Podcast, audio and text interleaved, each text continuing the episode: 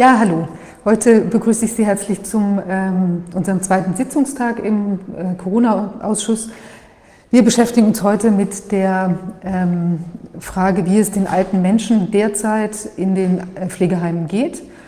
Also insbesondere den Alten, aber generell auch allen Pflegebedürftigen und zwar äh, aktuell und wie es denen aber auch die ganze Zeit gegangen ist. Da haben wir sehr interessante Gesprächspartner. Wir werden einen vollständigen Einblick erhalten, indem wir mit Zeugen sprechen, mit Betreuern sprechen und auch mit der hier anwesenden Adelheid von Stösser. Sie ist Pflegeexpertin und sie wird uns ähm, allerlei erzählen, auch aus einer Metaperspektive und auch aus direkter Anschauung. Wir haben ein paar ähm, Einspielerclips vorbereitet und auch noch einiges an Fotos und äh, sonstigen Dokumenten, die wir zeigen können. Sie können sich über die zweite Sitzung im Internet informieren, auch äh, www.corona-ausschuss.de. Dort wird bei der zweiten Sitzung verlinkt sein, das, was wir an Dokumenten und Filmen hier äh, diskutieren werden. Ja, dann schreiten wir auch mal direkt äh, in das Thema äh, zur Tat und steigen, steigen in das Thema ein. Frau von Stösser, könnten Sie ein bisschen was erzählen zunächst zu, zu Ihrer Person und dann was Sie uns zu berichten haben. Ja, zur Person. Ich bin von Hause aus Krankenschwester, das heißt schon genau seit, seit 50 Jahren in der Pflege aktiv und für die Pflege in Deutschland aktiv. Ich habe 1970 mit der Krankenpflegeausbildung angefangen, habe später dann eine Ausbildung zur Lehrerin für Pflegeberufe gemacht und auch mehrere Jahre äh, Krankenschwestern und Altenpfleger aus, fort und weitergebildet. Und habe ähm, die letzten äh, 30 Jahre oder 20 Jahre Projekte geleitet an Unikliniken und äh, Einrichtungen mit dem Ziel, eine ja, individuelle, bedarfsgerechte Pflege zu machen, runter von der von der damals funktionellen Pflege hin zur Bezugspflege, dass also in kleinen Gruppen gearbeitet wird, Pflegekräfte einzelne Patienten, Bewohner betreuen und nicht für alle alles oder nur Funktionen ausfüllen. Wir haben dann Pflegestandards entwickelt und so weiter. Also ich habe ja viele Jahre auch, auch Bücher dazu geschrieben. Äh, und bin eben bekannt geworden, eben auch durch mein Buch zu Pflegestandards. Erneuerung der Pflege durch Veränderung der Standards ist damals im Springer Verlag erschienen. Ähm, dann habe ich die Rolle oder sozusagen die Perspektive gewechselt und zwar nach meiner Erfahrung am runden Tischpflege, der 2003 bis 2005 damals von der äh, Regierung äh, Ulla Schmidt als Gesundheitsministerin einberufen wurde, wo es darum ging, ich war in der Arbeitsgruppe, die hat die Charta der Rechte für Hilfe und Pflegebedürftige, äh, ja, haben wir erarbeitet. Und da geht es darum, äh, ich meine, allgemein im Grundgesetz, da stehen ja eben so allgemein Menschenwürde und so weiter, aber was heißt das konkret? Wie, wie kann man das konkret bezogen auf die Situationen in der Pflege äh, umsetzen, welche Rechte haben die Leute. Und da ist also, wie gesagt, diese Charta daraus entstanden. Ich habe auch hier mal ein Exemplar nochmal mitgebracht. Und als wir die vorgestellt haben im großen Plenum, da waren dann auch die Heimbetreiber und also die Leistungsanbieter alle vertreten, also so 120 Personen, die so in Deutschland Rang und Namen in der Pflege haben und da so die äh, Entscheidungsträger sozusagen sind. Da standen just die Leistungsanbieter, Vertreter, also nicht nur die, äh, auch Wohlfahrtsverbände und so weiter, stellten sich hin und sagten, äh, diese Charta können wir so nicht umsetzen, dann brauchen wir auf jeden Fall mehr Personal. Und das war so für mich dann der Punkt, wo wir gesagt haben, also das verstehe ich jetzt mal gerade nicht. Äh, wenn das doch die Rechte sind, auf die ein Mensch, also die Ansprüche, die ein, die ein Mensch wirklich auch hat und haben kann. Und, äh, und Sie sagen, das können Sie nicht umsetzen unter den jetzigen Bedingungen, dann ist das ja ein Eingeständnis dessen, dass die Pflege eigentlich tatsächlich nicht so läuft, wie sie laufen sollte. Also ich habe daraufhin die Lager gewechselt. Wir haben dann einen Verein gegründet, mit anderen Kritikern zusammen. Äh, der heißt jetzt seit zwei Jahren Pflegeethikinitiative. Und dieser Verein setzt sich für die Wahrung der Rechte, Hilfe und Pflegebedürftiger und für die Wahrung ethischer Prinzipien sowohl auf politischer als auch auf Handlungsebene ein. Und wir haben außerdem eine Rechtsoffensive für Pflegebetroffene ins Leben gerufen. Da sind auch Juristen mit beteiligt. Also das heißt, das Thema Pflege beschäftigt mich wirklich seit langem und seit 15 Jahren jetzt inzwischen aus der Perspektive der Betroffenen. Nämlich die haben eigentlich gar keinen sonst, der sie richtig vertritt. Ähm, ja, und das ist jetzt so unser Ding und wir setzen uns hier ja, wirklich dafür ein, dass beispielsweise Angehörige eben, ähm, wenn, wenn, Heim, wenn die Probleme mit dem Heim haben, weil sie zu kritisch sind und ein Besuchsverbot ausgesprochen wird, dass dann äh, dass man das auch juristisch beispielsweise wieder aufhebt, weil es eigentlich nicht statthaft ist. Also, und jetzt haben wir erlebt, dass das mal eben von oben verordnet wurde. Ne? Alle müssen Besuchsverbot ja, staatlich vorgegeben. Aber jetzt zur Lage der Menschen im Pflegeheim seit der Veränderung ähm, der Verhängung des Besuchsverbotes. Da haben sich die Pflegeheime eigentlich als besonders gefährliche Orte herausgestellt. Zum einen, weil doch die Lebenden aufgrund des Alters und ihrer Vorerkrankungen eben besonders gefährdet sind, an eine Infektion zu versterben und zum anderen, weil wir äh, erleben mussten, dass Pflegeheime kurzerhand zu Gefängnissen wurden. Der Staat verfügte für die rund 900.000 Menschen in Heimen quasi Sicherungsverwahrung. Bewohner durften das Heim nicht verlassen, Angehörige durften es nicht betreten. Von Mitte März bis Mitte Mai bestand ein totales Besuchsverbot, nicht nur für die nächsten Angehörigen, auch für rechtliche Vertreter, für Physiotherapeuten, Logopäden, Ergotherapeuten, Fußpflegerinnen, Friseure, ehrenamtliche Helfer. Auch Ärzte und Seelsorger sollten nur im Notfall die Heime betreten. Auch Zahnärzte und andere Fachärzte waren zwar, das, der Besuch war zwar nicht verboten, wurde aber nur in dringenden, sollte nur in dringenden Fällen erfolgen. Kontrollen waren ebenfalls ausgesetzt. Das Besuchsverbot wurde begründet zunächst damit, dass Schutzkleidung fehlt für die Mitarbeiter.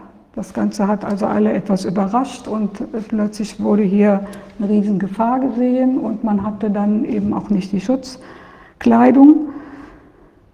Äh, und an zweiter Stelle sollte eben der Kontakt zu den Bewohnern auf einen, den Patienten ist ja auch im Krankenhaus verhängt worden, ähm, auf ein Minimum begrenzt werden, damit eben auch die Infektionsquellen ja, minimiert werden. Haben Sie, habe ich das eben richtig verstanden, haben Sie gesagt, 900.000 Pflegebedürftige gibt es? Mhm. Also 900, in, in Heimen. In, in Heimen. Heimen. Ja. Aber wahrscheinlich insgesamt noch mehr ja, ja, außerhalb. Insgesamt, insgesamt gibt es mhm. drei, äh, drei, Millionen. Insgesamt. Drei Millionen. Also 900.000 nur in den Pflegeheimen und der Rest dann noch in häuslicher Pflege. Also ein Drittel ist in Pflegeheim, kann ja. man sagen, und zwei Drittel werden zu Hause betreut. Ja. Mhm. Okay. Und die aber in den Heimen, hatten Sie es eben so gesagt, das war, die wurden dann quasi zu Gefängnissen. Ja, mhm. zu, ne? Keiner okay. durfte rein. Jedenfalls okay. kein, keiner, der dort nicht gearbeitet hat und die Bewohner durften nicht raus. Hat da mal jemals jemand drüber nachgedacht, dass das ja auch eine freiheitsentziehende Maßnahme sein muss am Ende? Raus kam sie ja auch nicht. Ja. Ähm, hat da mal jemals drüber nachgedacht, über Artikel 104 Grundgesetz, dass man für solche Dinge unverzüglich, wenn man sowas verhängt, eine richterliche Entscheidung braucht. Wenn man das ohne richterliche Entscheidung verhängt, soweit ich weiß, gibt es keine richterlichen Entscheidungen. Dazu hat noch keiner was gesagt. Also ich habe äh, verschiedene Stellungnahmen auch von Juristen dazu gelesen, die das aber mehr oder weniger damit begründet haben, dass das Risiko tatsächlich hier höher zu werten ist, die diese Freiheits... Äh, aber eine direkt richterliche Bescheid gibt es So steht es im Grundgesetz. Ja. ja, genau für diese, für diese Risiko, ich sage mal, abschließende juristische Risikobewertung steht es ja im Grundgesetz drin, damit nicht irgendeiner sagen kann, mhm. ja, das Risiko ist größer oder, oder geringer, sondern wegen der, weil die Freiheit so ein wichtiges Gut ist, das ist ja der Grund, warum es im Grundgesetz drin steht. Okay, gut zu wissen. Ja. Geschoben sind, beruhen um Ihnen das näher zu erläutern, fragen wir einfach den hier sitzenden äh, Kollegen Dr. Hoffmann, der kennt sich in diesem Bereich aus. Justus. Äh, ja, es ist eine, man hat uns jetzt so mitgeteilt, dass diese, dieser Beitrag, den wir da äh, eingespielt haben, aus urheberrechtlichen Copyright-Infringement-Gründen ähm, dazu geführt hat, dass wir kurzzeitig gesperrt waren. Ähm, es gibt ja so etwas wie äh, urheberrechtlich äh, darf man zum Beispiel aus fremden Werken zitieren, ohne dass der andere, dass der Urheber da einwilligen darf. Äh, das darf man zum Beispiel aus journalistischen Gründen, das darf man zum Beispiel aus wissenschaftlichen Gründen, ähm, was in unserem Fall beides ganz offensichtlich vorliegt. Ähm, und solange eine Auseinandersetzung mit, der, mit dem gezeigten Filmausschnitt stattfindet, äh, ist das ein ganz gewöhnliches urheberrechtliches Filmzitat, das nicht verboten werden darf.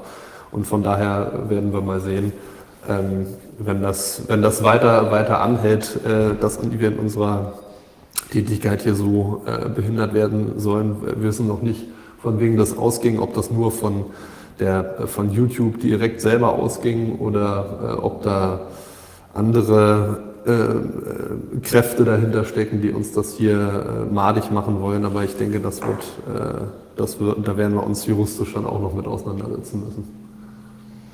Ja, Frau von Stößer, wir hatten Sie, als Sie unterbrochen wurden, gerade anhören wollen zu dem Inhalt des äh, Videos und zu den Konsequenzen daraus. Können Sie dazu noch mal was sagen und dann weiterführende Ausführungen machen?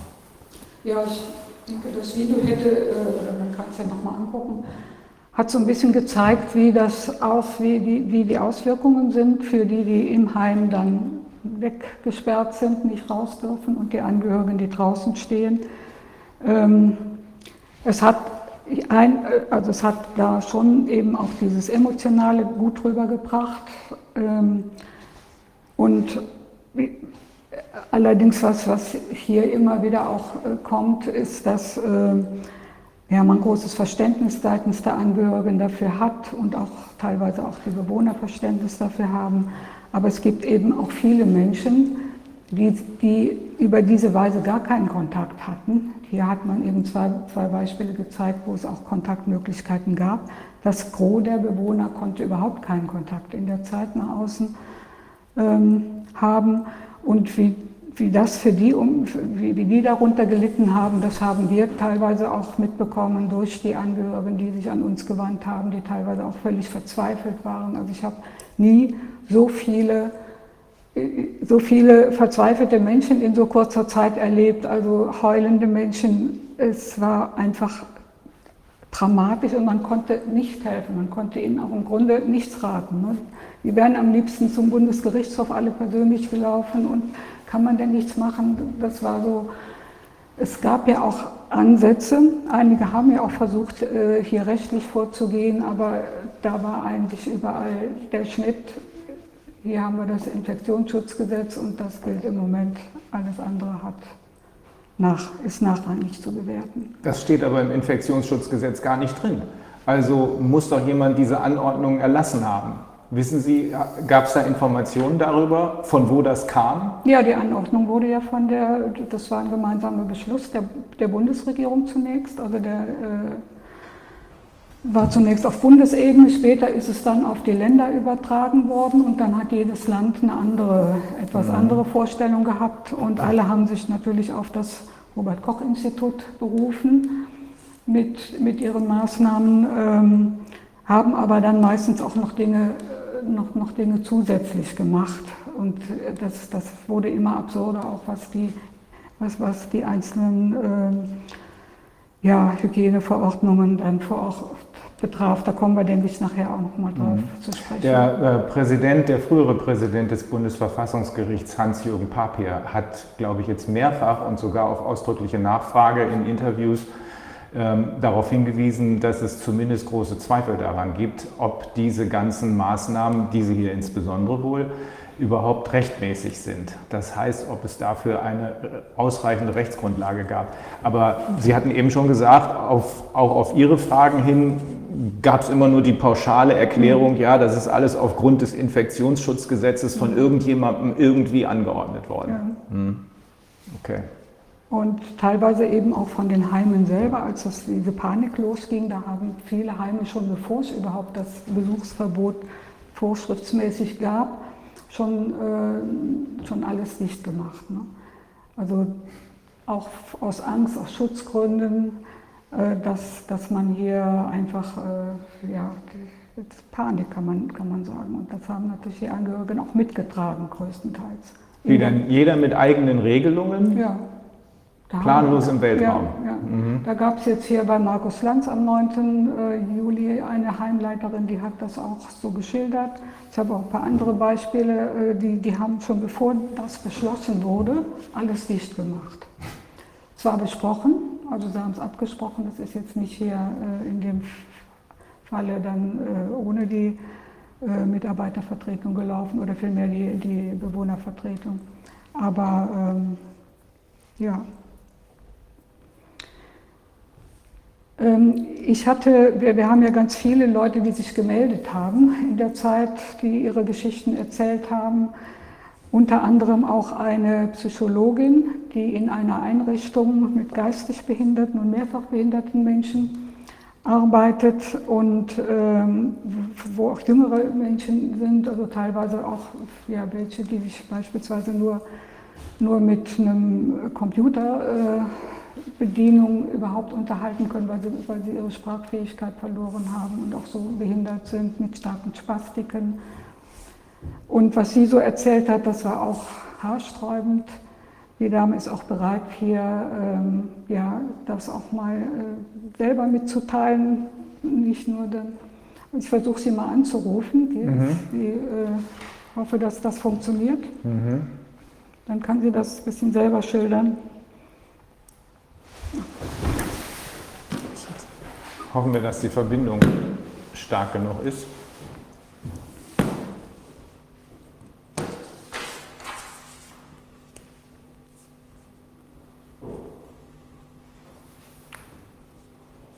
Wieso geht jetzt nicht?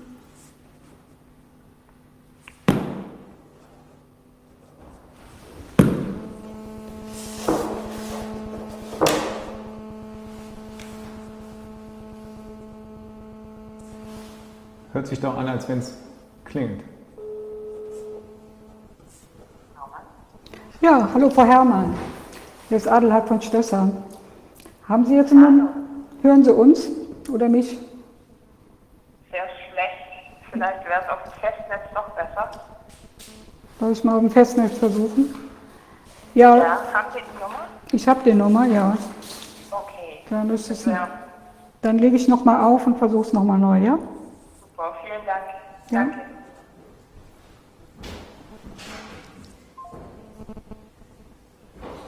Können wir das etwas lauter bekommen? Okay, alles klar. Mhm.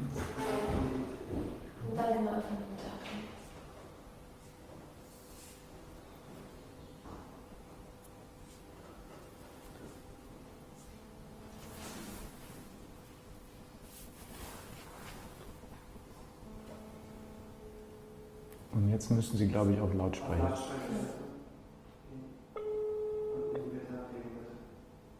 In die Mitte legen. Ja, hallo Frau Herrmann. Ist es jetzt ist es besser? Ja, gut. Ich lege das jetzt hier mal so hin. Ich hoffe, dass, ich habe Sie schon gerade so ein bisschen vorgestellt, dass Sie Psychologin in einer Einrichtung sind mit äh, geistig, geistig und mehrfach Behinderten. Und äh, ja. Eine Sekunde, gib mir eine Moment. Hier gibt es noch gerade. Ja. Wir haben hauptsächlich körperbehinderte Menschen uns in der Einrichtung. Ja. Ja, erzählen Sie mal, Sie haben, wir haben ja schon ein paar Mal telefoniert, ähm, genau. wie Sie das erlebt haben mit dem Lockdown für die Bewohner äh, und vielleicht auch ein paar Beispiele, die besonders krass sind. Ja. Also, wie gesagt, in unserem Heim leben hauptsächlich Menschen mit Körperbehinderung. Manche sind kognitiv etwas eingeschränkt, viele aber auch nicht. So. Ähm, wir sind eine Pflegeeinrichtung und ähm, die Menschen bei uns sind zum Teil ähm, sehr pflegebedürftig und sehr hilfebedürftig. Ähm, als zu diesem Lockdown dann kam, da fielen von heute auf morgen also sämtliche Therapien zum Beispiel weg. Krankengymnastik, Ergotherapie. Ähm, das sind alles Therapien, die die Menschen bei uns dringend brauchen, weil viele ähm, von unseren Menschen eben Spastiken haben, querschnittsgelähmt sind und die einfach durchbewegt werden müssen, weil sich sonst die Sehnen verkürzen, die Muskeln verhärten.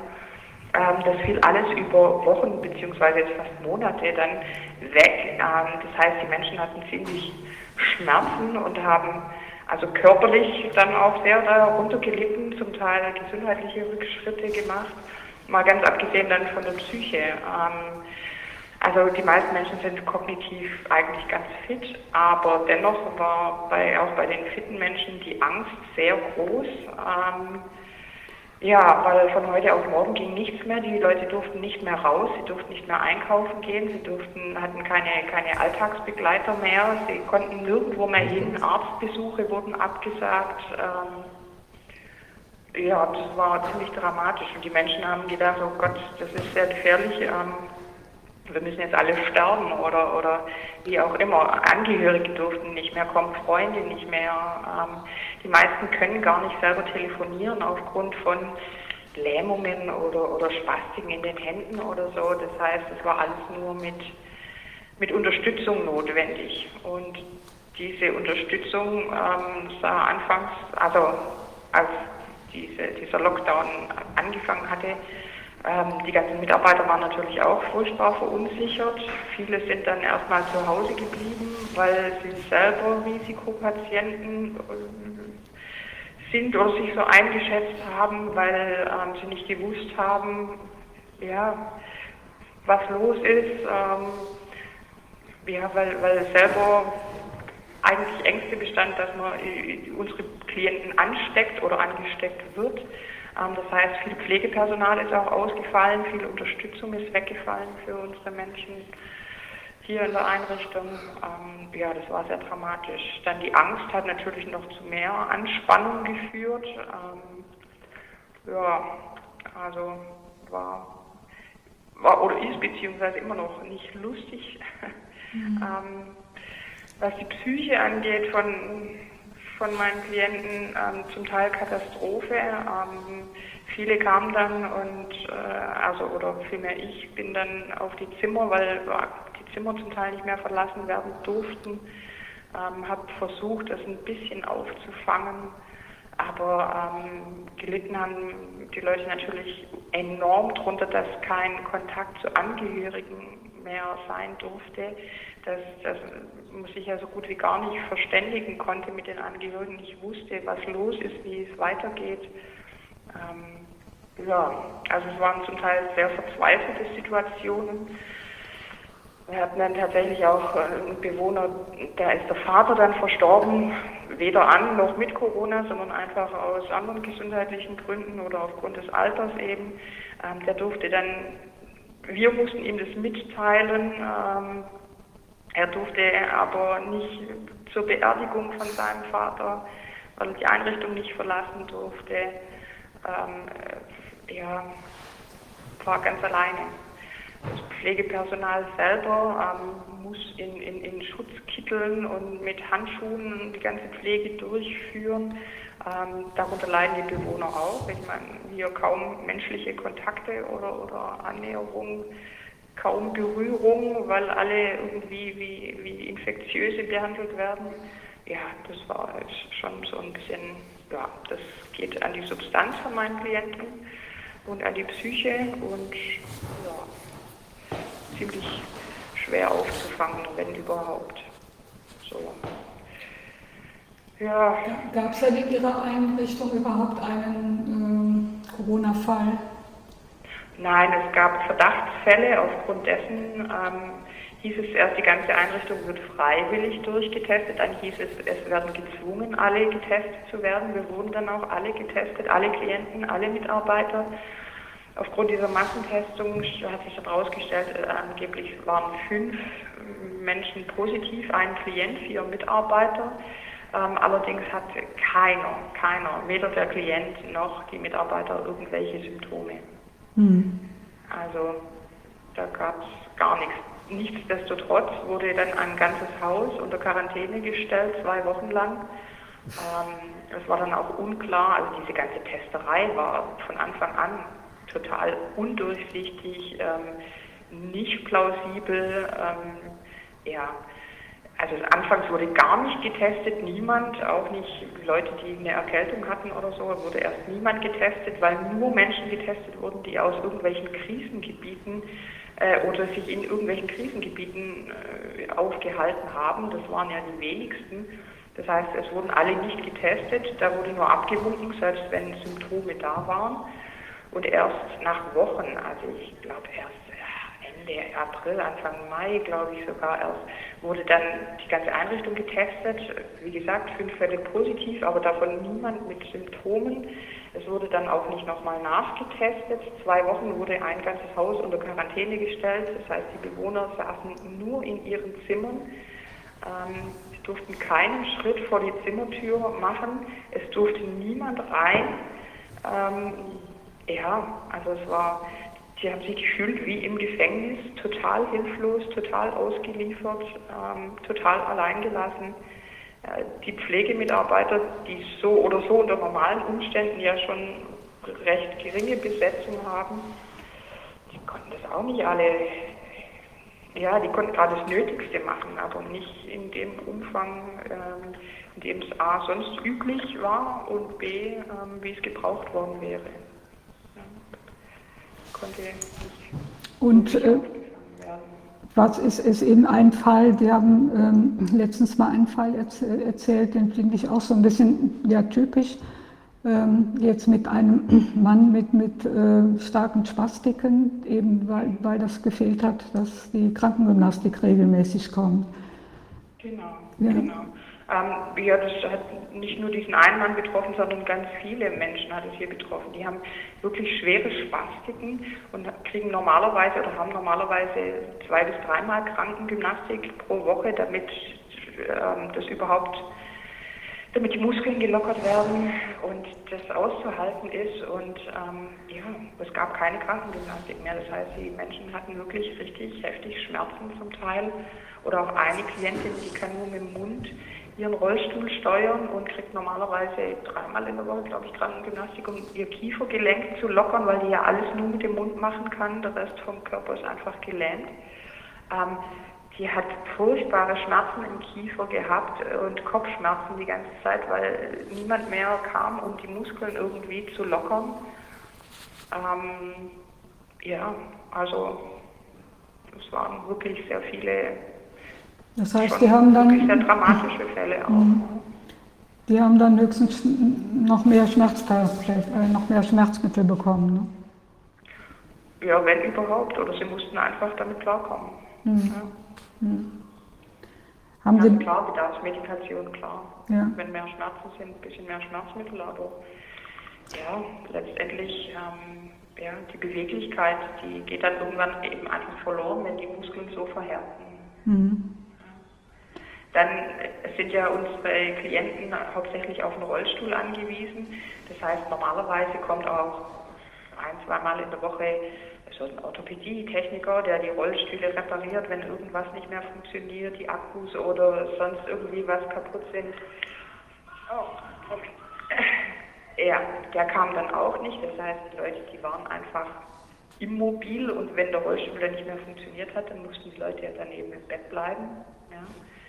Oder auf irgendwelche äh, Leihgeräte oder ausrangierte Geräte ausweichen, die dann aber nicht angepasst waren, die dann, wo sehr unbequem oder ungünstig zu sitzen war, wo die Menschen dann auch kaum ein paar Stunden drin sitzen konnten. Ja.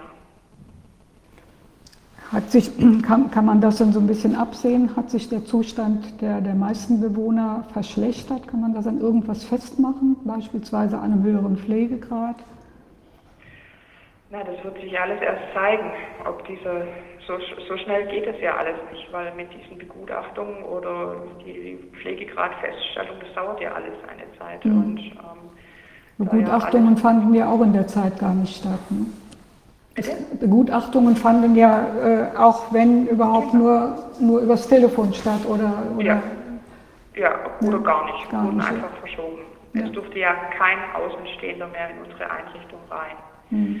Dann auch die Anfangszeit, als, als die Besuchsregelung dann endlich etwas gelockert wurde, ähm, war eigentlich auch für viele Menschen ganz schlimm, ähm, weil die Angehörigen ja dann nur mit Abstand, also es wurde streng kontrolliert, dass dieser Abstand auch eingehalten wird. Das heißt, die Angehörigen durften die Klienten nicht berühren, nicht in den Arm nehmen. Ähm, äh, es waren zum Teil schon wirklich, ja, fast, also dramatische Szenen, fast unmenschlich schon. Ja, also, das ist unmenschlich. Traurig, unglaublich so. ähm, das heißt, dann mussten auch äh, jetzt Bewohner mussten wahrscheinlich auch zurückgehalten werden, weil sie es gar nicht verstehen konnten, dass sie nicht auf ihre Angehörigen äh, gegebenenfalls zugehen oder die eben umarmen durften. Also quasi, die genau. mussten. Genau.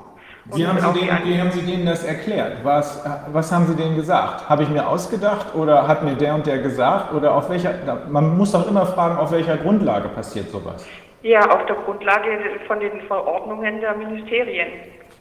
Der, unsere Heimleitung hat ja von Ministerium Hygieneauflagen und Abstandsregelungen und so weiter bekommen und aufgrund dessen musste das so durchgesetzt werden. Haben die Betroffenen das verstanden? Also als Jurist fragt man dann als erstes, gibt es dafür eine gesetzliche Grundlage? Äh, keine Ahnung, ob es dafür eine gesetzliche Grundlage gibt. Nee, nee, haben die das verstanden, wenn man ihnen das so gesagt hat? Haben gesagt, ach ja, dann ist ja gut, dann werden wir jetzt eben ein bisschen vor uns hin isoliert. Äh, nee, nee, also was heißt verstanden? Ähm, es ist wohl gesagt worden, aber verstanden hat es niemand wirklich. Und ähm, es wurde auch nicht gefragt, ob, ob das denn tatsächlich gewollt ist. Vor allen Dingen, was ein bisschen verstörend dann auch war für unsere Klienten, ist, dass ja eigentlich ähm, die Menschen mit Behinderung so sehr gestärkt werden sollten über dieses BTHG, dieses Bundesteilhabegesetz und dass diese Selbstbestimmung ja die letzten Jahre so extrem hochgehängt worden sind. Mhm. Und von heute auf morgen war Selbstbestimmung total weg, gar kein Thema mehr. Mhm. Ja. Ähm, Selbstbestimmung gab es von jetzt auf nachher überhaupt gar nicht mehr, sondern es war nur noch fremdbestimmt. Es, die Klienten haben sich nur ausgeliefert gefühlt und sich ihrer sämtlichen Rechte beraubt gefühlt. Und die Angehörigen? Ja, zum Teil auch. Mhm. Zum Teil auch, wobei ähm, man dann schon gemerkt hat, dass sowohl Angehörige als auch zum Teil Mitarbeiter immer hin und her gerissen waren, weil es wurde ja immer gesagt, oh Gott, wie furchtbar gefährlich dieser Virus ist. Und wenn wir uns nicht an diese Maßnahmen halten, dann kann es ja sein, dass die komplette Einrichtung mehr oder weniger ausgerottet wird, ja, weil alle daran versterben könnten. Und ähm, jeder, der kommt und der sich an irgendwas nicht hält, ähm, wäre dann schuld dran, wenn hier 200 Menschen von Corona dahin gerafft werden. Ähm, also, ja. Also auch da, auch da ist gearbeitet worden mit den aus dem Bundesinnenministerium kommenden Panikmaßnahmen. Ne? Also auch da hat man versucht, den Leuten klarzumachen, wenn ihr nicht mitspielt, seid ihr verantwortlich für den Tod anderer. Genau ganz genau Tatsächlich. so ist es. Und mhm. so wird es jetzt auch noch. Also, ja, und ich habe auch versucht, mit ein paar Mitarbeitern zu sprechen. Ähm, also klar, natürlich, auch da gibt es zwei, zwei Lager. Die einen, die sagen, naja gut, aber man muss doch selber entscheiden können und wo ist denn die Selbstbestimmung und so.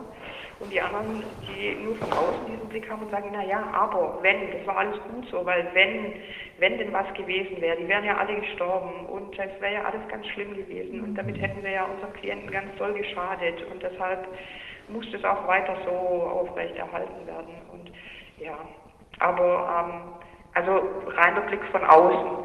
Wenn man dann aber sich mit den Klienten unterhält, die, die das so nicht wollen, die sagen, wir haben auch Rechte, wir sind auch Menschen, ähm, wir sind ja praktisch wie, wie Käfer auf dem Rücken, weil wenn, wenn uns niemand hilft, dann, dann sind wir total ausgeliefert. Ja. Ist, es, ist Ihre Wahrnehmung, ich sage das jetzt mal ganz platt verkürzt, ist Ihre Wahrnehmung so, dass Sie sagen, Corona selbst hat, äh, der Virus oder das Virus selbst hat überhaupt keine Auswirkungen auf Ihre Klienten, auf die äh, Betroffenen gehabt, aber die Maßnahmen, die haben aus Ihrer Wahrnehmung jedenfalls schweren Schaden angerichtet. Genau. Ja. Mhm. Ganz genau, so stellt sich das dar, ja. Und wir sprachen auch letztens über die Masken, die ja auch immer noch getragen werden müssen. Vielleicht können Sie ja. da noch kurz was zu sagen, was die Kommunikation anbetrifft. Und, äh, Ach ja, genau. Ja. ja. Wir haben ja auch viele Menschen, die haben zum Beispiel Schlaganfälle gehabt und ähm, die haben entweder sowieso Probleme mit dem Sprechen durch eine Aphasie oder so. Ja? Ähm, das heißt, sie selber ähm, sprechen ziemlich verwaschen, wenn denn überhaupt Sprechen möglich ist. Und die müssen aber eine Maske tragen, sobald sie sich in irgendwelche Gruppenräume oder, oder ja, begeben. Das heißt, die, die können sich, die versteht dann gar niemand mehr. Niemand versteht dann diese Menschen mehr. Das heißt, die können sich gar, zum Teil gar nicht mehr äußern. So. Ähm, wir haben auch Menschen, die sind ziemlich mobil eigentlich gewesen, unterwegs, auch in der Stadt und so. Also, ja, wir haben auch Menschen, die in Außenwohngruppen wohnen, die wohnen auch in der Stadt fahren dann eben im Rollstuhl rum und die wurden gezwungen, dass sie eine Maske anziehen draußen. Die haben sich dann draußen aber überhaupt nicht mehr verständigen können mit irgendwelchen Menschen. Das war vorher schon schwierig, aber mit der Maske gar nicht mehr. Also ähm, ja, es ist eine Katastrophe für einige von unseren Klienten mit dieser Maske. Ganz zu schweigen denn von ähm, jo, den Druckstellen an den Ohren mit der Maske oder ähm, auch dass äh, ein Klient zum Beispiel, der hat, glaube ich, ja, aus dem Autismus-Spektrum auch eine Störung mit dabei. Ähm, der hat so oder so Probleme, Mimiken zu lesen oder Körpersprache zu lesen oder Menschen einzuschätzen. Und mit der Maske, das ist für ihn einfach nur bedrohlich alles und er kann sich fast gar nicht mehr mit anderen Menschen verständigen und ist nur noch verängstigt. Und in der Zwischenzeit ist er auch in der Psychiatrie, weil er damit überhaupt nicht klarkommt. Also wir haben auch Menschen, die dann in die Psychiatrie müssen und mussten und müssen, weil sie mit der Situation nicht klarkommen. Und da ist aber das Problem, die ganzen Psychiatrien sind eigentlich total überlaufen und haben eigentlich gar keine Plätze mehr. Ja. Gab es auch Suizidhäufungen bei Ihnen? Ähm, also da ist mir jetzt nichts bekannt. Es kam vermehrt Suizid Gedanken auf, der, der, ist aber mit mir gesprochen worden darüber, aber jetzt von Versuche gab es keine. Aber diese, diese allein die Vorstellung, dass da jetzt Tests abge, äh, also durchgeführt werden, die muss ja bei den Leuten, die, denen ja dann die Zusammenhänge wahrscheinlich doch in irgendeiner Form teilweise zumindest ähm, nachvollziehbar waren, das muss ja auch große Angst ausgelöst haben, dass man da vielleicht einen positiven Test bekommen könnte. Hatten Sie das feststellen können? Ich habe das nicht ganz richtig verstanden. Kannst du das bitte nochmal? Die, als dann klar war, dass die Leute da getestet werden oder getestet werden müssen, das wird ja auch bei den, bei den Bewohnern Angst ausgelöst haben, weil im Prinzip in der Wahrnehmung, also auf dieser Panik-Kommunikationsschiene, ist ja quasi ein, ein positiver Corona-Test, äh, kommt ja fast einer Krebsdiagnose gleich. Also das muss ja eigentlich auch relativ angstbesetzt gewesen sein, wenn die Leute verstanden haben, um was es da geht. War es auch. War es auch. Es war sehr angstbesetzt. Ähm, auch der, der Test, wie der durchgeführt worden ist. Zum Teil hatten einige Klienten Nasenbluten oder auch Schmerzen aufgrund von, von der Praktik des Testens selber, die, die ja nicht zimperlich waren mit ihren Wattestäbchen. Ja. Ähm, ja, die Angst war sehr groß und dann natürlich auch die Angst, als es hieß, das eine Haus muss geschlossen werden. Da gab es fünf Fälle. Ähm, die Angst war unglaublich groß. Ähm, Klienten, die normalerweise auf, im, in einem Gang wohnen, eben in verschiedenen Zimmern, die sich sonst besucht haben, ähm, da haben sich zum Teil welche wirklich verbarrikadiert, damit ja niemand kommt und sie ansteckt oder ähm, gegenseitig besuchen oder so durfte man ja während den zwei Wochen Quarantäne nicht, hat dann aber danach auch nicht mehr stattgefunden. Also sind auch so viele soziale Kontakte, glaube ich, ähm, haben darunter gelitten, wenn sie nicht ganz weggefallen sind oder so. Ja. Also psychiatrische Vorfälle haben sich gehäuft und die dafür zuständigen Personen sind völlig überlaufen nach ihrer Wahrnehmung. Nochmal, also psychiatrische Vorfälle haben sich gehäuft, ja. ja. Und die zweite Frage war? Und die äh, dafür zuständigen, also Psychiater, Psychologen, äh, Personen, die ja. sind sozusagen jetzt überlaufen oder wie war das eben zu verstehen? Ja, ja. Das heißt, es gibt gar nicht, es gibt gar nicht, es ja. gibt gar nicht die ausreichenden Kapazitäten, um diesen Folgen der Corona-Maßnahmen angemessen zu begegnen. Ganz genau. Und ich meine, es war ja vorher schon schwierig. Ich weiß nicht, wie es in anderen Bundesländern ist oder in anderen Städten, aber hier ist die normale Wartezeit für normale Menschen bei einem Psychotherapeuten schon fast ein Jahr oder ja. noch länger. Ähm, also das heißt, die Kapazitäten haben ja schon vorher vorne und hinten nicht gereicht und jetzt sowieso gleich gar nicht mehr. Ich hatte auch im Rahmen meiner Petition, ähm, die ich gemacht hatte, wo, wo ich auch Leute äh, aufgefordert hatte, eben so mal die Zustände zu schildern in den Krankenhäusern und eben auch das Leid, was sie selbst erfahren haben oder Angehörige erfahren haben. Da hatte ich die Information bekommen, dass zum Beispiel auch um Corona-Betten frei machen zu können, beziehungsweise neue Corona-Betten zu schaffen, auch äh, Abteilungen, insbesondere im Bereich Psychiatrie, äh, freigemacht worden, also äh, geräumt wurden, aufgelöst wurden. Also zum Beispiel ist in einigen Krankenhäusern auch die, sind die gerontopsychologischen Abteilungen oder psychiatrischen Abteilungen geschlossen worden. Also wo die Menschen dann, die Betroffenen dann auch irgendwo hin mussten und ich weiß gar nicht wohin, weil sie ja vielleicht auch gar keine Pflegekräfte dann, also aus dem Ausland wahrscheinlich sowieso nicht bekommen haben und auch vielleicht ein finanzielles Problem. Also jedenfalls, da ist ja nochmal Kapazität abgebaut worden. Ja. Können Sie das bestätigen? Also, naja, abgebaut worden ist so eine Sache. Ähm, zum Beispiel also bei uns war es so, als diese, diese Testung durchgeführt worden ist und fünf Fälle als positiv gemeldet worden sind, da haben sich dann auch einige Mitarbeiter in der Pflege dann geweigert. ähm, zu kommen und ähm, einfach aus Angst vor Ansteckung. Und das heißt, ja, es war dann sowieso noch knapper als sonst. Und ähm, ja, die, die da waren, die waren noch mehr belastet und überlastet und ähm, haben noch viel mehr Schichten schieben müssen und machen müssen, damit man überhaupt die Grundpflege abdecken kann, zum Beispiel. Mhm. Also ja, ob was geschlossen worden ist, also bei uns nicht. Doch, also klar, die ganze Tagesstruktur. Die ganze Tagesstruktur ist weggefallen. Also die ganzen Werkstätten hatten zugemacht.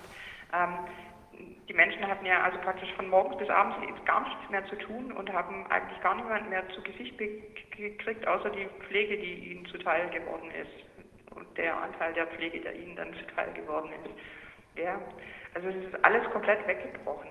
So die komplette Tagesstruktur. Das war, jo, dann lief wahrscheinlich, also meistens lief dann nur noch der Fernseher von morgens bis abends mit Corona-Nachrichten, was dann die ganze Situation dann nochmal ähm, ja, Öl ins Feuer gegossen hat für die ganzen Ängste und diese ganzen Sachen. Die Frage stellt sich, es beantwortet sich vielleicht von selbst, aber ich, ich stelle sie mal trotzdem.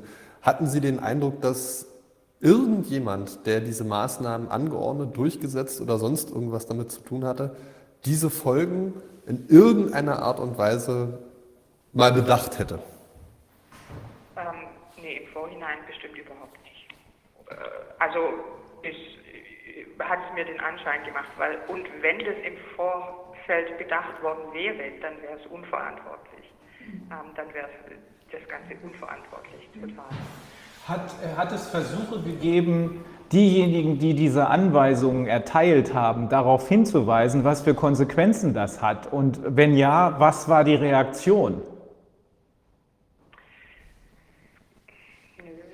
Wäre mir jetzt nichts bekannt.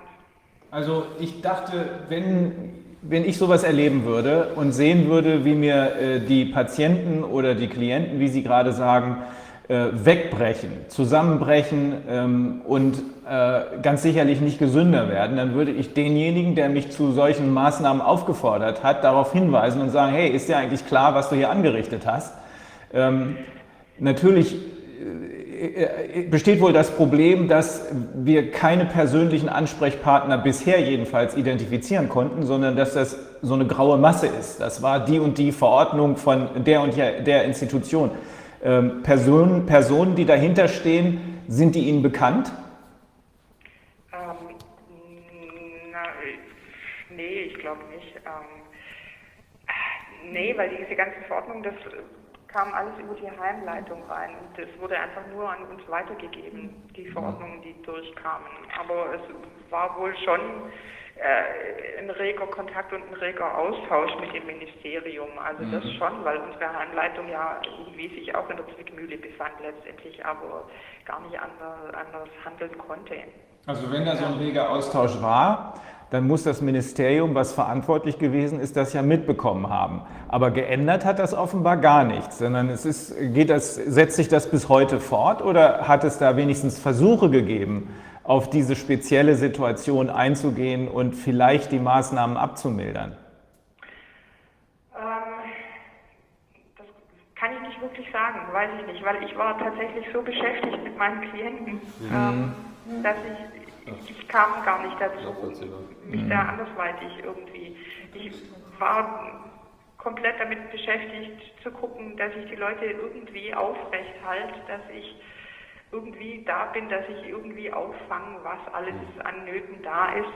Ähm, ja, das, ich, ich kann es nicht sagen, ich weiß es nicht. Das ist ja dann auch, auch, ein, auch ein Problem, dass die Leute, die, ähm, die da am nächsten dran sind, die vielleicht was hätten machen können, zu sehr damit beschäftigt sind, äh, sich um die Menschen zu kümmern. Die Not zu verweisen. Die, die Not zu verwalten, Schadensbegrenzung zu betreiben, es ist überhaupt ansonsten keiner da. Das kann, äh, hätte ja von, von Ihnen oder sonst irgendjemandem dort auch gar keiner weder verlangen können, noch wären sie dazu aus meiner Sicht äh, überhaupt äh, von den Kapazitäten in der Lage gewesen. Von daher, das macht, macht Sinn. Ja.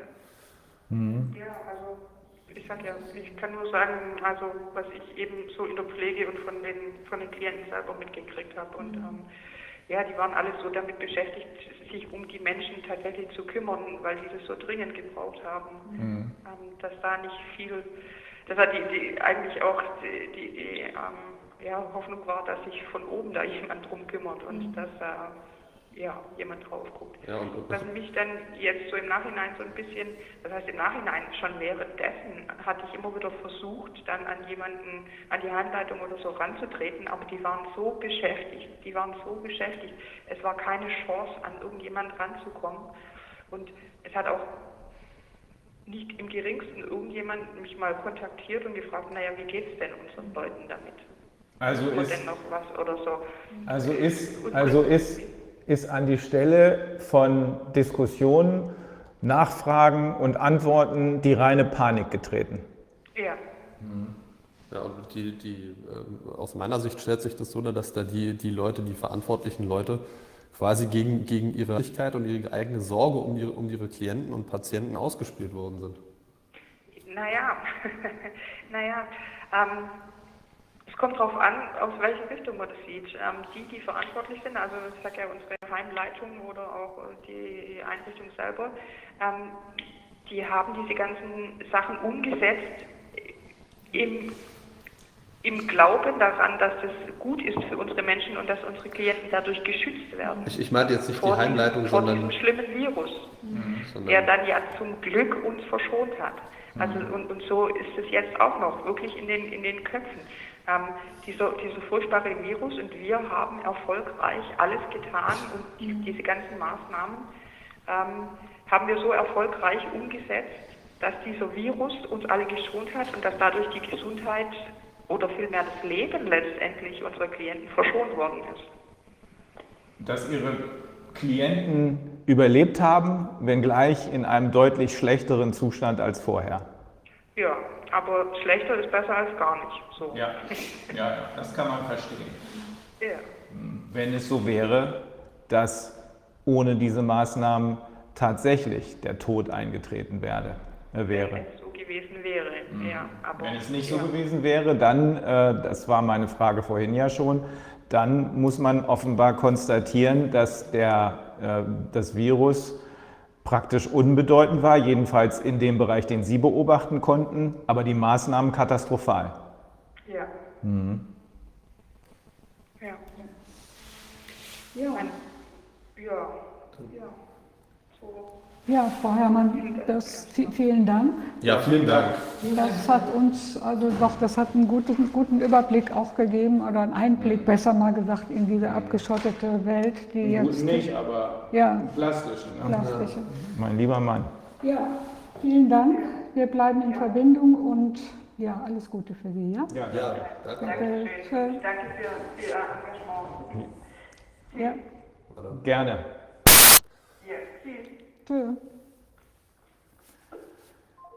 Ja. Ich nehme an, Frau von Stösser, dass das auch im Wesentlichen Ihren Wahrnehmungen entspricht. Ja, sie hat das sehr gut rübergebracht, deshalb war ich auch froh, dass sie sich selber, dass sie selber ähm, auch, sonst muss man es immer für jemand anders erzählen. Haben Ja.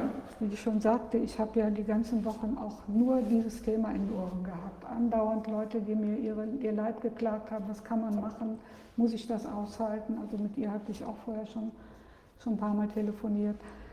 Ähm, und da stehen alle hilflos da und sagen ja hier, die Welt spielt jetzt hier komplett verrückt.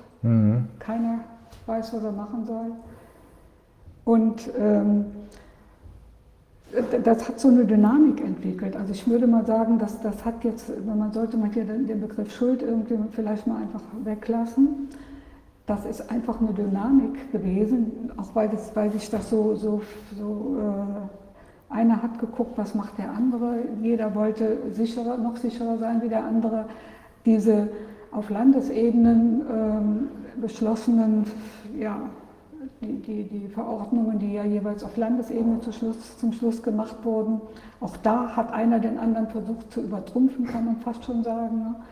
Hat fast so ein, äh, ja, ein Wettbewerb stattgefunden, wer macht es noch sicherer und dann haben die Häuser nochmal draufgelegt. Also es war tatsächlich wirklich so ein Druck, konnte man merken überall. Es interessiert nicht, wie es den Leuten geht. Hauptsache, wir kriegen hier kein Corona. Ja, aber es war doch, es war doch offenbar, wenn man diese Schilderung hier hört, und die scheint mir sehr plausibel Ja, zu sein, das es war doch offensichtlich, dass die Maßnahmen in die Katastrophe führen.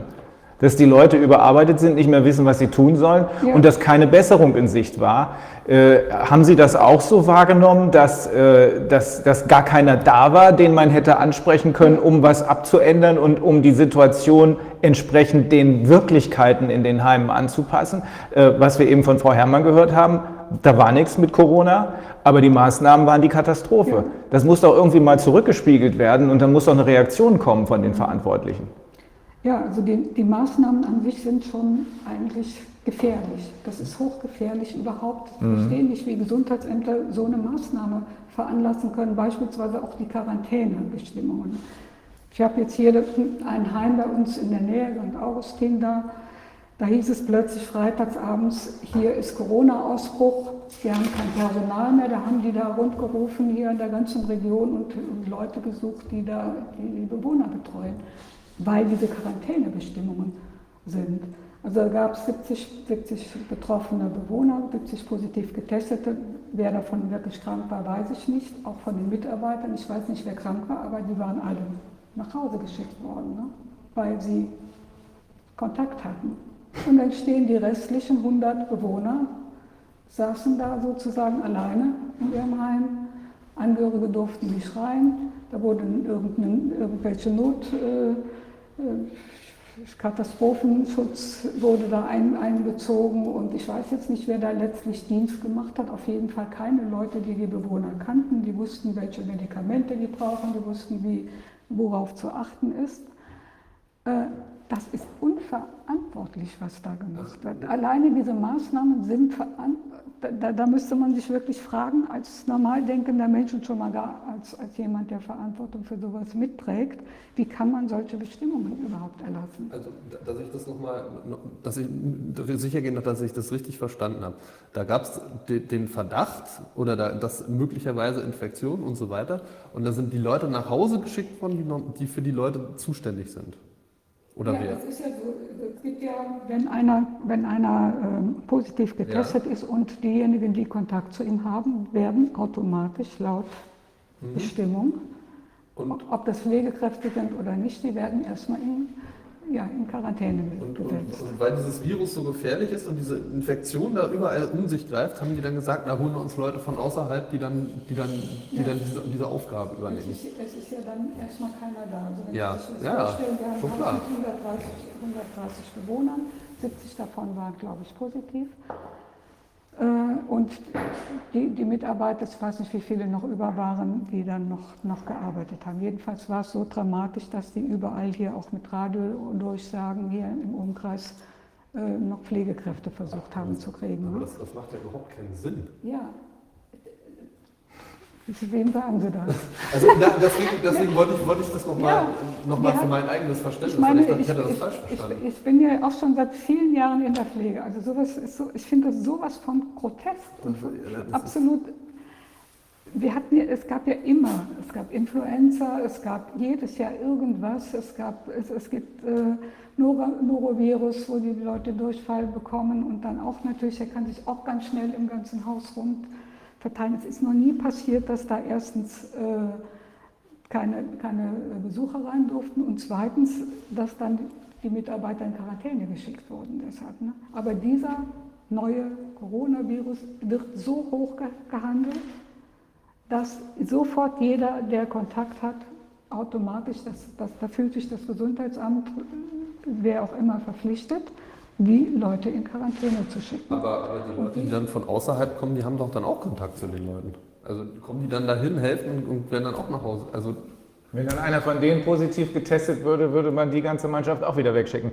Also ich habe bisher nur gehört, dass in Italien, äh, wir werden dazu ja noch Italiener befragen können, aber dass in Italien, in Norditalien, Bergamo, in den Heimen äh, sehr viele osteuropäische Pflegekräfte waren, die panikartig abgehauen sind, sodass dann viele der Bewohner überhaupt nicht mehr betreut wurden. Also Sie sagen ja immerhin wurden dann sozusagen Ersatzkräfte mit allen Mitteln äh, angeworben, aber da wurden sie überhaupt nicht mehr betreut und teilweise starben sie dann, weil sie dehydriert sind, weil sie nämlich kein Wasser mehr bekommen haben.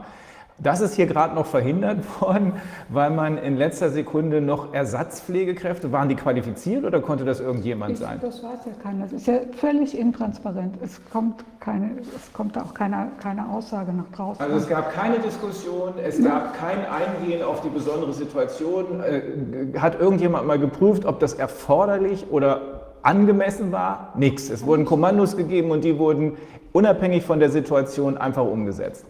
Ich kann es ja nicht in jedem Falle jetzt sagen, weil ist, man kann nur das sagen, was dann eben auch über die Ja. Medien hier bekannt ge ge gemacht wurde. Also es gibt viele Fälle, die äh, sind ja teilweise auch in den Medien bekannt geworden, wo sich auch ähm, Mitarbeiter, beispielsweise in dem ersten Haus da in ähm, Wolfsburg, da haben sich ja Mitarbeiter auch an Anwalt gewandt und haben von massiven Hygienemängeln äh, berichtet die jetzt nicht mit dem, die, die jetzt hier nicht mit den Hygienemaßnahmen in, im Zusammenhang mit Covid-19 standen, sondern einfach weil die Mitarbeiter entweder Angst haben, äh, in Kontakt zu treten mit den Bewohnern, also die Pflege gar nicht verrichten können, da muss man ja Kontakt haben. Ja. Ähm, Und da wurden, ja, die, da wurden die einfach liegen gelassen in ihren Exkrementen, teilweise wirklich unmögliche Zustände. Wird dementiert, ich war nicht dabei. Aber ich- möchte nicht wissen, was da tatsächlich alles gelaufen ist. Da blickt keiner rein, keiner hat auch rein und das wird mit Sicherheit auch hochgradig vertuscht werden. Man kann es dann im Grunde nur am Ergebnis letztendlich sehen, ob jemand, in welchem Zustand jemand jetzt aus diesem Lockdown wieder rausgekommen ist.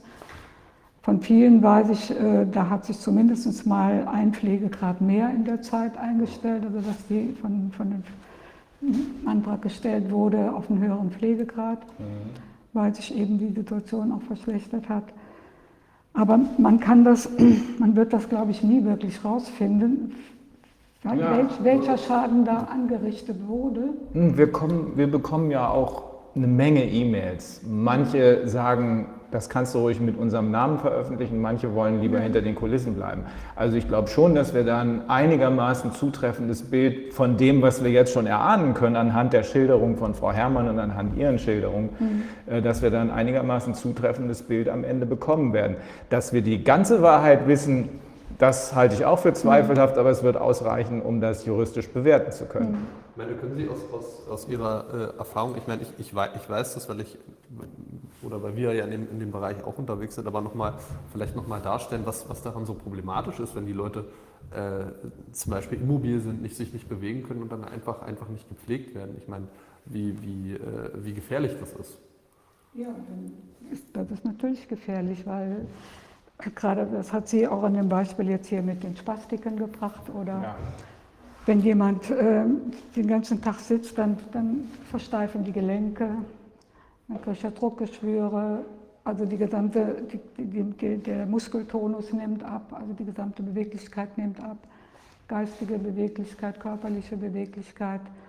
Ähm, mit, mit, ja, mit allem drum und dran. Also da hängt ja eine ganz, da hängt ganz viel dran. Ähm, wenn, wenn die Dinge eben nicht stattfinden. Aber jetzt, was, was mir noch gerade wichtig ist, nochmal darauf hinzuweisen, diese Quarantäne, also auch im Unterschied zu dem, wie man früher mit solchen Situationen umgegangen ist, da hat man eben geguckt, ja okay, hier ist jetzt geht eine Welle durch. Da starben ja mitunter auch in, in, in der Grippewelle-Situation äh, mal 20 Bewohner innerhalb von zwei Wochen oder drei, mhm. je nach Größe des Hauses. Ne? Da hat kein Hahn bisher nachgegräbt. Da wurde aber auch kein Mitarbeiter deshalb nach Hause geschickt, es sei denn, er war krank. Mhm. Und dann war das irgendwann tatsächlich vorbei und dann konnte man wieder normal umgehen. Und wir haben ja jetzt hier die Situation, das hört ja gar nicht auf. Die werden ja jedes Mal, wenn wieder ein positiver getestet wird, wird das Haus mitunter wieder zugemacht. Ne? Heißt aber auch, wenn diese Tests Und? nicht so funktionieren, wie alle Leute zu glauben scheinen, ja. sondern sie sehr häufig falsch sind, dann haben wir noch nicht mal eine tatsächliche Grundlage, geschweige denn eine rechtliche Grundlage ja. für das, was hier passiert ist. Hm. Weiß, weiß man denn, ob ähm, ob jetzt in dieser Zeit we weniger oder mehr Menschen durch, die, durch diese Maßnahmen äh, an, an, ich sag mal, Influenza, mit Influenza-Symptomen äh, verstorben sind, an, an üblichen Influenza-Folgeerkrankungen, weiß man das? Also man hat, die Sterberate war im April wohl ein bisschen höher allgemein, aber ansonsten nicht auffällig. Also im Vergleich zu, zu 2018 jedenfalls, äh, war 2018 war die höchste Sterblichkeit in den Heimen, also wenn man jetzt mal so die, die, die, die Zahlen sieht, in den Heimen sterben ohnehin pro Tag 900 Menschen ungefähr.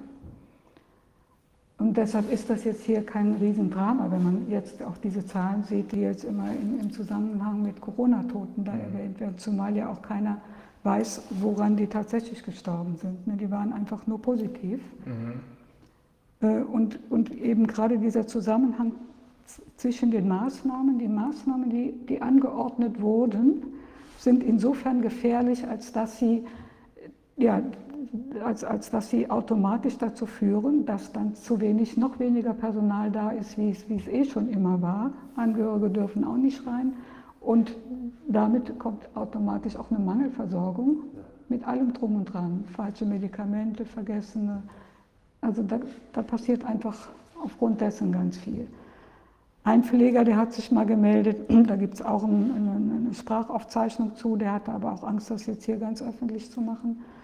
Der hat also, die Geschichte war auch fast gar nicht zu glauben. Der hat also tatsächlich äh, gesagt, dass, dass fast gar keine Pflege mehr stattgefunden hat, dass manche Bewohner, äh, nachdem seine Frau hat auch in der Einrichtung gearbeitet, als die aus der Quarantäne wieder zurückkam, da hat der Bewohner noch in den gleichen Klamotten da gesessen wie, wie, wie vorher so ungefähr. Ne? Die haben gar keine, die haben die gar nicht mehr geduscht, gar nicht mehr gewaschen, nichts. Ne?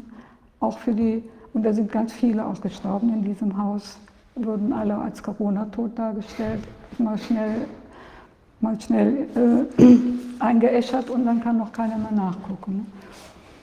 Die sind ja auch tatsächlich alle verbrannt worden, die, weil das die Vorgabe war wegen der ja, das, nee, das ist ja nicht, äh, also das ist, glaube ich, nicht vorgegeben. Es war, es war es ist nicht verboten, äh, auch normal zu, beerdigt zu werden mit dieser Diagnose.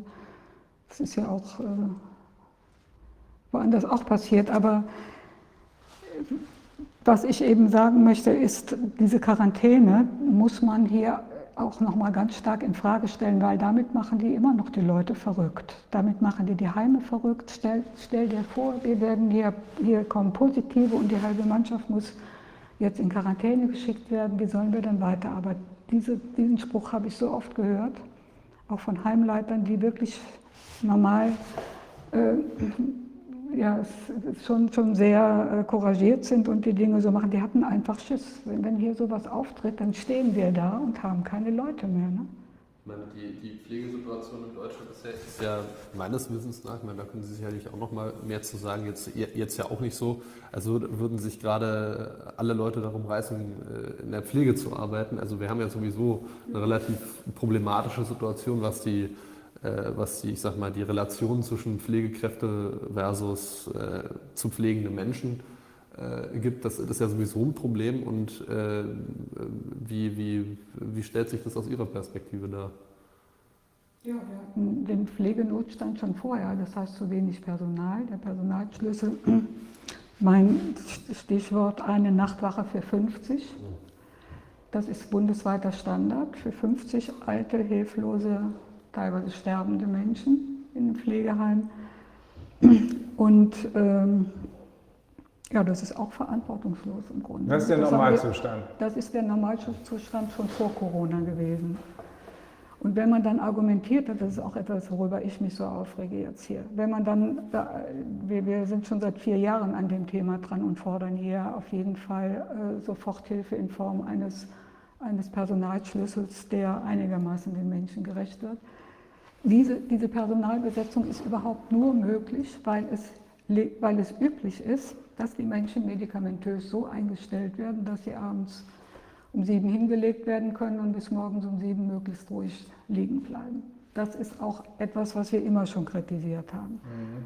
Jetzt dürften, also im, im Zuge dieser äh, Corona-Geschichte dürfte die, die äh, Ruhigstellung mit Psychopharmaka noch eine, ganze, an, noch eine ganz andere Dimension eingenommen haben, weil, wie sie ja zum Beispiel auch sagte, die Menschen teilweise in ihren Zimmern bleiben mussten, was aber ein Demenzkranker von alleine gar nicht tut, mhm.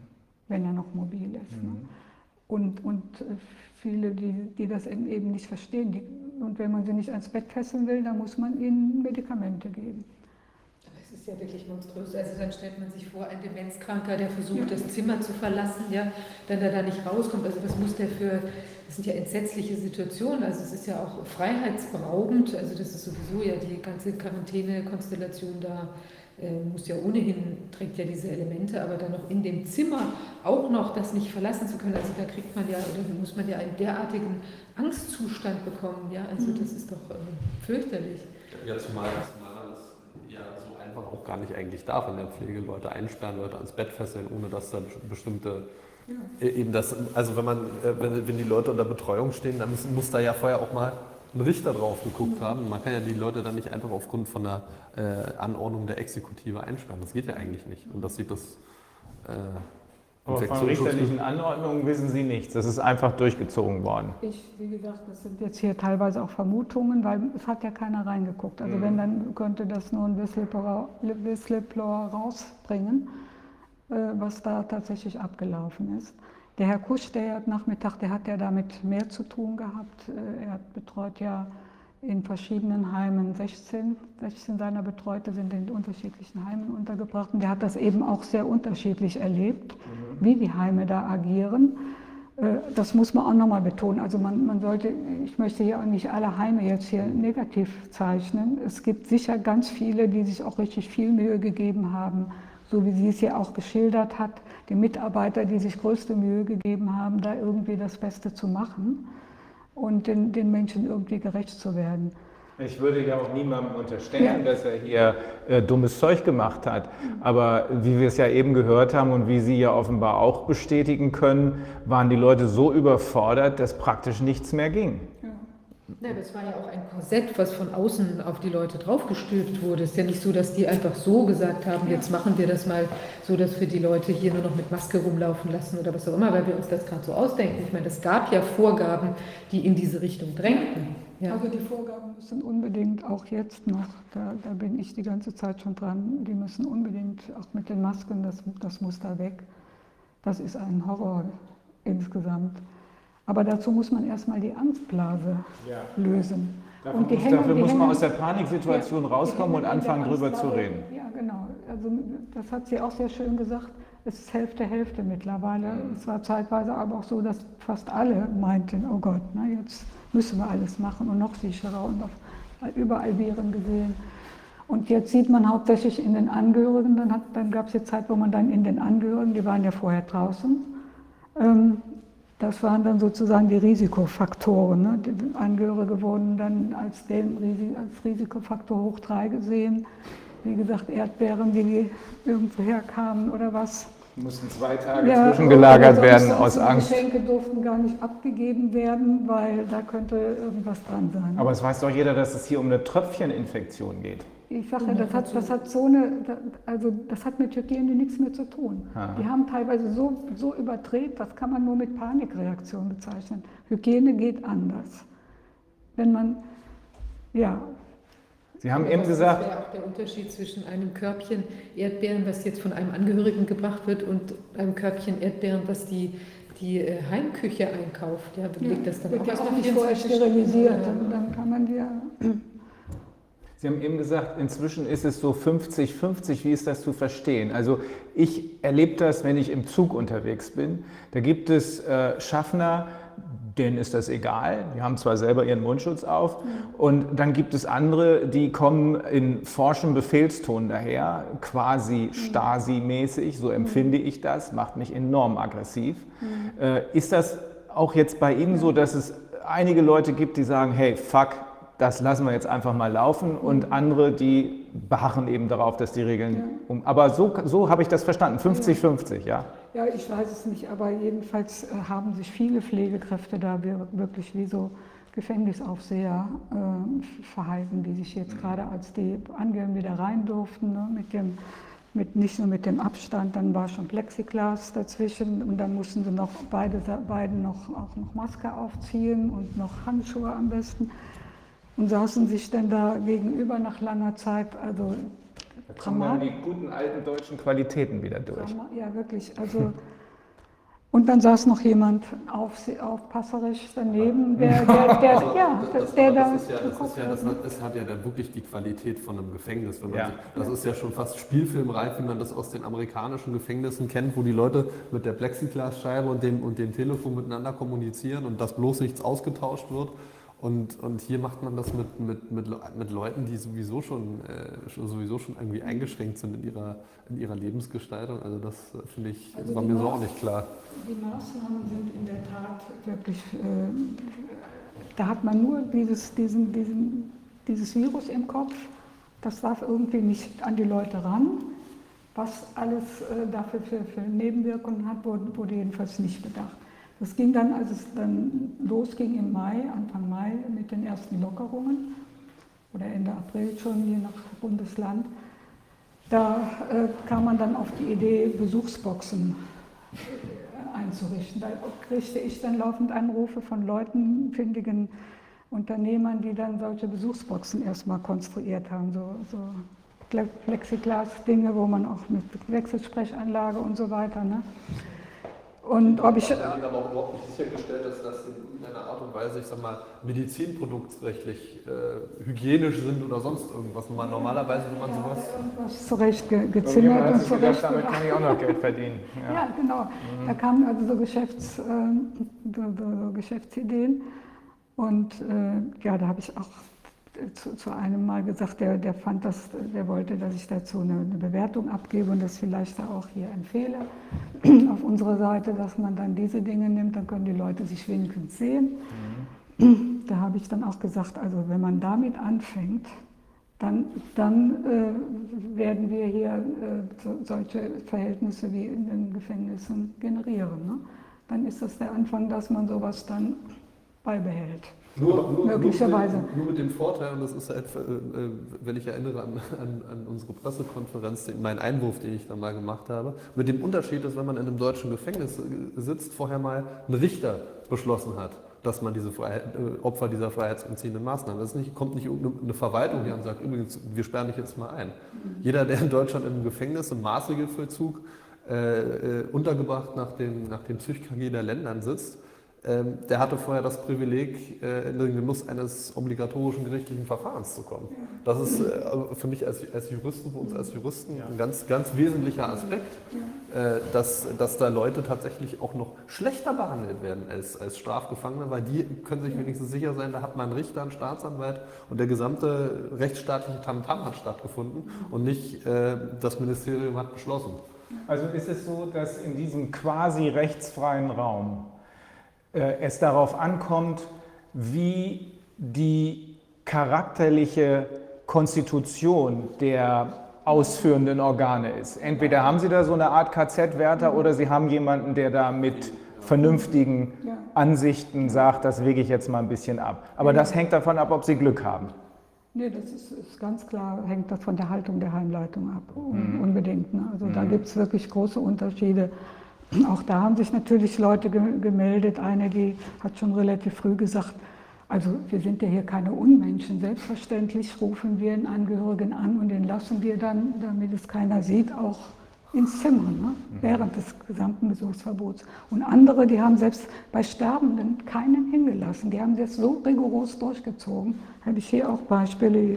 Ja, erzählen Sie ja. uns mal, was ist da passiert? Ja, das ist wirklich denn dieses isolierte Sterben, das hat mich jedenfalls, ja. ich habe es ja zuerst aus den USA nur wahrgenommen und konnte nicht glauben, was ausgerechnet in Deutschland abgeht. Was ist da passiert? Ja, der, das ist zwar, das hat zwar fast jedes Bundesland oder das war insgesamt auch vorgesehen, dass es Einzelentscheidungen, abweichende Entscheidungen geben darf, die also gerade auch um, wenn, wenn es um Sterben geht. Aber trotzdem haben einige Häuser so extrem reagiert, hier kommt null und gar keiner mehr rein, auch Krankenhäuser. Auch in Krankenhäusern ist auch ziemlich viel Unmenschliches passiert. Nicht in allen, auch kam hier wieder auf den Chefarzt an. Aber ähm, ja, wo finde ich es jetzt auf die Schnelle? Da, da gibt es mehrere Beispiele, auch welche, die veröffentlicht sind, wo man tatsächlich auch die Tränen äh, ankommen, wenn man sich das anguckt. Verzweifelte Menschen, die da ihre, die einfach nicht zu ihrem sterbenden Angehörigen gelassen wurden. Ne? Wie hat man das denn, wie hat man denen das denn erklärt? Einfach nur, so ist weil, es, weil, musste hinnehmen? weil es verboten Weil es verboten ist. Also ich, ich verstehe es in der Tat auch nicht, da ich aus diesem Metier komme und weiß, dass also egal wo, wo, wo Patienten liegen, außer im OP, dürfen eigentlich überall Angehörige hin. Wenn man jemanden auf Intensivstation besucht, muss man sich eben auch was anziehen, über Schürze und meinetwegen auch Mundschutz, aber man darf hin. Und hier wurde auch einfach mal, wurden die, die Häuser zugemacht.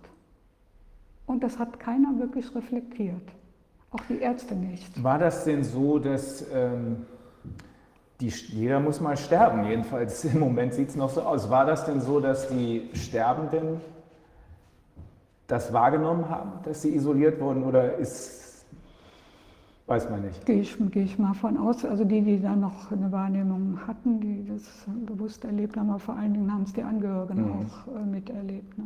Mhm. Der Kusch, der, was ich aber es nachher erzählt, der hatte auch von einem Fall berichtet, äh, auch eine haarsträubende Geschichte, können wir ihn vielleicht nachher mal fragen. Das mhm. kriegst du auch nicht mehr ganz zusammen. Ähm, ja, also wie gesagt, das hat alles mit Menschlichkeit nichts mehr zu tun und mit Hygiene auch nicht. Mhm. Im weil, Gegenteil, ne? Ja, weil Hygiene, wenn man den Begriff Hygiene nimmt, heißt Gesundheitsfürsorge. Und das bezieht alles mit ein. Das heißt immer abwägen, ich kann ja nicht auf der einen Seite eine Maßnahme, äh, eine Maßnahme ergreifen, die dann auf der anderen Seite die Gesundheit ruiniert. Mhm. Also es muss ja irgendwo mindestens so weit abgewogen werden, dass das Risiko mit dem möglichen Nutzen ähm, ein vernünftiges Verhältnis bildet.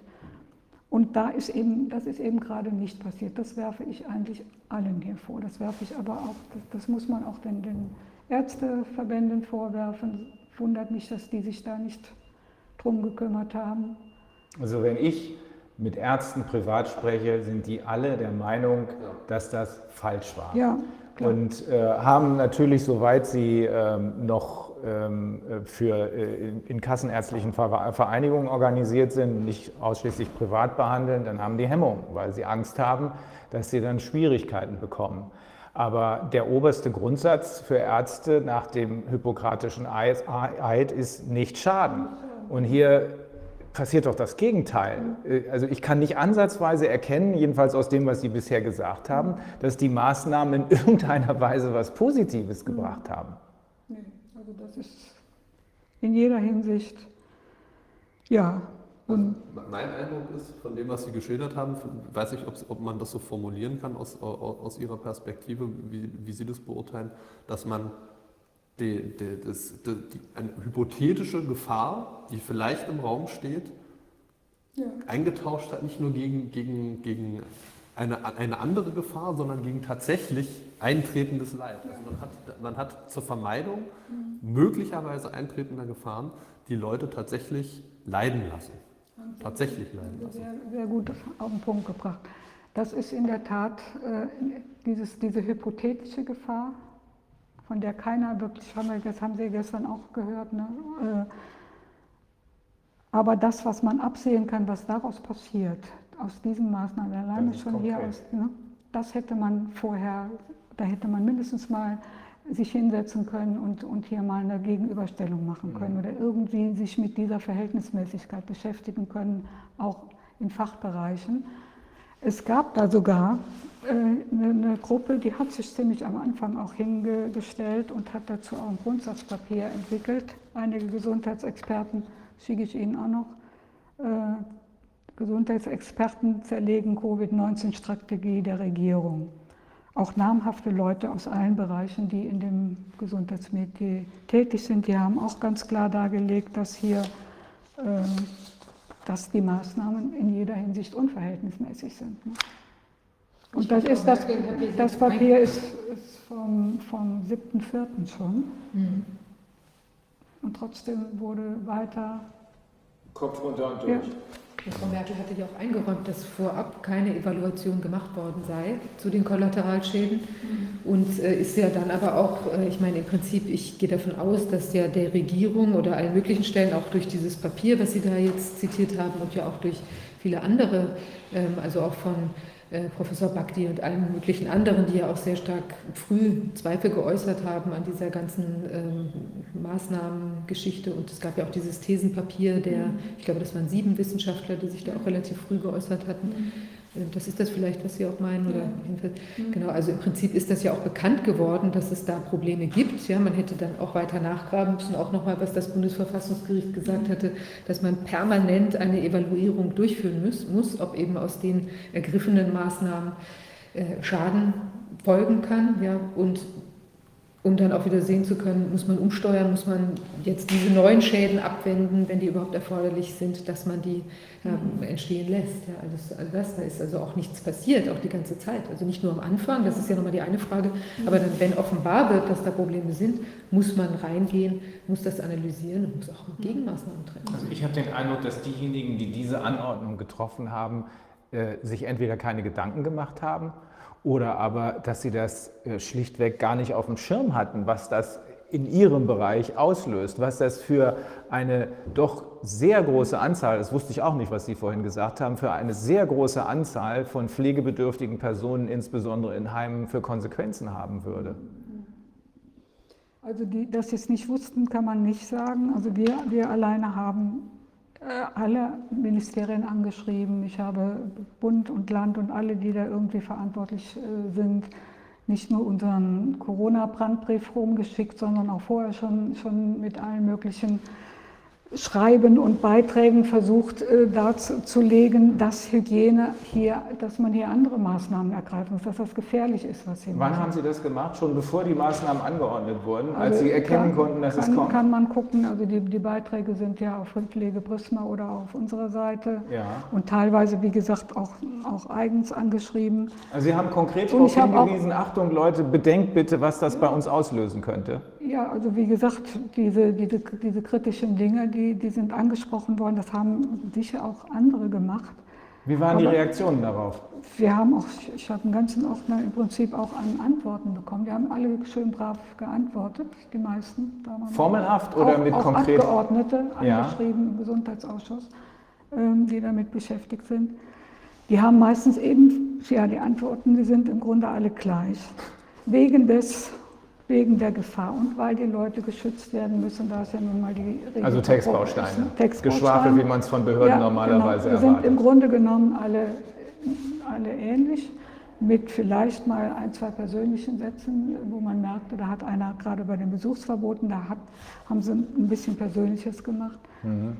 Teilweise ist das aber gar nicht erst bis zu den Ministern vorgekommen. Das konnte mhm. man schon merken. Die, hatten, die haben in jedem Ministerium äh, hatten, haben die so eine Art, ähm, ja, manchmal sagen, so, so, eine Abteilung eingerichtet mit, äh, mit Mitarbeitern, die sich nur um diese viele Post gekümmert haben, die vielen Fragen, die von Betroffenen jetzt zur Sache, zum, zum Thema Corona kamen. Das wurde gar nicht erst weitergeleitet. Das, mhm. das haben eigentlich Menschen bearbeitet, die dafür bezahlt werden, dass sie diesen Job machen, ohne Entscheidungskompetenz oder, oder so. Insofern kam das eigentlich. Dass Sie, den, dass Sie den Verantwortlichen den Rücken frei halten. Ja. Dell das mal ab, oder ja. ist das Ihr Eindruck? Ja. Dell das mal irgendwie ab? Ja. Mhm. Wobei das ist ja auch schwierig, weil das ist ja fast eine Art Organisationsverschulden dann im Zweifel. Also hier, ich habe hab jetzt mal ein, das letzte ähm, von, von, äh, von Nordrhein-Westfalen, das letzte Schreiben von Laumann hat er selber sogar unterschrieben, vom 30. Juni. Und ähm, Gut, das ist auch natürlich aufgesetzt, aber äh, die haben ja jetzt auch das Besuchsverbot eigentlich komplett aufgehoben. Mhm. Dann ähm, kann ich mal vorlesen, was hier steht. Das ist immerhin ein längeres Schreiben. Ja, ja. Nicht nee, einfach die, nur ein nee, das sind alles längere Schreiben. Mhm. Das sind schon auch Erklärungen. Teilweise haben sie mir auch Links geschickt, wenn ich das über E-Mail gemacht habe, mit, jedem, mit, mit den Angaben was jedes Land jetzt für Verordnungen hat, weil ja jedes Land hatte andere Verordnungen und dann, wie gesagt, jeder Träger nochmal andere Verordnungen. Und ähm, ja, und wenn die Leute dann angerufen haben, dann wollten sie dann eben wissen, was, was, ist, jetzt, was, was ist denn jetzt hier gerade Stand der Dinge. Ähm, Ähm, also es ist jedenfalls auffällig, sie haben schon gedruckt bekommen, auch von anderen Organisationen. Also wir waren so ziemlich die Ersten, die hier massiv gegen gesteuert haben und auch gesagt haben, das ist eigentlich ein No-Go, sowas darf es nicht geben. Aus Ende. Das muss anders gehen. Wir müssen anders mit solchen Situationen umgehen können. Und konnten es bislang ja auch. Ne? Und von daher, äh, wenn, wenn es nichts bringt, nichts anderes bringt, äh, dass ich hier gesessen habe, wie dass wir das irgendwie hinkriegen, dass sowas tatsächlich nicht mehr passieren darf. Mhm. Wenn das eine ja. Konsequenz hieraus sein könnte, wäre es immerhin eine positive ja. Konsequenz. Ja. Ähm, aber, die, aber Ihr Erleben ist, wenn ich das, stimmt ja offenbar auch mit dem von Frau Herrmann überein, wenn ich das richtig deute, Ihr Erleben ist, dass das, was hier als Corona-Pandemie und zig Millionen Tote äh, in der Öffentlichkeit verbreitet wurde, sich in nichts, in der Realität in nichts von dem unterschieden hat, was vorher immer mal als übliche Grippewelle durchgerauscht ist. Oder, oder, oder ist da irgendwas äh, anders? Nö, hm. außer den Maßnahmen. Und das außer den Maßnahmen, die aber offenbar erst ergriffen wurden, als schon 14 ja. Tage lang die Infektionszahlen wieder zurückgingen. Ja. Also auch hier dieser Lockdown äh, und insbesondere auch das Besuchsverbot wurde ja eben auch zu dem Zeitpunkt erst getroffen. Ähm, aber bis zu dem Zeitpunkt hat es in den Heimen noch kaum äh, Corona-Fälle gegeben. Die mhm. Ausbrüche sind im Grunde erst zu einem Zeitpunkt passiert, als schon 14 Tage lang kein Besucher mehr reinkam. Also die sind auch von den Mitarbeitern mhm. höchstwahrscheinlich verursacht worden. Was auch jeder weiß. Es ist noch nie, mir ist überhaupt nie bekannt, dass ein Besucher in einer Einrichtung, sei es Krankenhaus oder Heim, eine, eine größere Infektionskette da hat auslösen können. Das können nur Leute, die auch in, den, in Kontakt mit vielen mhm. Bewohnern treffen und da sind die Pflegekräfte nun die Ersten, die, ja. weil die auch den körperlichen Kontakt haben, weil die von Zimmer zu Zimmer gehen. Mitunter dauert es dann auch nicht die Hände desinfizieren und die, wie schon gesagt, also die Gefahrenquelle liegt ganz eindeutig da. Mhm. Weiß jeder, warum man überhaupt diesen, die, dieses Besuchsverbot, das ist mir völlig schleierhaft, ist auch nicht mit der mangelnden Schutzkleidung zu, äh, zu erklären. Mhm. Man hätte locker, und das haben auch einige Heimleiter gesagt, äh, ist doch eigentlich gar kein Problem. Die kriegen hier, die, die sollen äh, hier schnurstracks ins Zimmer gehen, dann bleiben sie da und wenn sie sich hier sonst nicht aufhalten, wen sollen sie da einstecken? Ne? Und denn, Aber, gab es denn äh, tatsächlich auch äh, Heime, wo, wo so wahnsinnig viele Leute positiv getestet sind? Oder, oder war das eher so, dass es dann immer so drei, vier, fünf Leute gab, wo man jetzt auch sagen könnte, wenn dann eine Massentestung sozusagen in den Heimen erfolgt ist, dass wir es vielleicht auch hier mit Fehlerquellen aus dem Test wiederum zu tun haben ja, könnten? Also ich, gut, ich kriege das ja jetzt ähm, so, so scheibchenweise. Sie haben, hier hat ein, ein Altenpfleger aus einem Münchenstift, das ist auch eine sehr große Einrichtung mit über 2000 ähm, Bewohnern, allerdings verteilt in, glaube ich, acht oder, oder zehn Häuser. Der hat da mal so eine Zeittafel mal aufgestellt, wie viel getestet worden, wer in wel, wie viele in welchem Haus positiv waren, wie viele Mitarbeiter positiv waren. Ähm, das ist insofern interessant, als dass es in allen Häusern Positive gab. Auch ein paar Leute mussten ins Krankenhaus, kamen aber alle wieder lebend zurück. Ein anderer, der Corona-Symptome eigentlich hatte, war aber negativ getestet, ist aber verstorben. Der einzige mhm. in dieser großen Einrichtung. Also wenn Sie von den Ausbrüchen vorhin ja. gesprochen haben, dann heißt das positive Testung, aber nicht notwendigerweise ja. Erkrankungen oder gar Todesfälle. Ja. Es gab allerdings auch Heime, wo es, wo es dann ganz viele Todesfälle gab, wie, wie, wie, beispielsweise da in Wolfsburg in dieser Einrichtung. Mhm.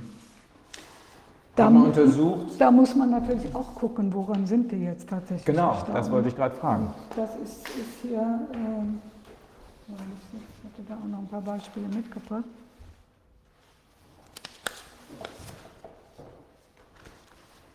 Ähm, ja.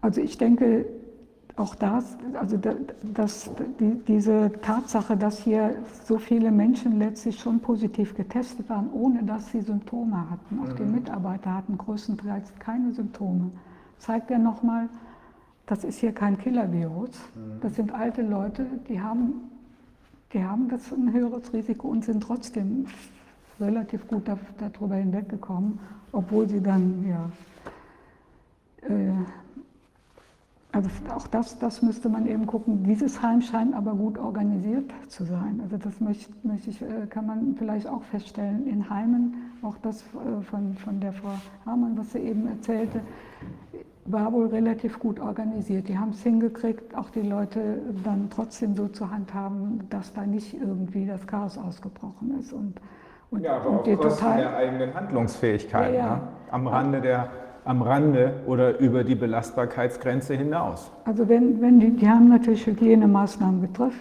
getroffen, die sicherlich überbordend waren im, im Verhältnis, hätten man mit weniger, weniger Schaden angerichtet so ungefähr. Aber es ist da eben auch kein großer, ja mindestens ist Corona da nicht groß äh, mhm. zu Buche geschlagen. Während in den Heimen, wo, äh, wo die Organisation überfordert war, wo auch insgesamt schon vorher Missstände wohl geherrscht haben, da scheint das, das Virus richtig viel Tote zu, verursacht zu haben. Sei es, dass dann, die, wie schon gesagt, die Leute Angst haben, vor Angst auch nicht mehr gepflegt haben, das Personal äh, eben noch viel weniger war, wie es eh schon war und äh, daraufhin Menschen gestorben sind. Ich glaube, ich glaube, wir machen uns gar nicht wirklich klar, dass wir hier nicht über frei handlungsfähige Personen sprechen, sondern über ja, einen großen Teil der Bevölkerung. Wie groß das ist, habe ich ja eben zu meiner Überraschung erfahren, über einen großen Teil der Bevölkerung, der dringend auf die Hilfe anderer angewiesen ist. Also ich, ich kann es mir nicht vorstellen. Ich bin froh, dass ich quasi ohne fremde Hilfe in den Sattel steigen kann. Aber hier geht es um Leute, die die letzten Endes doch, wenn ich sie richtig verstehe, und so viel ist da nicht falsch zu verstehen, durch diese Maßnahmen schwer geschädigt wurden. Oder? Also da wird es sicher ganz viele. Mhm. Das wird ungezählte Menschen werden da ganz, ganz man wird das erst, man wird das noch gar nicht richtig absehen können, ne? denn das Ganze ist noch in der Entwicklung, ähm, was das an psychologischen und auch an anderen gesundheitlichen Schäden verursacht. Hm. Ist es so, dass man jetzt zwar sehen kann, dass das nicht besonders schön war, um es mal super vorsichtig zu formulieren, aber dass das ganze Ausmaß sich erst noch zeigen muss? Oder wie würden Sie das? Ja, ich hatte auch teilweise die Befürchtung, weil die Heime sind ähm, ganz zurückhaltend, was die Lockerungen anbetrifft. Also das ist, das ist ganz von, nur von ganz wenigen Heimen ist überhaupt äh, das Bedürfnis nach außen getragen worden von Heimleitungen, dass jetzt gelockert wird. Mhm. Weil man befürchtet, wenn die jetzt wieder reinkommen und gucken, was hier los ist, dann äh, will man das lieber nicht. Mhm erleb, erleben. Also hier Einheim, das ist auch äh, in, der, Süddeutschen, äh, ein Caritas-Verband vom 30. April.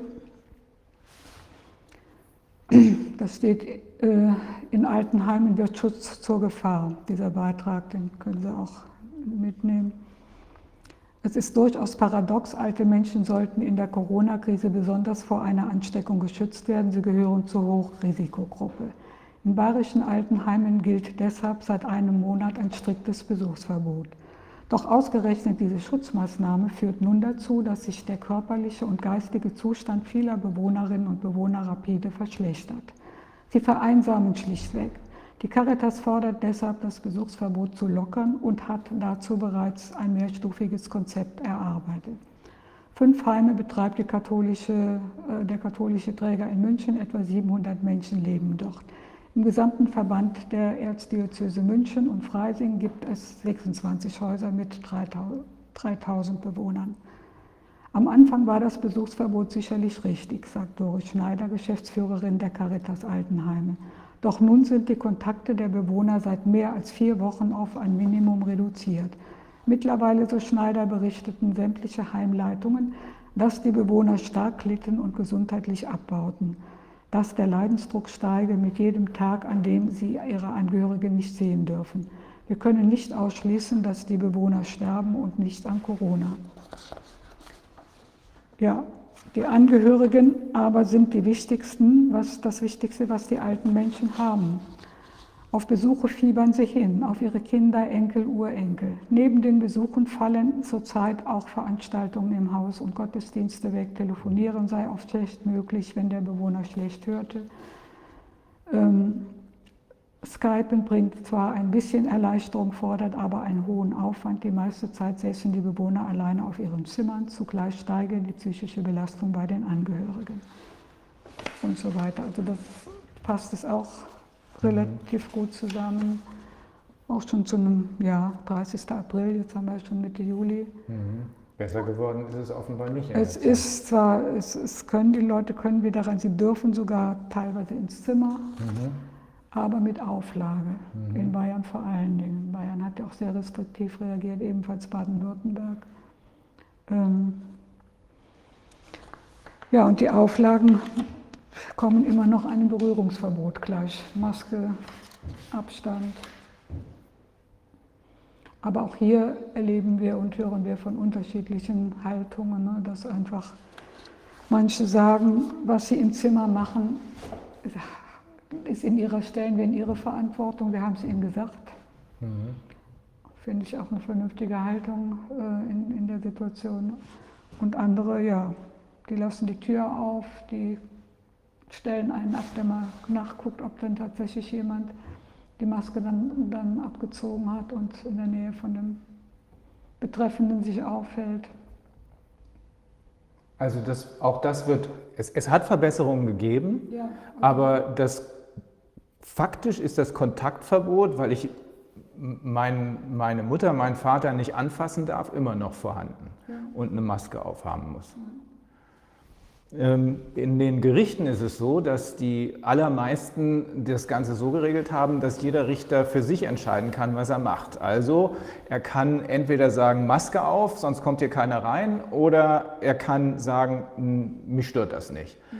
Ähm, das ist für mich, das zeigt für mich die ganze Absurdität, also nach meinem persönlichen Empfinden. Wir fragen ja extra, um zu sehen, wird das bestätigt oder widerlegt. Das zeigt für mich die ganze Absurdität. Habe ich nämlich zwei Verhandlungen hintereinander, kann ich bei einem Richter mich anstecken nach freiem Willen und beim nächsten Richter muss ich dann äh, versuchen, diese gerade eben erlebte Ansteckung zurückzuhalten. Ist das da, ist das auch so? Ja, also das sind, wenn man da die, wenn man die Wege der, der Hygiene anguckt, das sind einfach, ähm, ja, das, das, da, da, wurde auch nicht zu Ende gedacht oder mhm. nur halb gedacht. Oder gar nicht gedacht. Oder gar nicht gedacht, einfach mhm. irgendwas gemacht. Manches kommt einem einfach nur vor wie Schikane. Also das ist, ja, ja. oder mindestens auch den Angehörigen kommt es so vor. Ja, wenn man also, Panik hat, muss man ja auch nicht mehr denken. Ja. Dann ist es schön einfach. Macht man einfach. Ich habe jetzt an verschiedenen Stellen äh, versucht zu, zu schreiben, auch jetzt hier, wenn man von Tröpfcheninfektion ausgeht, wie die Tröpfchen sich verhalten, warum man, wenn mhm. jemand ruhig da liegt, nur ruhig da, da, da, atmet und kaum was spricht, der sprüht dann auch keine zwei Meter Aerosole durch die Gegend. Da kann ich mich auch daneben setzen, auch ohne Maske, wenn ich jetzt hier nicht groß äh, was, was mache. Ähm, auch hier so die Verhältnismäßigkeit, da, da, da müsste man einfach nochmal gucken. Also wir müssen von diesen Masken waren nicht nur für, für die, die Gesunden, die draußen rumlaufen, sondern auch in den Einrichtungen wieder runterkommen. Das ist ja auch für die, für die Mitarbeiter, abgesehen davon, ähm, unter dieser Maske zu arbeiten, ist sehr anstrengend mhm. äh, und auf Dauer auch ungesund. Ich denke, das macht den Beruf nicht gerade attraktiver, wenn das jetzt so zur Regel werden sollte. Zusätzlich zu größtenteils schlechter, schlechter Bezahlung oder körperlich harter ja. Arbeit und langen Arbeitszeiten darf man dann auch noch unangenehme Arbeit, also sollte da, nicht jetzt, sollte da nicht jetzt wenigstens so eine äh, Prämie, so eine Anerkenntnisprämie gezahlt werden ja. für die Leistungen in diesem Bereich? Ich, äh, so wie ich das jetzt mitbekommen habe, kann man diese Leistungen gar nicht hoch genug einschätzen, ja. wenn ich das vergleiche mit dem, was irgendwelche nichtsnutzigen Konzernchefs an Leistung und Gegenleistung vereinnahmen. Ist das passiert? Ist diese Anerkenntnisprämie bezahlt worden oder ist das auch schon wieder in Zweifel gezogen worden? Also für die Altenpflege gibt es die Regelung 1000 ja. Euro und manche Bundesländer legen nochmal 500 drauf. Mhm. Die Krankenpflege ist allerdings mehr oder weniger leer ausgegangen, beziehungsweise da, da geht es dann darum, ob das Krankenhaus selber was macht. Mhm. Weil tatsächlich auch in der Krankenpflege eine ganz andere Situation streckenweise war. Die haben ja teilweise Däumchen gedreht. Abgesehen mhm. von manchen Bereichen, wo jetzt auch tatsächlich äh, Infizierte äh, waren äh, mhm. und, und man eben auch einen höheren Aufwand hatte, waren viele Bereiche hier, sind ja so runtergefahren, dass sie Kurzarbeit machen mussten oder, wie auch gestern schon angesprochen. Und ähm, das Irre, die, die ähm, bekommen ja dadurch, dass sie hier ähm, für Corona-Patienten Betten freigehalten haben und eben die normalen Patienten nicht behandeln konnten, ist ja auch ein wirtschaftlicher, ähm, wirtschaftliches Problem entstanden und das wird ja mit 560 Euro pro Tag und Bett wird das ja ausgeglichen.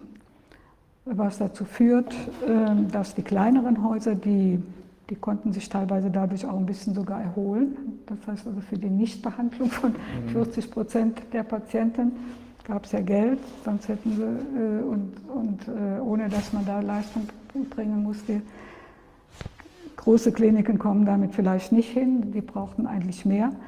Aber ich habe mir das mal ausgerechnet, alleine jetzt die drei Monate, die, äh, die, die das jetzt schon aus, ausmacht, drei Monate, wenn man von 400 400.000 Krankenhausbetten in Deutschland ausgeht und davon 40 Prozent, das sind 160.000 Krankenhausbetten mal 560, dann kommt man auf eine Milliarde und ein paar gequetschte. Alleine für, für das Nichtbehandeln, für die Nichtleistung, die hier verordnungsgemäßig erbracht, also die hier äh, der, der, ähm, durch die Maßnahme eben ja geschuldet ist.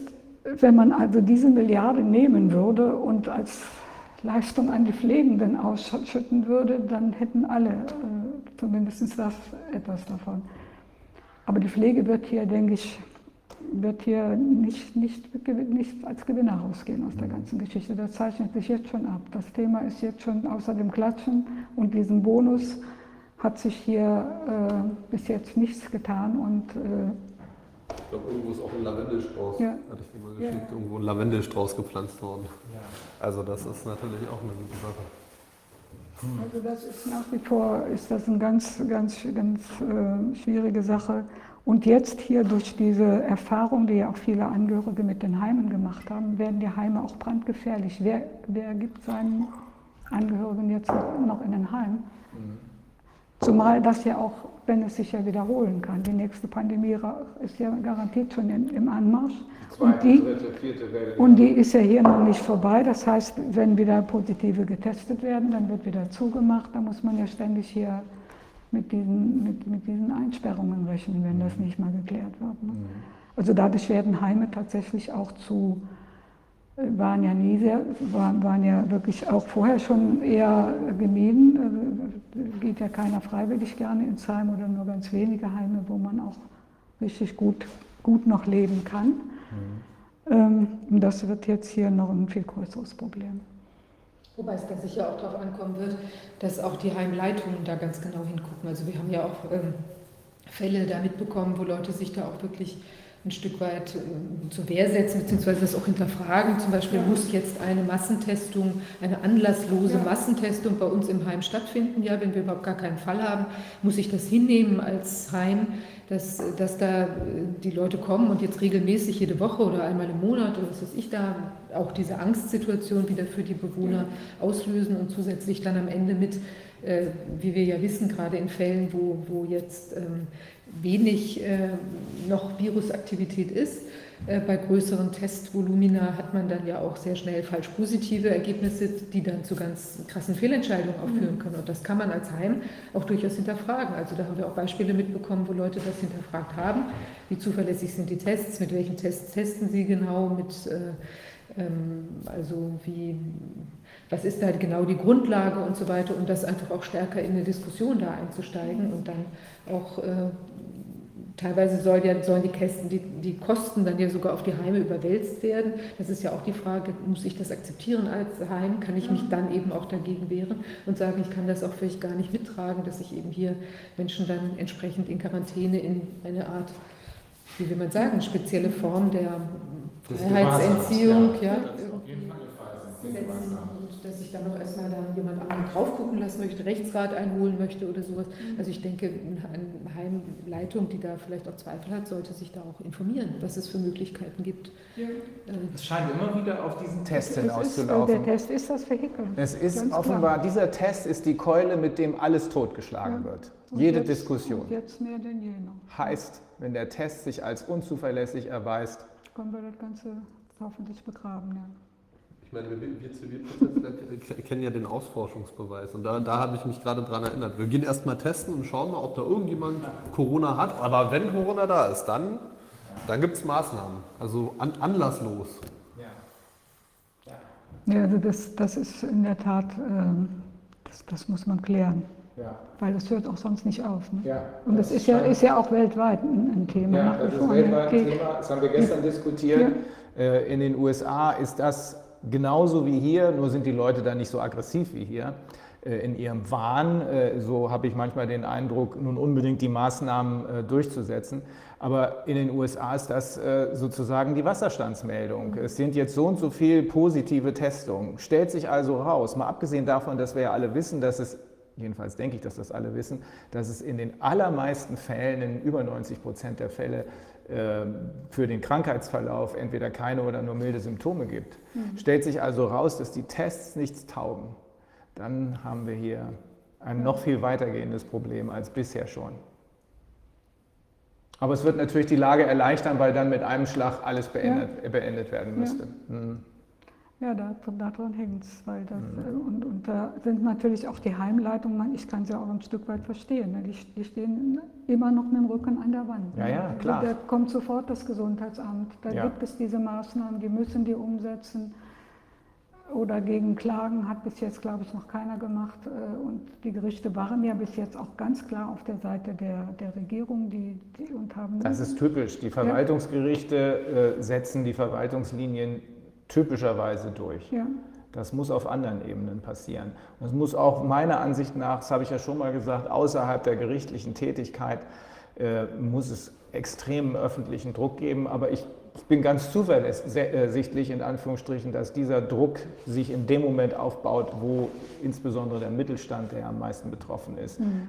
extrem unter wirtschaftlichen Druck gerät. Das äh, gilt natürlich dann auch für die Pflegeheime. Ne? Mhm. Ja, die Pflegeheime, also was, was der Mittelstand oder eben die Menschen, die draußen noch sich selber wehren können. Also die Pflegeheime, wie es den Menschen da geht, das hat wirklich nicht nur zur Zeit Coronas niemand echt interessiert, das kommt ja hier auch deutlich raus. Ne? Mhm. Äh, das war auch vorher schon eben immer. Die sind, das ist tatsächlich ein Stück weit, wird, werden diese Menschen hier auch ausgelagert. Sie sagen also, die öffentliche Wahrnehmung die will das gar nicht Wahrnehmung, sehen. Das ist kein Thema, womit man hier groß die Öffentlichkeit hinterm Ofen hervor. Kein, kein Obwohl doch potenziell jeder von uns Gefahr das läuft. Wird, das wird eben gerne verdrängt. Mhm. Das will man, das ist unangenehm, damit will man auch nicht, auch nicht im Fernsehen oder so groß konfrontiert werden. Mhm. Ähm, wie Bismarck gesagt hat, niemand möchte sehen, wie Würste und Gesetze gemacht werden. Und das ist eine, ja.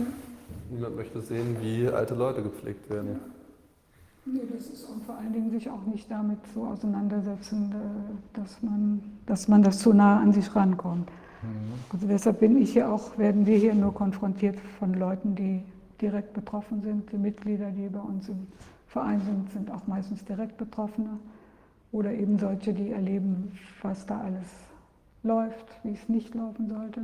Man kann doch hoffen, dass äh, jedenfalls die Angehörigen der Betroffenen äh, sich zu irgendeinem Zeitpunkt entschließen, ein bisschen Lärm zu machen. Denn äh, wenn ja, das sonst von der Öffentlichkeit nicht sind, wahrgenommen wird, sind das ja die nicht einzigen. organisiert. Da ist ja jeder so für mhm. sich. Da, da gibt es eben auch keine Organi Organisation und die sind auch eben, ja, man muss das auch, glaube ich, insoweit differenzieren. Also die, die im Heim leben, da möchte ich mal sagen, sind zwei Drittel äh, sind tatsächlich auch alleine, mehr oder weniger. Da sind entweder gar keine Angehörigen mehr da, die sich so stark verbunden fühlen, dass sie sich regelmäßig kümmern. Äh, Zwei Drittel. Ja, das kann man etwa sagen. Regelmäßige Besuche, das haben wir auch mal irgendwann ermittelt, da gibt es auch irgendwo mal Zahlen zu.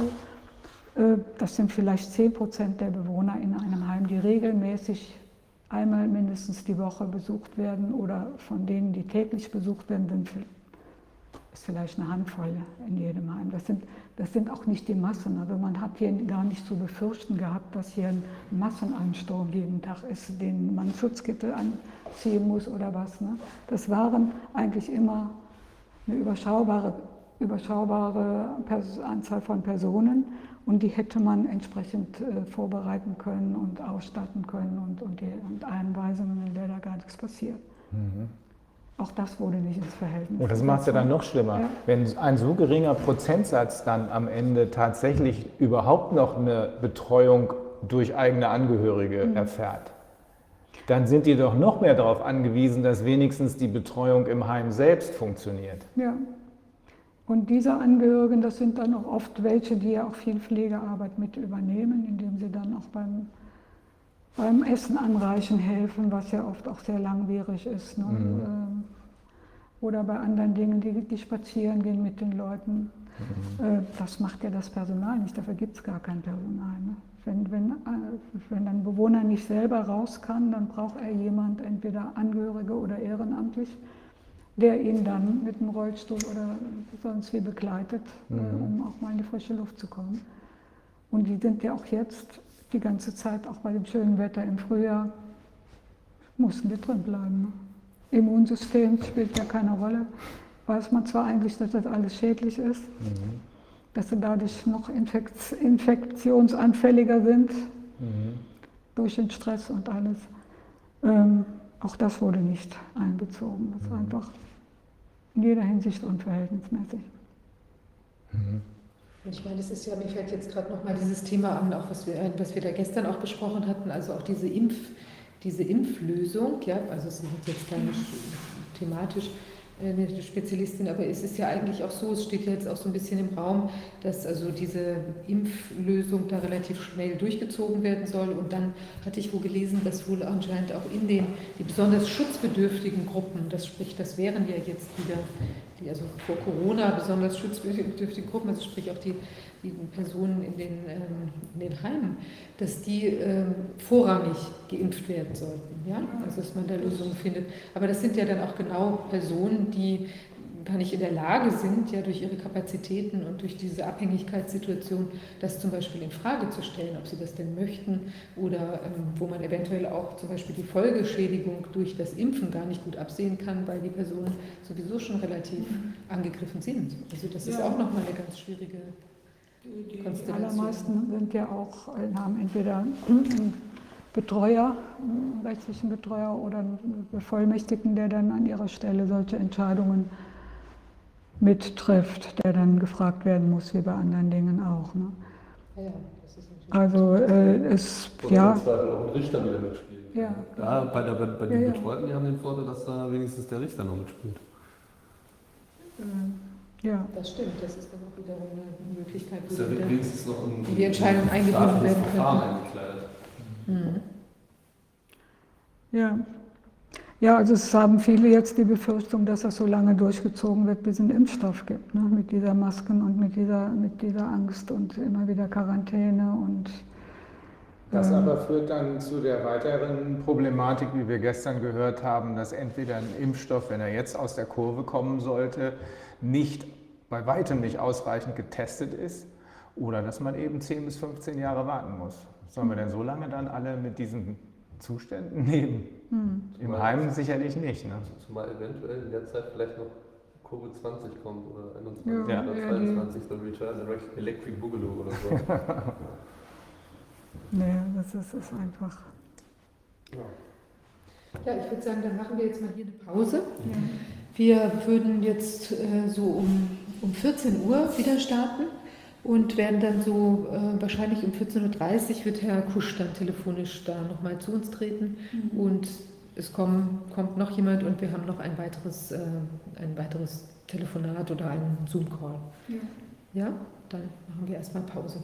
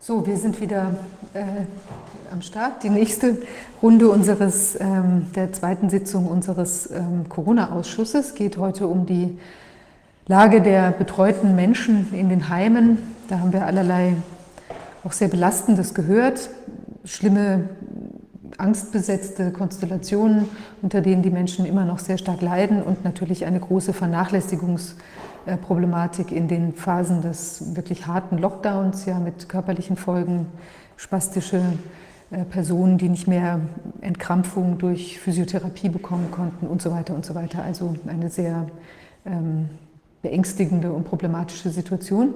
Wir setzen uns jetzt noch näher mit dem Thema auseinander und wir haben einen Betreuer, das ist Herr Kusch. Der betreut 16 äh, Personen und der wird gleich telefonisch zu uns stoßen und uns noch Näheres aus seiner Praxis berichten, was sich so jeden Tag abspielt, mit welchen Problemen er zu kämpfen hat und ähm, wo er sich auch sehr einsetzt für seine äh, Betreuten. Da werden wir einiges hören und dann werden wir noch eine Zeugin, ähm, wird live äh, zu uns stoßen, die äh, berichtet über äh, die problematische Situation von Angehörigen von Ihren Angehörigen. Vielleicht können Sie auch zu der Dame noch mal kurz was sagen, die gleich kommen wird. Ja, sie ist selber eben auch betroffene äh, Tochter einer Mutter, die in einem Pflegeheim ist und äh, ja, hat alles Mögliche versucht und war teilweise so verzweifelt, dass sie schon überlegt hat, sie rauszuholen, was aber eben äh, auch nicht so ohne weiteres geht, wenn man berufstätig ist, plus kleine Wohnung und irgendwie organisieren muss, dass die Pflege dann auch trotzdem funktioniert. Das geht auf die Schnelle nicht. Mhm. Und sie haben sich auch, ja, also sie wird das selber berichten, was sie da so alles erlebt hat äh, in, im Zuge dessen. Und sie wollte eben auch selbst, weil ihr das wichtig ist, weil ihr dieses Thema ganz wichtig ist, wollte sie dann auch persönlich hier vorbeikommen und das berichten. Ja, ich finde das auch sehr gut, dass auch Leute ja. sich damit in die Öffentlichkeit wagen, weil sie auch einfach eine Inspiration sind ja. für andere, das auch zu tun und zu sagen, mitzuteilen, was man erlebt hat, auch an belastenden Situationen. Und ich finde es auch ganz wichtig, auch nochmal einen Aufruf an Menschen, die in Pflegeheimen arbeiten, wo sie vielleicht jetzt auch für sie selbst belastende Situationen sehen oder wahrgenommen haben, ja, oder vielleicht auch Verbesserungen jetzt oder auch Ideen haben, wie man das verbessern kann, dass sie sich vielleicht auch einfach auch an die Öffentlichkeit wagen oder auch mhm. an uns wagen, so dass wir vielleicht das auch noch mal kommunizieren können, vielleicht auch was es für Auswege gibt und ähm, genau und auch die Erfahrungen zu kommunizieren. Ja, zum Herrn Kusch möchte ich auch vielleicht vorab noch. Ja. Wir sind schon lange, ich kenne ihn schon, schon länger, er ist auch Mitglied in unserem Verein. Wir haben zusammen auch eine Broschüre mit Erfahrungen zur rechtlichen Betreuung von Pflegebetroffenen geschrieben, weil das ist auch ein Thema für sich. Also Betreuer sollen sich ja eigentlich auch kümmern, tun auch viele, aber auch nicht, längst nicht alle so, wie sie es sollten. Und von den Betreuern, gibt ja ganz viele Menschen unter Betreuung stehen, hat man relativ wenig gehört. Mhm. Der Kusch ist eigentlich hier auch so ein, so ein ziemlicher Einzelkämpfer, und äh, der sich um seine Leute da wirklich auch besonders kümmert und darum auch so sehr Anteil nimmt an der ganzen Geschichte. Mhm. Ich versuche ihn dann ja, jetzt mal zu erreichen. Gut, ja. Ja? Hm, hat sich das hier mal gleich wieder verabschiedet.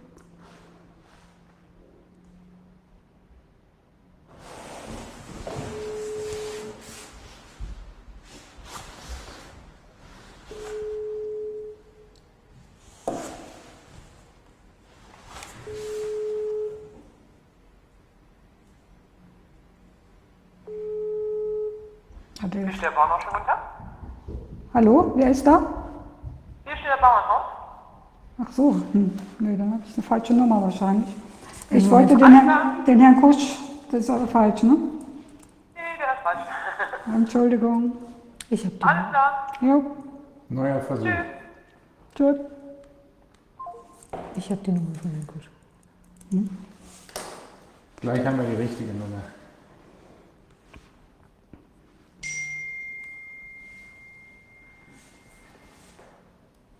denke, wird in seinem Büro erreichbar sein. Wollen Sie mal kurz ja. Ja, das, ja, das ist die Nummer, über die man ihn normal. Sie mir mal. Ich schreibe sie Ihnen gerade ab. Oder hier drauf. nicht einfacher.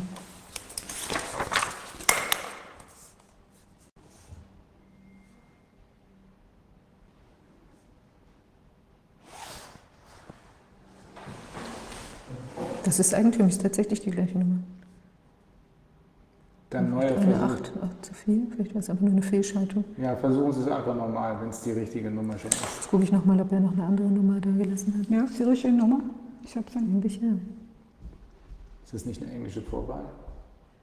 Nee. Oder Glenburg, oder. Mal gucken.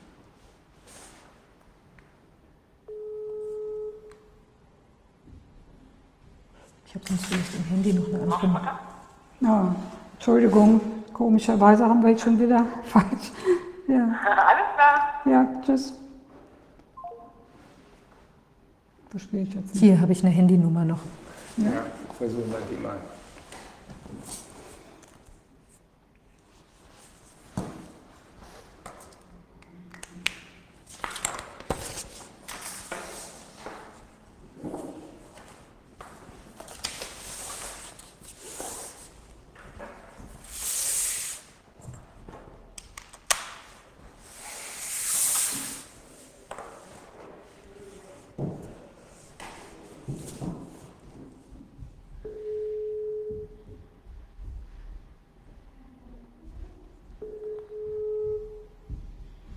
Kusch?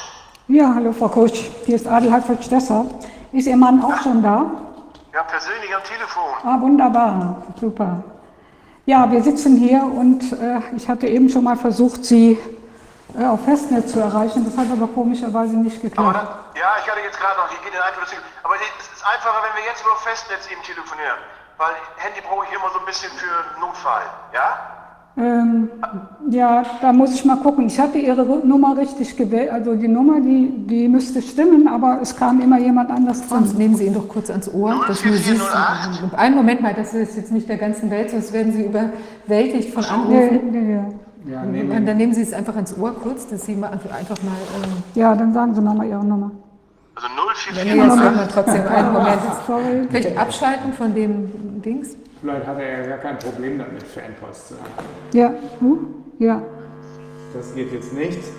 Nochmal 04, Nee, Nicht, wieder, 044. nicht wiederholen.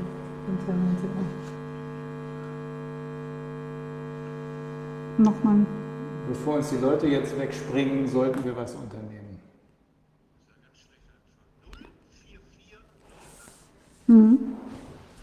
Ja, habe ich.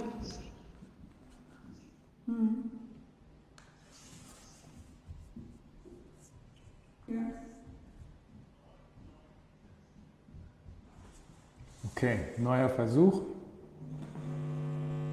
Jetzt sollten Sie das wieder reinstöpseln. Falsche Nummer.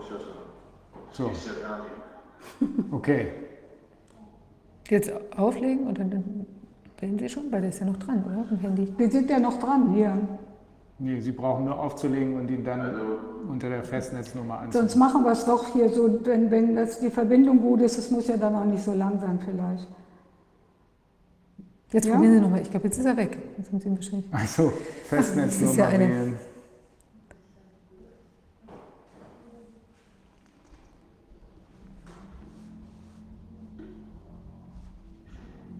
Sind aber auch außergewöhnliche Umstände, dass man jetzt hier mit Zoom und Telefon und ich weiß nicht was miteinander. Da ist er noch. Der ist noch dran.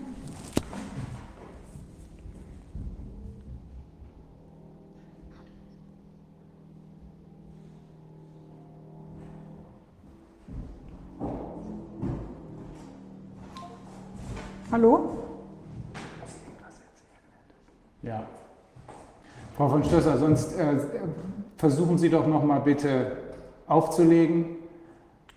Wenn er weg ist, die Festnetznummer wählen und dann noch mal anklicken. Weißt du, was er uns berichten kann? Ähm, ja, er hat also insbesondere eine relativ ähm, äh, enorme Sache, das hat er mir am Telefon schon mal ähm, berichtet, das ist wohl in mehreren Fällen vorgekommen, wo man versucht hat, die äh, Mitarbeiter, die, ähm, die Betreuten, was Frau von Schlösser vorhin auch erzählt hatte, tatsächlich zu sedieren. ja, also den Beruhigungsmittel oder sonstige Dinge ähm, ähm, zu geben. Anstelle von Betreuung. Anstelle von Betreuung. Und da hat er dann als Betreuer auch massiv interveniert, hat also die Be Behandlung durch ein bestimmtes Krankenhaus, einen bestimmten Arzt auch untersagt und hat auch mitgeteilt, dass man dafür eben auch im Prinzip eine richterliche Anordnung benötigen.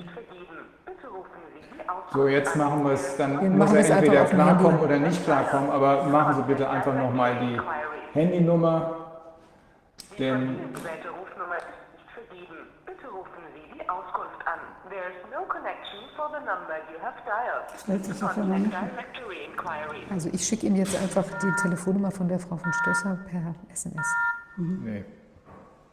Ähm, gut, also Herr Kusch ist Betreuer, betreut mindestens 15 Leute, wahrscheinlich mehr und kann was dazu sagen, wie die Corona-Maßnahmen dafür gesorgt haben, dass anstelle von Betreuung ganz oder teilweise dann die Sedierung getreten ist, wenn Genau. ich das richtig höre. Gut, dann wäre es ja schön, wenn man ihn mal erreichen könnte. Sonst nehmen Sie einfach seine Notfallnummer nochmal. Ich habe Denn alles ist besser als nichts.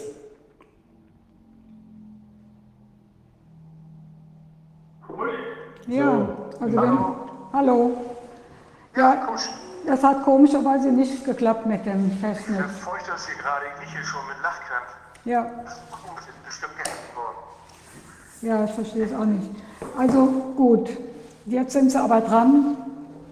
Und Erzählen Sie uns, was Sie zu berichten haben, Herr Kusch. Ich habe eben von Frau Fischer gehört, dass Sie darüber berichten können, dass zumindest ein Teil derjenigen, die eigentlich betreut werden sollten, anstelle von Betreuung dann äh, mit Sedierung versorgt worden sind. Was, was steckt dahinter? Was ist da passiert? Naja, äh, was, was, steckt, was steckt dahinter? Da steckt natürlich jetzt viel so ein bisschen Arbeitserleichterung. Ne? Können wir ein bisschen lauter machen? Die schlafen, Menschen, die, können Sie nicht, ich habe hier nur Pfeifenhoch. Menschen, die schlafen, die sind natürlich ruhiger. Man muss das jetzt, man muss das jetzt vielleicht mal ein bisschen, äh, also ein bisschen in, äh, die, die Reihenfolge, in die Reihenfolge bringen. Äh, es ist ja grundsätzlich, es ist ja grundsätzlich so, dass gerade dementiell veränderte Menschen, dass die sehr häufig zitiert werden durch Medikamente, ja, damit sie, eben- damit sie eben nicht weglaufen und in der jetzigen Situation, die wir ja hatten, äh, wo ja, Isolationshaft angeordnet wurde, wo die weggesperrt worden sind, was sie nicht verstanden haben und wenn die natürlich relativ schnell mit, mit, mit Medikamenten umgestellt. Ja. Das Problem ist immer nur bei diesen, bei diesen ganzen Sachen, gerade in der Zeit, wo jetzt keiner in die Heime durfte, ist es sehr schwer zu kontrollieren, das geht nicht. Und ich handle das bei meinen Betreuungen grundsätzlich so, dass immer eine Anweisung in der Pflege, dass das überhaupt nicht zu erfolgen hat, dann lasse ich nur unterschreiben von der, von der Pflege, ja, dass, diese, dass diese Maßnahmen ohne meine Zustimmung zu unterlassen sind. Und äh, wenn das dann wirklich der Fall ist und ich dahinter komme, ich sage immer, hier gibt es natürlich immer das Problem. Ich hatte einen Fall an gleich Beginn dieser Maßnahmen gehabt, da habe ich durch Zufall erfahren, nicht mehr Pflegerin an, dass ein Arzt einer unserer Psychiatrie per Ferndiagnose einen mir, den er gar nicht kannte, ja, einfach mal eben die von Baron ein bisschen beruhigen wollte. So, und äh, dem habe ich entsprechend diese Anweisung gegeben. Es gibt mich, das kommt gar nicht in Frage. Jetzt sind noch wahnsinnig darüber aufgeregt, wie ich das, warum ich das so sehe. Und das übliche, das übliche Theater. Die Problematik ist aber durchgehend. Die ist vor der Krise so gewesen, die ist jetzt so, ja, und die wird auch in, in, in zehn Jahren so, noch so sein. Da wird sich nie großartig was dran ändern, weil es ja auch eine ganz große Streitung gibt immer, ja, äh, weil es vieles abgelegt wird. Zitierungen sind ja äh, dienen ja einer Therapie. Ne? Das ist ja nicht so ein nicht schieße, um das mal übertrieben zu sagen, dann heilt ihn ja nicht damit, sondern stellt nur für einen bestimmten Zeitpunkt durch. Und da gibt es grundsätzlich immer, immer Meinungsverschiedenheit. Ja, das ist ja auch immer so unser Thema. Aber jetzt, wir sitzen ja jetzt hier zum Beispiel auch, äh, oder wir sitzen ja hier äh, zu der Frage, wie das jetzt für die Bewohner während der Zeit des Besuchsverbotes war. Und da Sie ja in verschiedenen Heimen, ich glaube 16 Bewohner hatten Sie in verschiedenen Heimen und noch die eigene Mutter auch noch in einer Einrichtung, also haben Sie da die unterschiedlichen Dinge erlebt.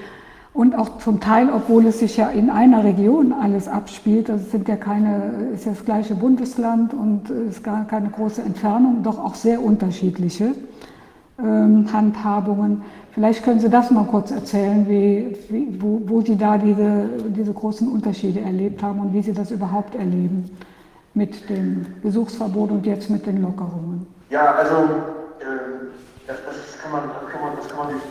Ich war ja Anfang an dabei. Da waren die ganzen Maßnahmen noch gar nicht verhängt. Da gab es schon einige Einrichtungen, die zumindest per Hygienekonzept versucht haben, irgendwelche, irgendwelche äh, Schutzvorkehrungen zu treffen. Äh, das heißt mit, äh, mit Desinfektion, was ja sowieso eigentlich gängig, gängig sein sollte, aber auch mit Eintragungen in, in Listen. Da habe ich aber, muss ich ehrlicherweise sagen, zu dem Zeitpunkt habe ich dann also auch Angehörige erlebt, die dann braun gebrannt aus dem Urlaub gekommen sind, sich da schon über aufgeregt. Und in dem Moment, wo dann tatsächlich dieser, diese Maßnahmen kamen mit Besuchsverbot, ja, äh, da hatten wir gar keinen, der Kontakt bestand ja da, dass ich mit Pflegern unterhalten musste, mit Heimleitungen, ja, und denen natürlich ausgeliefert waren. Die konnten mir ja alles erzählen, was sie wollten, ja, und ich musste das eigentlich einfach nur glauben. Das ist ähm, da konnten wir überhaupt nichts machen. Das ist ja dieser schwere, schwere Fehler, der da einfach gemacht worden ist, dass die Besuchsverbote ausgehebelt worden sind. Das geht nicht mehr, darf nicht mehr gemacht werden. Und ähm, das heißt, in dem Moment waren die Bewohner komplett in, äh, in, in, in Pflegschaften ausgeliefert. Anders kann, man das nicht, anders kann man das nicht sagen. Und in den Heimen, wo schon vorher Probleme da waren, äh, sind natürlich, die sind natürlich noch, noch viel verstärkter jetzt zum, zur Geltung gekommen. Und als ich dann nach wann, haben wir, wann durften wir als Betreuer wieder? Das ist ja mittlerweile auch schon jetzt fast zwei Monate her. Dann hat man natürlich wirklich Dinge gesehen, die, ja, die sind dann schon, die sind dann schon schwer zu verkraften. Ne? Das, ist, das ist einfach so. Ähm, mal abgesehen von den äußeren Zuständen, viele Menschen mit langen Haaren, ungepflegt, dürfen ja keine Friseure rein. Viele Menschen, die äh, aus Krankenhäusern eingeliefert wurden, nach Schlaganfall, nach Herzinfarkt, die schlicht und ergreifend den Physios ja verboten wurde, ihr dürft da nicht rein. Das heißt, die kamen, äh, die kamen kalt entlassen oder blutig entlassen, nennen wir das ja, aus Krankenhäusern und werden in den Rollstuhl gesetzt und mussten dann hoffen, dass irgendwann mal Maßnahmen getroffen werden. Das heißt, die sind nur mit Medikamenten dran und keine Mobilität, keine Mobilitätsmaßnahmen, gar nichts. Ne? Betreuungsmaßnahmen überhaupt nicht. Ich habe gestern mit einem gesprochen, der war dieses Jahr noch nicht an der Sonne. Ich wollte ihm das gar nicht glauben, ja, aber der hatte, der, hat eine ganz, ganz schwere Rückenerkrankung, konnte im Februar, Ende Februar, Anfang März noch am Rollator laufen, das geht nicht mehr, der fällt einfach um. Ne? Der fällt einfach um, geht nur noch in den Rollstuhl, der war noch gar nicht draußen. Ähm, und äh, das ist natürlich auch immer, auch immer so, eine, äh, immer, immer so eine Sache, wenn man sich dann mit den Einrichtungen unterhält, dann hört man ja immer, ja, der will nicht, heißt das denn immer. Wenn ich mich mit denen unterhalte, wäre schön gewesen, wenn mich mal einer gefragt hätte. Das ist so ein leidiges Thema. Aber ja noch eins von den, eins von den äh, einigermaßen, einigermaßen harmlos. Ne? Menschen jetzt erlebt ganz einfach, die sich umbringen wollen. Ne? Das ist sowas, das ist vollkommen, das ist gängige Praxis, ja, erfährt leider auch keiner. Ne? Das ist ja der Job, den ich habe, endet ja immer mit dem Tod. Und von da und danach habe ich eben auch keine Möglichkeit mehr über Akten oder sowas zu verfügen. Wenn man jetzt mal überlegt, in, in einem Zeitraum von äh, vielleicht einem Monat hat man ja, hat man vielleicht ein bis zwei wirklich ernstzunehmende Suizidversuche von Menschen, die sich umbringen wollen, aufgrund von Einsamkeit. Ne? Das, ist, das, ist, das ist ganz, eigentlich ganz normal. Da sage ich jetzt nur so, das habe ich jetzt in dem Ausmaße, äh, wie das jetzt passiert ist, in den Heimen noch nicht erlebt. Das ist, das ist deutlich über, über, dem, über dem Durchschnitt. Und, äh, heißt, das, heißt, viel, das, ja? heißt das, dass äh, der Normalzustand der ist, den Sie eben beschrieben haben, ein oder zwei Suizidversuche und jetzt hat sich massiv geändert. Was heißt das? Naja, das heißt, ganz, das heißt ganz einfach, dass sich Menschen tatsächlich versuchen umzubringen.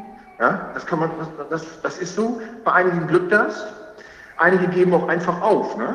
Also, äh, das, das haben Sie, da einen Unterschied, haben Sie da einen Unterschied festgestellt zu dem eben von Ihnen geschilderten Normalzustand und zu dem, was jetzt äh, ab Mitte März oder Anfang März passiert ist? Und wenn ja, was? Ja, das, das, ist, das, das, das, das, ist ja, das, ist, das ist ja das Problem. Wenn ich, äh, sagen wir mal, den, Normal, den Normalzustand, da hat man wirklich, da hat man ja häufig, äh, häufig die Situation, wenn sich da jemand umbringen möchte, dass er einfach äh, des lebensmüde ist. Ja? Und jetzt sind Menschen lebensmüde. Ja? Die haben einfach, vorher sind sie einfach krank, das geht ihnen einfach auf, den, auf die Nerven, die, sind, äh, die haben keine Lust mehr, auch keine Kraft mehr, ich möchte jetzt einfach sterben ja? und stellen sich dann irgendwo hin, wollen sich, wollen sich umbringen oder besorgen sich irgendwo, irgendwo ein Messer, wie auch immer. Das sind ganz häufig Fälle, das sind ganz häufig Fälle, wo man dann, äh, wo man dann wirklich noch regulierend eingreifen kann. Das, das funktioniert, das kriegen wir hin. Und man dann, wenn man dann angerufen wird, ändert sich das. Jetzt kommt dazu, die Menschen wollen überhaupt nicht mehr. Nee, brauchst du gar nicht mehr reden, sondern die geben komplett auf. Die geben komplett auf. Die sagen ganz einfach, wenn ich hier nicht behandelt werde, ja, warum soll ich dann noch leben? Ja, was, hat das, was, was, was bringt das für mich? Ich liege hier, ich habe keine Möglichkeit rauszukommen, ja, ich darf keinen Besuch empfangen, zu dem Zeitpunkt, jetzt geht das ja wieder, ja, und die geben auf. Jetzt haben Menschen gesagt, ich höre jetzt einfach auf zu atmen, das ist das Beste. Ja. Und ähm, ich kriege es eigentlich immer so hin, dass man so ein bisschen die, die auch aufmuntern kann und sagen, okay, setz dich hier mal in den Rollstuhl und den fahren wir einfach mal vor die Tür damit wir einfach nur mal ein anderes, anderes Umfeld sehen, das kriegst du gar nicht mehr hin bei den Menschen. Und die sterben dann einfach. Die sterben. Das habe ich jetzt auch erlebt, die geben auf, ja, und dann sind sie einmal tot. Ja, da steht natürlich nicht drin, äh, heute wieder in Heim XY oder, oder sonst wo, jemand hat sich selber umgebracht, ja, sondern die sind gestorben. Die sterben an Einsamkeit. Die sterben an Einsamkeit. Ich habe einen Fall erlebt, ja, das, ähm, das, es ist leider so, dass es immer diese Beweislast, die man hat, aber die ist absolut glaubwürdig, weil ich die Angehörigen auch kenne. Ja. Da hat eine, eine relativ junge Frau noch mit schwerer MS-Erkrankung äh, lag im Sterben und äh, die Eltern wollten immer mit ihr sprechen, immer telefonieren. Nein, das geht nicht, die schläft. Ne? Durch ganz viel Druck durften die dann, haben gesagt, wenn ich jetzt hier nicht reinkomme, dann werde ich, äh, dann werde ich die Öffentlichkeit darüber informieren ja, und sonstiges. Dann durfte sie rein und dann stellte sie fest, dass die einfach umsterben. Die Lebensgefährten durften, haben sie nicht reingelassen. Ähm, das geht hier nicht mehr wegen Infektionsschutz. Die hat gebettelt, dass er kommt. Und haben sie dann nachher erst durchs Fenster eingestiegen, ja, damit er Abschied nehmen konnte von seiner, von seiner Lebensgefährtin. Das passiert. Ne? Das passiert. Das sind keine alten Menschen. Ja? Das ist jemand gewesen, der einfach gelegen hat. Der einfach nur gelegen hat, der Pech gehabt, was wirst du auch krank, ja? und können wir nichts dran ändern. Da kommt keiner hinter. Ja, die, die, Leute, ich telefoniere mit denen, die sind traumatisiert. Ja, das sind Eltern, das sind ja auch schon hochbetagte, hochbetagte Leute, die sowas sich, ja, die sowas sich antun müssen, ja, die einfach sagen, das darfst nicht rein.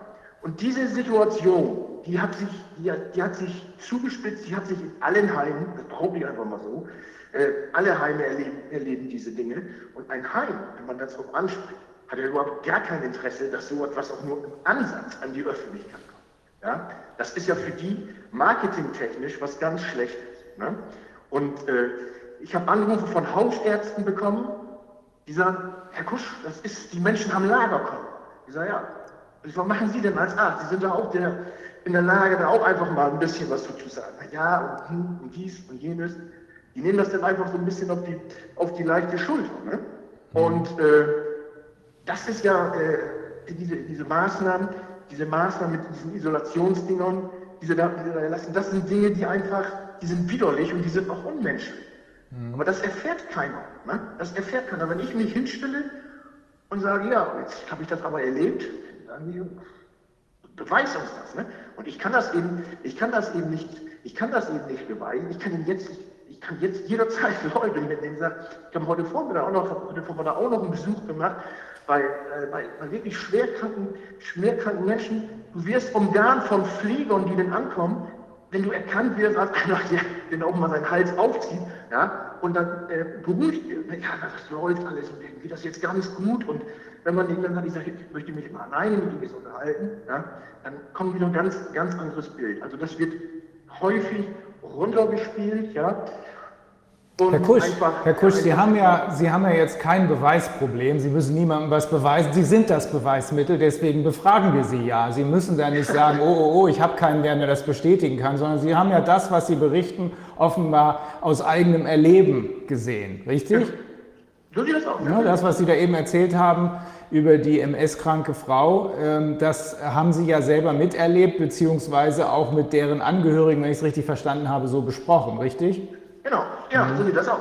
Mhm. So Und heißt das unterm Strich, ich will das mal mit aller gebotenen Vorsicht versuchen zu übersetzen, heißt das unterm Strich, die ohnehin schon beklagenswerte Situation vor Corona hat sich jetzt durch die Corona-Maßnahmen nochmal massiv verschlechtert oder sehe ich das falsch? Nee, also äh, die haben sich bei allen, bei allen Leuten, die in diesen Zuständen waren, mit diesem Krankheitsbild, haben die sich verschlechtert. Mhm. Ich kenne jetzt keinen, der, der gesagt hat, das ist alles super, dass wir hier nicht raus durften. Das finden wir alle, das finden wir alle ganz toll. Das hat, das, das ist, das ist also mein Eindruck. Ja, ich habe keinen, ja, ich habe keinen äh, bisher gesehen, der, der gesagt hat, super, dass das hier ist. Nein, das mhm. ist so. Das hat sich, das, die, jetzt kommt ja noch, kommt noch was anderes dazu. Die Bewohner, ja, die werden ja auch geimpft durch die, durch die Pfleger oder durch die Heim, durch die Heimleitung. Die kriegen ja auch gesagt, ja, wollt ihr denn allen Ernstes, ja, dass hier dieses Virus zu uns reinkommt? Dann sagen die natürlich, nö, eigentlich nicht. Ja? Wenn ich mich mit denen unterhalte, sagen die zu mir, weißt du was, ja, ich bin 88, ich bin 90, ich bin 93, ich bin wie alt auch immer. Ja? Glaubt ihr allen Ernstes, wir haben Angst vor einer Grippe, vor einem Virus? Ja, wir haben Angst, hier vereinsamt zu sterben. Tatsächlich? Das ist natürlich regelmäßig, ne? Mhm. Regelmäßig. Ja? Und das, die werden ja nicht gefragt, diese Menschen. Die werden ja nicht gefragt. Und ähm, die Heime sind ausgebildet, das Personal, die sind ausgebildet. Auf jede Frage, die man denen stellt, ja, gibt es immer wieder, immer wieder dieselbe Antwort. Wir sind froh und glücklich, dass in unserer Einrichtung dieses Virus nicht reingekommen ist. Ja? So, dann frage ich, okay, seid ihr denn auch glücklich darüber, dass dort in diesen Zimmern mindestens mal 20 Menschen liegen, die depressiv sind, ja, die einfach nicht mehr wollen? Ja, da können wir auch nichts für. Ne? Das ist so. Das ist ein Kreislauf, das, da, hat man, da, hat man keine, da hat man keine Möglichkeit. Und das Allerschlimmste, ja, was ja jetzt passiert, ist ja nach diesen sogenannten Lockerungen. Die sind ja keine Lockerungen. Diese Lockerung, das hat ja, das ist ja nichts weiter als ein absolutes Machtgetümpel von den Einrichtungen. Es gibt Einrichtungen, die haben das ganz entspannt und ganz locker und hochprofessionell geregelt, ohne mit der Wimper zu zucken. Ja?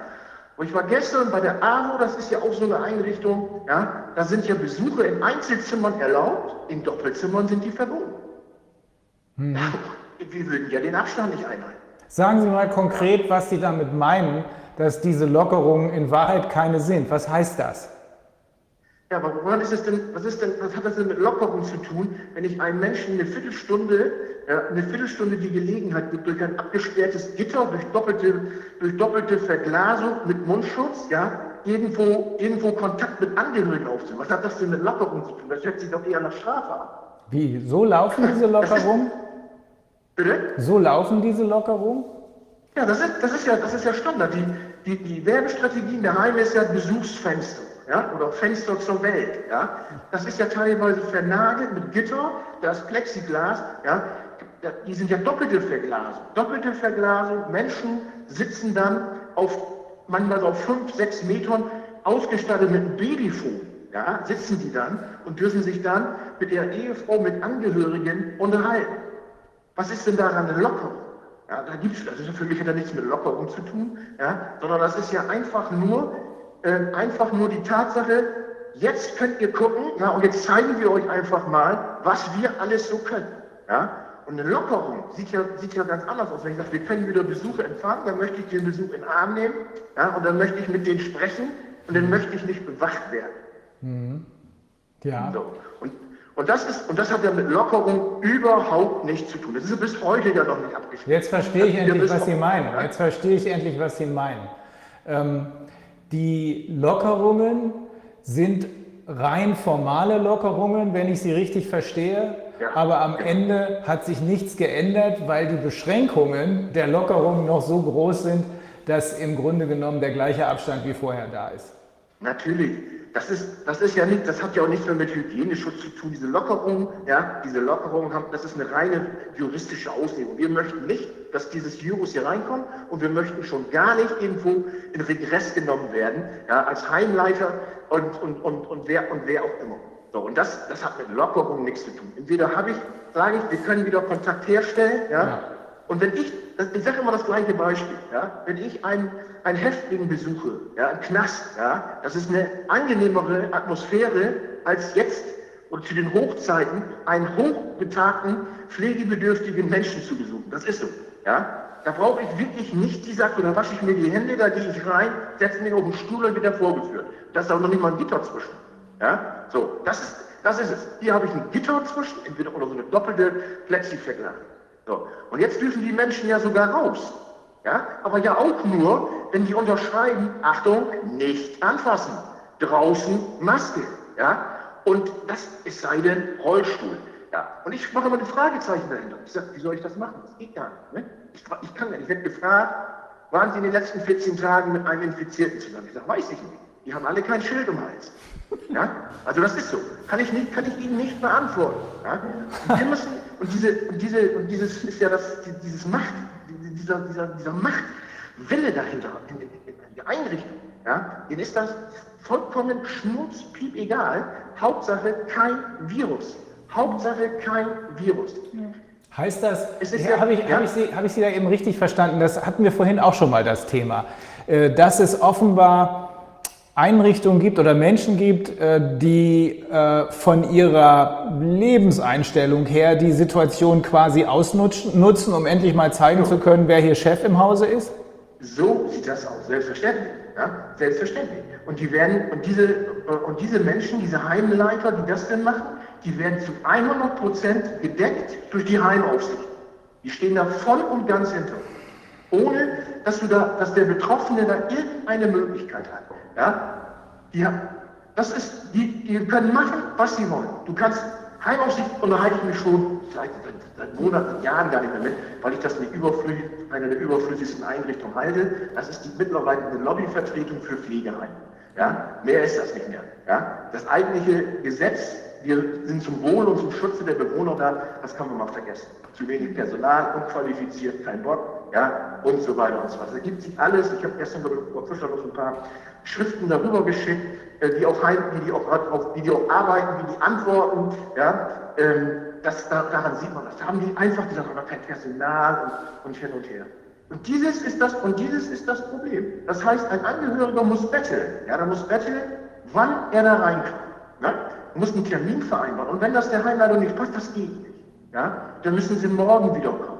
Ja? Und, oder übermorgen. Und heute geht auch nicht. Ne? Das ist einfach so. Und da stellt man die Frage, warum ist das so? Das ist natürlich mit dem Personal geschuldet. Haben die nicht. Ja? Die haben ja ihr Personal als Wache abgestellt. Das war ja gar keine Privatsphäre. Die Menschen wurden vorgeführt hinter Gittern oder hinter doppelter Verglasung und dann stand da ein Flieger dabei. Sie haben, ich, sagen, ich möchte Sie, jetzt ganz gerne mal privat sprechen, da geht es hier um Dinge, die gehen Sie eigentlich so gut wie gar nicht an. Ja? Machen Sie doch einfach mal einen schönen Tag und gehen Sie mal so 20 Minuten weg. Ja, dürfen wir nicht. Sie haben eben, äh, Sie haben jetzt, glaube ich, zweimal schon darauf hingewiesen, dass Sie die Situation an äh, gefängnisartige Zustände erinnert. Also ähm, Sie haben eben auch davon berichtet, wenn man heute einen äh, Häftling besucht, ist das eine leichtere Situation mit weniger Hürden als die, wenn man einen Angehörigen in einem Pflegeheim besuchen will. Ähm, haben Sie, machen Sie auch Betreuungen äh, von Häftlingen?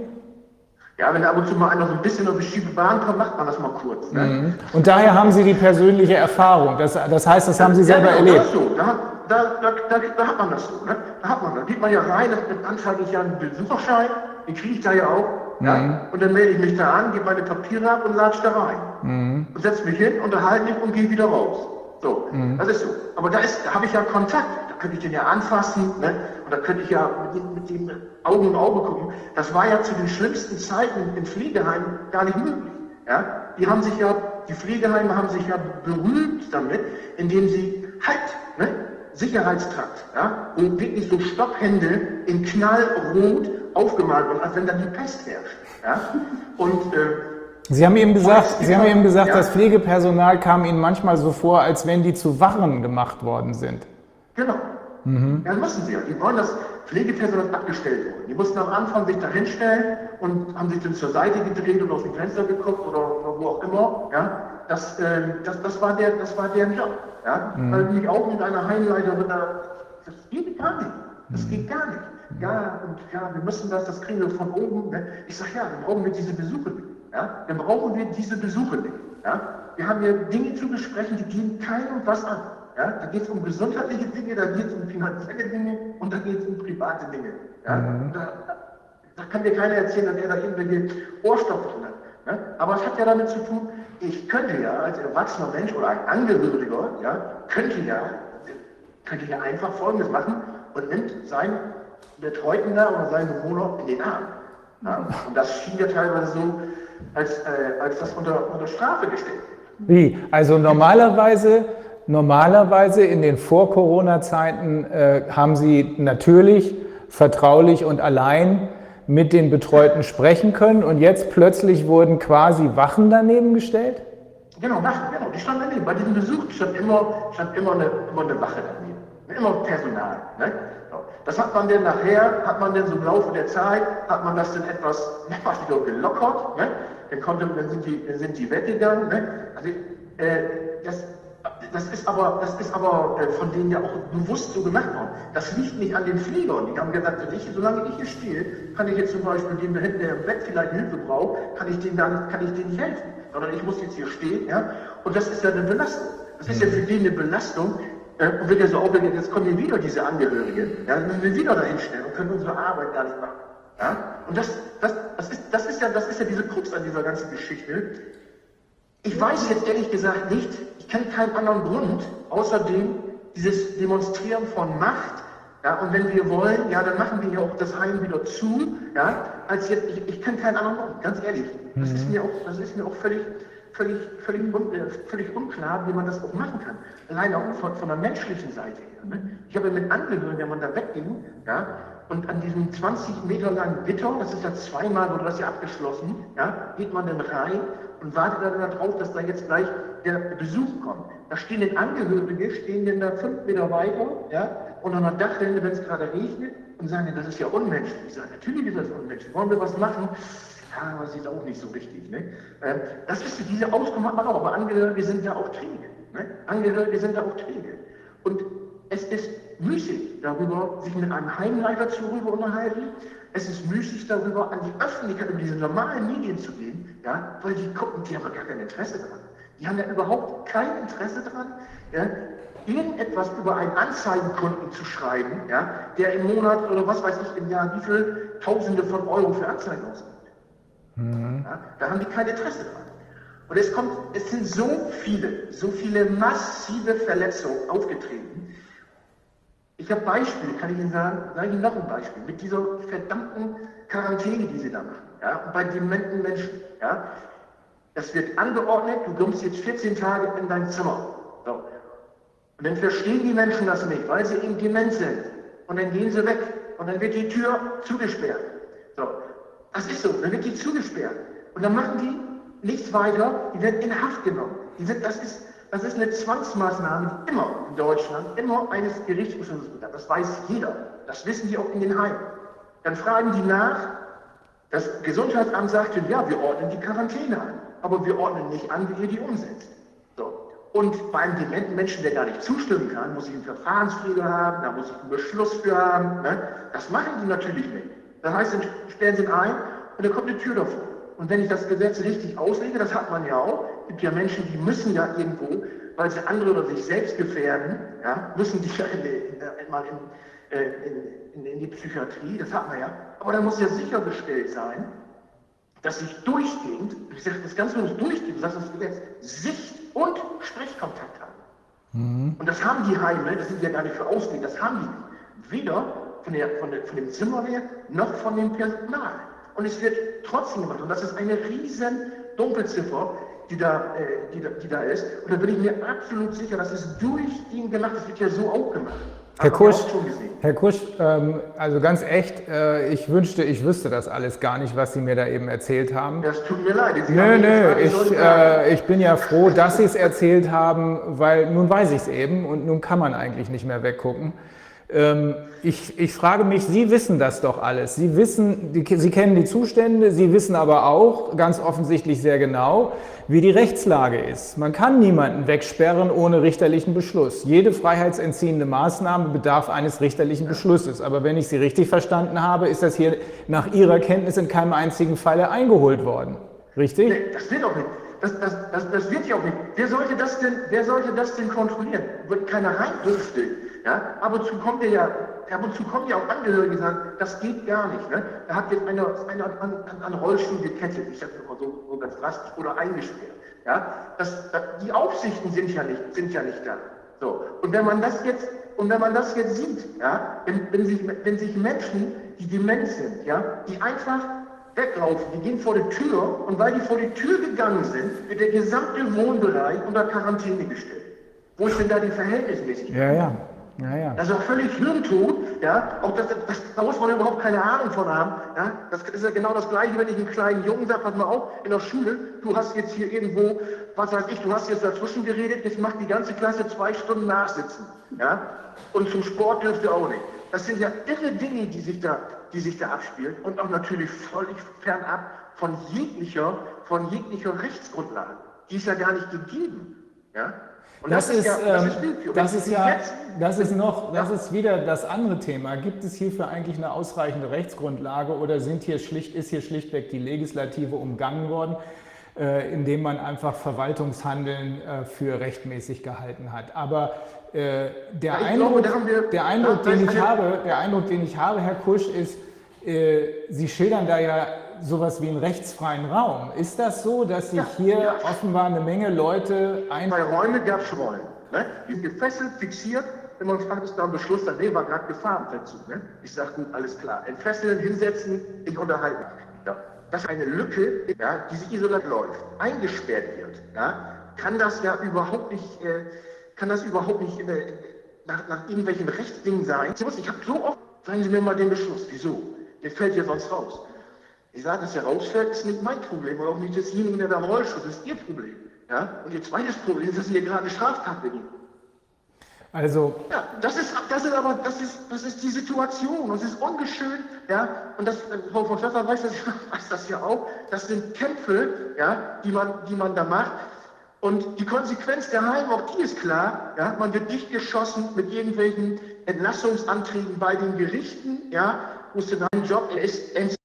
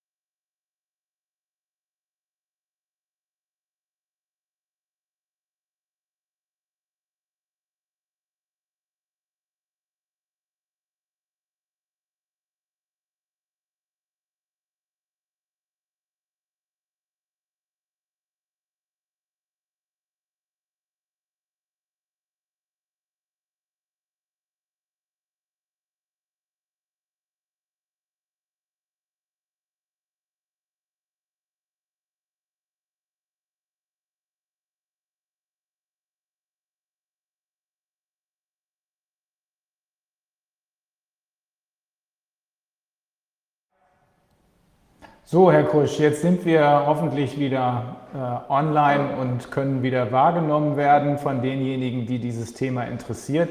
Sie haben eben gesagt, es äh, hat sich hier in der Corona-Krise in Ihrem Bereich äh, sowas wie eine Katastrophe offenbart. Äh, die Situation war sowieso schon schlecht und äh, jetzt ist sie quasi nicht mehr zu handeln und das, was nicht gehandelt werden kann, das wird eben sozusagen mit äh, Beruhigungsmitteln äh, ruhig gestellt. Ist das so richtig? Ja, also, nicht, also jetzt nicht alle, ne, das muss man jetzt auch eben sagen, wenn nicht alle Menschen sediert. Aber es kommt, es kommt immer bei diesen Sachen auch immer auf die Einrichtung an. Es gibt ja mhm. Einrichtungen, die das vernünftig regeln. Aber ich habe eben auch die Erfahrung gemacht, dass, da, dass der Giftschrank immer leicht geöffnet ist. Das ist so. Ja? Und was jetzt ans Tageslicht kommt, ja, das ist letztendlich die Konsequenz des Versagens in der Pflege ja, der letzten 20 Jahre. Das ist so. Das kommt jetzt ans, das kommt jetzt ans Tageslicht. Ja, und die verantwortlichen Politiker, wer auch immer das Sagen hatte, taucht ab. Taucht ab und sagt, ja, müssen wir mal gucken. Ne? Jetzt machen wir, jetzt versuchen wir das alles so hinzukriegen. Das wird alles ja immer, grundsätzlich wird das ja alles immer als, äh, als, als, als Einzelfall abgetan. Ja? Na, das geht ja nun nicht mehr. Sie haben ja, Sie, Herr Kusch, Sie haben ja eben sogar darauf hingewiesen, Sie sind in Oldenburg. Und äh, in Oldenburg, das weiß ja, glaube ich, fast jeder in Deutschland, äh, ist ja schon eine Katastrophe abgelaufen mit Nils Högel, der da mehr oder weniger ungestört ein paar hundert Leute ins Jenseits befördern konnte. Also ja. die, das, was Sie da schildern, das scheint ja schon wieder nicht nur, aber auch da zu spielen in Oldenburg, richtig? Ja, äh, aber ich sage das mal auch ganz explizit, das, das, spielt sich aber auch genauso in jeder anderen, in jeder ja. anderen Stadt ab, ja, ja. weil die Problematik ja nicht nur nicht nur auf, nicht nur auf Oldenburg, äh, mhm. auf, auf, Oldenburg beruhigt ist. Ne? Mhm. Wir müssen ja, wir können ja die Situation, die ich schilder, ja, das ist für, einer vielleicht von wenigen, der einfach mal seinen Hals aufmacht, ja, und, und, und Dinge, und Dinge ans Tageslicht bringt, weil ich auch immer, immer wieder sage, mir ist das im Prinzip egal, ob der sich da irgendwie so ein Heim wehren will oder nicht, ja, das ist für mich, das ist für mich völlig, völlig gleichgültig. Diese Situation, es geht, hier, es geht hier letztendlich, und das ist das Schwierige, es geht letztendlich um Strafverfolgung, um Beweissicherung, um da überhaupt mal Täter zu überführen. Und das ist ganz, ganz schwer. Das ist ganz schwer, hier eine wirklich auch eine Kausalität hinzubekommen, ja, vom Beginn bis zum Ende. Das kriegt man nicht hin. Ja. Dafür fehlt einfach Transparenz, dafür fehlen, dafür fehlen Zeugen, Aussage gegen Aussage, ja, und es ist doch ganz klar, wenn irgendwo in einem Heim was vorfällt, da sitzen da 20 Pfleger und die sagen, das ist ja alles super, ne? Also das ist alles nicht, das ist eine Ausnahme. Das, das ist ja ganz normal. Die haben ja alle Angst, warum auch immer, äh, dass, dass, sie ihren Job loswerden. Nur in der heutigen Zeit, wenn jemand heute entlassen wird aus, aus seinem Pflegeberuf, der hat eine Stunde später hat er einen neuen Job. Das hat man ja mit den Folterknechten da gesehen, die da in Zelle die Menschen mit dem Bettlaken gefesselt haben. Die haben zwei Straßen weiter sofort ein neues, neuen, äh, neue Anstellung bekommen. Anstatt da erstmal zu warten, bis dieser, bis dieser der Sach, Sachstand überhaupt mal aufgeklärt ist, durchermittelt ist und, und einen Schluss zu ziehen, ne? der wird den entlassen, da stellt sich die Heimwärterin, wusste ich gar nichts von, ne? Ja, klar, die Erde ist eine Scheibe, das ist mir alles bekannt, ja? die stellen sich hin, tun so. Und wissen Sie, das Gefährlichste ist alles. Und das ist, das ist so, das muss man durchschauen. Die Heime ja, stellen sich ganz, ganz häufig als Opfer hin. Ja? Wir tun hier alles, was sollen wir denn machen? Wir sind doch diejenigen, die hier, die hier eure Angehörigen pflegen. Ne? Herr, Herr Kusch, Herr Kusch wir, müssen, ne? wir müssen sehen, dass wir so ein bisschen auf unserer Linie bleiben. Dass das ja. insgesamt schlimme Zustände sind, habe ich verstanden. Aber äh, ja. es ging uns darum festzustellen, hat sich das äh, verschlimmert, hat sich das verschlechtert durch die äh, Corona-Maßnahmen? Äh, so wie Sie es anhört, sagen Sie ja, oder? Ja, natürlich. Also ganz mhm. klares Ja. Mhm. Okay. Weil noch zwei Ausrufezeichen hinter. Mhm. Ja, den Eindruck hat man aus dem, was Sie da ziemlich plastisch geschildert haben. Ähm, was würden Sie denn, was würden Sie vorschlagen, was müsste denn jetzt geschehen aus Ihrer Sicht? Jetzt im Rahmen dieser Corona-Lockerungen? Wie soll das anders gehandhabt werden, als es im Moment der Fall ist? Sie haben eben gesagt, die Lockerungen sind ja in Wahrheit gar keine. Was also müsste geschehen? Ja, das ist im Prinzip, es ist im Prinzip ganz einfach. Man macht wieder, Besucher sind, sind, zugelassen, fertig.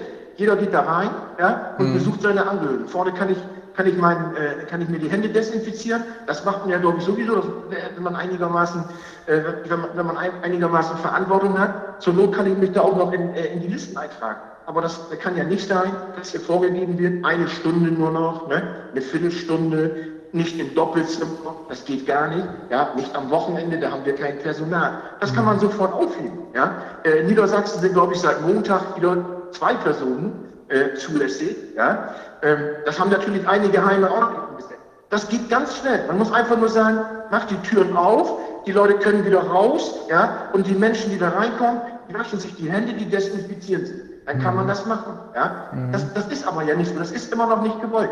Das ist diese Angst, dass da was, dass was passiert.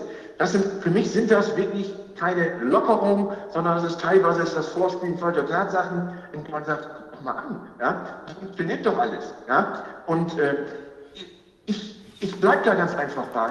Ja? Wenn, ich, wenn ich irgendwo anrufen muss, darf ich jetzt meinen Vater, meine Mutter, meinen, wen auch immer besuchen. Ja? Das, das, ist schon eine Bettstellerei. Man muss sich doch mal überlegen, wie pervers ist das denn? Ja? Die Leute bezahlen da Geld für. Die bezahlen da Geld für. Da geht ja meistens die gesamte Rente drauf. Ja? Das, da geht das, das geht der, der Pflegegeld, die Pflegeleistung werden davon bezahlt. Und die bezahlen sich doch nicht dafür, dass die sich wegsperren lassen, ja? dass sie sich Willkür aussetzen lassen. Das, kann, das ist doch, was man den Leuten auch mal sagen muss. Ja? Und das, das ist ja mein, meine große Bitte und mein großer Wunsch auch, dass auch mal aus den Pflegern, ja, dass die mal ihren Morster hochkriegen und sagen, das können wir doch gar nicht machen. Und diese vier, fünf Leute, die das ab und zu mal machen, das ist viel zu wenig. Ja? Okay, Herr Kusch, also, also unterm Strich würden Sie sagen, die Maßnahmen können sofort nicht gelockert, sondern aufgehoben werden. Ne, wir geht wissen, also wir wissen, wir als Juristen sowieso nicht, aber äh, wir, wir haben noch nicht genug Tatsachen, um da zu einem abschließenden Ergebnis zu kommen. Wir sind natürlich alle mit gewissen Vorstellungen, Frau Fischer und ich, ähm, auch die anderen beiden Kollegen, mit gewissen Vorstellungen hier reingekommen, mh, weil wir ja gesehen haben, sonst hätten wir es ja gar nicht erst gemacht, dass hier Dinge nicht stimmen. Ähm, aber wir wissen noch immer nicht genug. Aus Ihrer Schilderung kann ich jedenfalls eins sehen, das geht gar nicht, was Sie da beschreiben. Das ist mit absoluter Sicherheit völlig illegal, auch strafrechtlich illegal. Ähm, Und Sie sagen, ohne dass man da gerade weiter drüber nachdenken muss, ist jetzt spätestens der Zeitpunkt gekommen, wo all diese Maßnahmen aufgehoben werden sollten. Ja, äh, ich, ich sehe da ganz, äh, ich sehe da nicht einen, einen äh, nennenswerten Punkt dazu, warum man das jetzt nicht mehr machen soll. Warum man das nicht, jetzt nicht machen sollte. Das Ja, das ist ja, das ist ja genau, Herr Kusch, das ist genau die zentrale Frage. Äh, Ich weise da immer wieder darauf hin. Nicht diejenigen, die durch die Maßnahmen in Mitleidenschaft gezogen werden, um es mal voll, völlig vorsichtig zu formulieren, müssen darlegen, dass die Maßnahmen falsch sind, sondern diejenigen, die die Maßnahmen veranlasst haben, die Grundrechtsentziehung veranlasst haben und das, was Sie da in drastischer Weise geschildert haben, veranlasst haben, die müssen erklären, warum. Und ehrlich gesagt fehlt mir nach wie vor die Erklärung dafür, aber vielleicht kommen wir ja noch ein Stück weiter.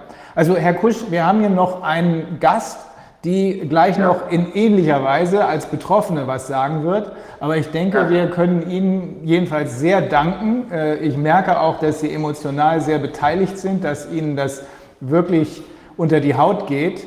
Und das, was Sie gesagt haben, äh, geht mir auch unter die Haut, will ich sagen. Also ich habe das vorhin nicht ganz so ernst gemeint, als ich gesagt ich wünschte, ich hätte das nicht gehört. Aber ich bin jetzt froh, dass ich es gehört habe, sodass man was unternehmen kann. Also Herr Kusch, Ja. ganz herzlichen Dank. Ne?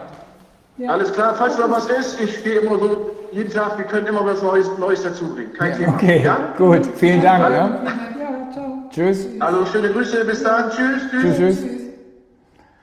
Ja, Viviane, So, hallo, willkommen. kommen Sie, kommen Sie zu uns. Zu uns.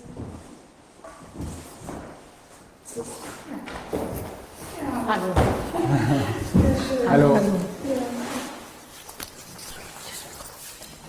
Ja, wir, hatten, wir haben vorhin schon von Frau Fischer gehört, dass Sie sozusagen aus der Perspektive der Betroffenen äh, was sagen können. Ja. Ähm, Sie sagen Sie, wer Sie sind. Ähm, mein Name ist Doktorin Regina Kühne. Ich komme aus Hamburg und ich habe eine Mutter, äh, dementiell veränderte Mutter im Pflegeheim in Niedersachsen. Und Ihre Mutter ist schon länger? Also meine Mutter ist jetzt seit über dreieinhalb Jahren im Heim. Allerdings ist das das Heim, wo sie jetzt ist, ist das das dritte Heim, wo sie ist. Aus verschiedenen Gründen habe ich sie halt zweimal umgezogen. Und in dem Heim ist sie jetzt äh, ein gutes Jahr. Also Sie kannten die Situation vor Corona und Ja. jetzt mit Corona. Genau. Und was würden Sie da berichten? Naja, also ähm, vor Corona war es also für ein Heim ein wirklich relativ angenehmes Heim, muss ich sagen. Und äh, ich konnte rein und rausgehen zu Besuch, war zu jeder Zeit möglich. Ich konnte so lange bleiben, wie ich wollte. Ähm, die anderen Angehörigen halt auch. Ich konnte mit in die Gemeinschaftsräume gehen. Ich konnte neben meiner Mutter sitzen, wenn es da Essen gab. Manchmal habe ich sogar mal, wenn es noch was übrig war, habe ich auch ein bisschen mitgegessen. Oder ich konnte Kuchen mitbringen oder irgendwas mitbringen, was wir dann zusammen gegessen haben. Wir konnten zusammen rausgehen, spazieren gehen. Ich konnte sie einfach mitnehmen und einen kleinen Ausflug mit ihr machen oder zum Arzt gehen oder irgendwas. Ähm, Das war wirklich ähm, eine ziemlich nette Atmosphäre da. Und ähm, ja, und dann kam irgendwie, ich glaube, der 16. März war das, ein Montag jedenfalls, wo ich aus irgendwelchen Gründen, die ich nicht mehr erinnere, äh, mit der Pflegedienstleiterin des Heims telefonierte. Ich glaube, die rief sogar an aus irgendwelchen Gründen und mir dann so quasi nebenbei sagte, dass sie ab dem nächsten Tag das Heim schließen würden. Und ich bin dann an dem Abend nochmal äh, gesagt, dann fahre ich da jetzt nochmal hin und bin nochmal hingefahren und habe eben so ein paar Sachen noch äh, in Tüdelchen vorbereitet. So, ich behandle meine Mutter auch mit homöopathischen Mitteln, die habe ich mal da deponiert, damit ich notfalls irgendwem sagen kann, geben Sie immer dies oder das. Und noch ein paar Pflegesachen und was man eben alles so braucht, wofür die Angehörigen zuständig sind, die sie ähm, immer besorgen müssen, das nochmal so gut es ging aufgefüllt und einfach nochmal Tschüss gesagt und war ziemlich überhaupt ziemlich äh, schockiert. Ich meine, es hatte das Gespräch gegeben, die Heimleiterin oder die Pflegedienstleitung hatte auch gesagt, ja, sie sind sehr unter Druck, weil andere Heime haben schon vor ein paar Tagen zugemacht und ihnen wird vorgeworfen, dass sie fahrlässig sind, dass sie das Heim immer noch geöffnet haben für Besucher und Besucherinnen und äh, sie müssten das jetzt schließen. Und auf meine Frage, wie lange irgendwie, naja, vielleicht zwei Wochen oder so. Und dann habe ich gesagt, na, mit zwei Wochen glaube ich nicht, dass wir da durch sind. Naja, und so kam es dann auch. Dann hieß es noch, naja, Sie können ja, weil am 29. März hatte meine Mutter ihren 90. Geburtstag und an sich hatte ich schon eine kleine, wirklich kleine Feier geplant, da auch im Haus mit ähm, im wirklich kleinsten Kreis. Und ähm, das hieß, naja, das, das wird so nicht gehen, aber wir machen da eine Ausnahme, dass Sie wenigstens an ihrem, am Geburtstag Ihrer Mutter dann zu Ihrer Mutter können, durch die Balkontür. Meine Mutter wohnt im Erdgeschoss und so, und dass Sie da wenigstens hin können. Und dann halt ein paar Tage ähm, in der Woche vor dem Geburtstag wurde ich dann angerufen und mir gesagt, also es ginge leider gar nicht, Sie müssen das absagen, Sie können mir das nicht erlauben, ich darf auch nicht am Geburtstag zu meiner Mutter. Ähm, was Sie mir anbieten, ich darf Sie ähm, auf dem Balkon sehen, also von außen, da gibt es so eine Terrasse, aber da würden Sie sie dann rausbringen und ich kann sie von draußen aus dem Garten sozusagen dann sehen und mit ihr sprechen irgendwie. Und ähm, Wie lange hatten Sie sie da schon nicht mehr persönlich besuchen können? Also da war das, Zeitpunkt? das war ja noch am Anfang, das war gerade eine gute Woche, zehn Tage irgendwie so. Und ähm, dann kam, ähm, hatte ich noch die Idee, ähm, genau, dann fiel mir ein nach, dem, nach diesem Telefonat, ähm, kam mir der Gedanke, naja, wenn ich da nicht rein darf, aber meine Mutter wird ja sicher raus dürfen, dann äh, gehe ich da jetzt hin und sah, bitte Sie, Sie sollen sie mir zur Tür bringen und dann gehe ich mit ihr draußen im Garten spazieren, was wir immer gemacht haben. Und dann bin ich halt hingegangen, hatte mich sowieso auch wegen anderen Gründen noch angemeldet, weil ich noch was bringen musste, irgendeine Salbe oder irgendwas und ähm, sprach dann mit der Pflegedienstleitung und nachdem so diese Sachen erledigt waren und ich dann sagte, ähm, ja, und jetzt würde ich gerne mit meiner Mutter spazieren gehen. Wollen Sie, äh, können Sie mir die bitte rausbringen, herbringen? Dann guckte sie mich völlig entgeistert an und sagte nein. Und ich sage, wieso das denn nicht? Oder wieso nicht? Sie da wird doch wohl raus dürfen und ich kann doch mit ihr draußen spazieren gehen. Nein, also das geht gar nicht. Und ähm, da ich da mich nicht gleich mit zufrieden gab, sagte sie, dann warten Sie, ich spreche mit der Heimleiterin. Und dann ging sie weg und kam wieder und sagte dann, nein, das geht überhaupt nicht und Sie machen das nicht und das ist alles viel zu gefährlich. Und da ist für mich so, ähm, so wirklich alles zusammengebrochen, weil ich bis dahin so dachte, das ist wenigstens noch eine Chance, sie zu sehen. Und ähm, ja, war auch an dem Tag, bin ich wirklich ziemlich zusammengebrochen, weil das hatte so was Endgültiges. Und ich hatte, ähm, ähm, meiner Mutter ging es halt über den Winter relativ schlecht und ähm, ich war insofern überrascht, dass sie sich so weit wieder überhaupt berappelt hatte, dass sie einigermaßen stabil war. Und hat ja eigentlich die ganzen Wochen nicht gefragt, ob sie ihren 90. Geburtstag überhaupt noch erleben wird. So. Und, ähm, und das hatte sowas wie, ich, ich sehe sie erst tot wieder. Oder also wenn ich Glück habe, darf ich vielleicht noch gerade, wenn äh, es, es, gibt ja irgendwie so Ausnahmeregelungen, wenn irgendwie ein palliativer Zustand festgestellt wird oder so, dass dann die Angehörigen hin dürfen. Aber ähm, naja, ich, ich habe gesagt, jetzt geht es ihr mal wieder ein bisschen besser und wir dürfen die Zeit nicht genießen. Oder nicht mal ein bisschen unbeschwert die Zeit verbringen, weil das ganze Jahr vorher war eigentlich immer irgendwas. Sie hat massiv Herzprobleme, Atemnot. Ähm, dann hatte sie Krätze letztes Jahr und ähm, dann eine antibakterielle äh, Entzündung über Weihnachten und hatte wirklich massiv abgebaut. Es war immer irgendwas und jetzt war endlich mal ein bisschen Ruhe und ähm, ja, und dann war, war dieser Kontakt, der wirklich ziemlich ähnlich ist zwischen meiner Mutter und mir. Ich bin da ähm, bestimmt zwei bis dreimal die Woche regelmäßig sowieso gewesen und in den Zeiten, wo es ihr schlecht ging, eigentlich jeden Tag, wirklich. Und insofern bin ich auch irgendwie eine wichtige Bezugsgröße für meine Mutter, seit, sie in, seit sie in den Heimen ist eben. Und ähm, naja, und dann kam eben dieser Sonntag mit diesem Geburtstag. Das war der kälteste Tag. Es hat Schnee geschlackert und was auch immer. Also wirklich total ungemütlich. Ich bin da hingefahren mit einem großen Blumenstrauß auf, den, auf dieses Grasgebiet vor diesem Balkon. Das sind dann aber immer noch bestimmt fünf Meter, weil der Balkon ist so ein bisschen erhöht, weil da drunter ist so, so eine Art... Ähm, so eine Art Graben, weil darunter ist eben die Küche und damit die auch Fenster haben, ist es, naja, wie auch immer, jedenfalls ist da dieser Balkon. Und meine Mutter wurde dann auch rausgebracht, warm angezogen oder vielleicht saß sie da auch schon, weiß ich nicht, und hat mich auch erkannt und sagte dann sofort, ach, das ist ja schön, dass du kommst, dann komm doch mal rein. Und dann stand daneben halt eine Betreuungskraft und sagte, nein, Frau Kühne, das geht nicht, das dürfen Sie, darf sie nicht. Wieso darf sie das denn nicht? Nein, das dürfen Sie, äh, jetzt nicht, wir wollen doch nicht krank werden.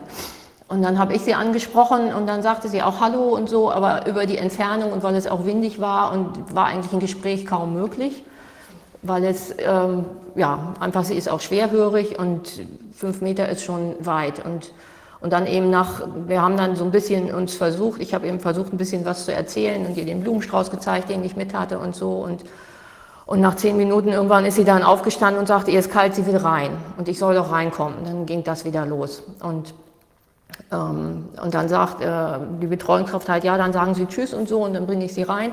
Hat sie dann auch irgendwie reingebracht und ähm, eine Pflegekraft sagte, dann warten Sie, ich komme rüber und nehme Ihnen den Blumenstrauß ab. Den habe ich dann an der, an der Eingangstür sozusagen abgegeben und, ähm, und da musste ich wieder nach Hause fahren irgendwie. Und das war, ähm, also das war wirklich schlimm für mich und vielleicht für meine Mutter auch. Ja, und dann äh, war erstmal eine Zeit lang gar nichts möglich eigentlich.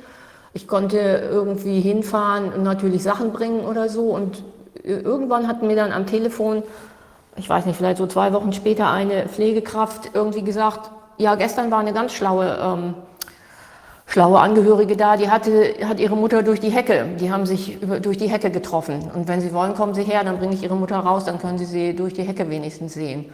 Und da habe ich gesagt, natürlich mache ich das, also besser wie nichts, bin da hingefahren. Ähm, dann wurde mal auch tatsächlich meine Mutter rausgebracht. Da gibt es so einen kleinen Demenzgarten in dem Haus, wo sie ist, der direkt an ihrem Wohnbereich zum Glück anschließt. Und ähm, dann wurde, ähm, ja, dann wurde sie da auch hingesetzt, aber eben durch die Hecke, obwohl die noch nicht wirklich doll belaubt war, das war wahrscheinlich April, hat sie mich also kaum gesehen. Ich hatte dann so ein Röckchen an, das habe ich dann mich ab und zu mal so ein bisschen bewegt, dass sie irgendwas sich bewegen sieht, aber sie hat ganz schnell immer den Faden verloren. Und das ging irgendwie, äh, also war eigentlich nicht wirklich möglich. Und dann ähm, stellt, das nächste Mal wurde mir dann gesagt, ich glaube, das wurde mir gesagt, ja, wir machen das anders, weil durch die Hecke, das geht ja nicht. Es gibt an einer Stelle zwischen der Hecke und der Hauswand gibt so eine Pforte, so eine einfache Gartenpforte. Und ähm, dann kommen sie zu der Pforte und wir setzen sie auf die andere Seite der Pforte.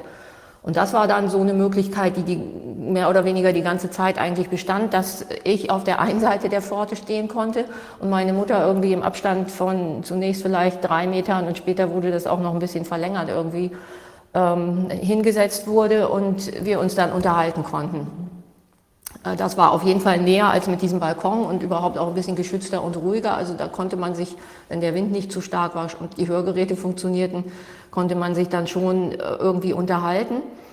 ähm, so gut wie das eben mit dementiell veränderten Menschen ist, aber weite Teile dieses Besuchs und es gab ein, einmal war es wirklich extrem, da war ich 35, 40 Minuten da und es kreiste nur um die Frage, ähm, also von meiner Mutter aus jetzt, ach, das ist schön, dass du da bist, komm doch mal rein jetzt, das ist doch schön. Da ich, mal, ich darf, kann jetzt hier nicht reinkommen. Ja, warum denn nicht? Da ist doch die Pforte. Ja, genau, die Pforte ist zu. Ja, aber da ist doch der Hebel, du musst nur den Hebel hochmachen. Sag ich mal, das geht jetzt nicht ach, das ist bestimmt zu schwer, dann müssen, müssen, müssen, müssen da die Männer kommen und müssen das machen. Sag, ja, genau, morgen kommt der Hausmeister, der macht das dann. Ja gut, dann, dann komm doch auf, äh, einfach in mein Zimmer, dann gehen wir in mein Zimmer. Mama, darf ich nicht, dürfen wir jetzt nicht. Wie, du darfst nicht in mein Zimmer? Wo gibt's sowas denn? Das glaubt mir doch keiner. Dann komme ich eben raus. Sagt sie, das darfst du auch nicht das gibt's doch gar nicht, das glaubt mir doch keiner und dann die Schleife wieder von vorne. Du brauchst doch nur diesen Hebel da hoch machen an diesem Gartentor und das, also das ist da wirklich einmal, wo das die ganze Zeit, wo ich da war, wir nicht von diesem Thema runtergekommen sind. Die anderen Male war es, meistens habe ich sie irgendwie geschafft abzulenken und dann irgendwie haben wir uns über die Blumen oder die Wolken oder sonst was unterhalten. Ähm, aber das war jedes Mal Thema, dass man doch nur diesen Hebel da aufmachen musste. Und wie ist die Situation jetzt? Ja, es hat sich etwas gelockert seit irgendwie Anfang Mai. Ähm, es wurde ein Besuchszimmer eingerichtet. Ein Besuchszimmer mit einer Plastikwand dazwischen. Ähm, also ich war da nie drin, weil ich finde das Gefängnis und das tue ich meiner Mutter nicht an und mir auch nicht an. Ich finde es also wirklich Gefängnis ganz schrecklich. Besuchszimmer mit einer Plastikwand transparent oder wie? Ja, transparente mhm. Plastikwand und auf mhm. der einen Seite äh, suchen, sitzen halt die, die besucht werden oder die, die Angehörigen, die, die, die Heimbewohnerinnen und, oder Heimbewohner und auf der anderen Seite durch die Balkontür aus dem Garten dürfen die Angehörigen rein. Mhm. Ähm, und es dürfen, glaube ich, in dieses Zimmer bis zu drei Besucher gleichzeitig und müssen aber natürlich ähm, Schutzmaske tragen, obwohl da schon diese Plastikwand ist. Und ähm, die Bewohner müssen, glaube ich, wenn nicht irgendwas dagegen spricht, äh, zumindest in dieser Verordnung steht, glaube ich, die müssen auch, sollen eigentlich auch eine Maske tragen, trotz dieser Plastikwand dazwischen. Und ähm, ja, und die kann ja nicht kommunizieren. Die ja, versteht sich wahrscheinlich auch überhaupt nicht durch die Maske und dann Wand und so weiter. Ja, es, es, soll Leute geben, die sich damit wohl wirklich sicher fühlen, die das ganz schön finden, hat mir jedenfalls die Heimleiterin oder, glaube ich, jemand gesagt, dass es Leute gibt, die das schön finden oder die das damit ganz einverstanden sind. Von einem anderen Angehörigen habe ich gehört, dass er sich mit seiner Mutter auch da drin getroffen hat und ähm, dass die Mutter sich da auch total unwohl gefühlt hat, dass sie auch ihren Sohn durch die Plastikwand mit der Maske überhaupt nicht erkannt hat und dass sie den Besuch nach ein paar Minuten oder zehn Minuten abgebrochen haben und das bestimmt nicht wieder machen. Also ich habe dann die andere Variante, was dann auch erlaubt wurde, äh, gewählt, dass wir ähm, dass ich meine Mutter an der Tür eben abholen durfte und mit ihr im Garten spazieren gehen durfte. Sie haben sie dann in den Rollstuhl gesetzt, weil sie äh, mit dem Rollator, das geht zwar, aber ist halt relativ klapprig so und ähm, also das geht jetzt wieder. Das, das ist, geht das hatten wieder. Sie doch vorhin geschildert, das ging da, das ging, das. Nein, das ging ungefähr zwei Monate auch nicht. Mhm. Das wurde dann erlaubt, das war schon mal ein Fortschritt natürlich, eine Verbesserung.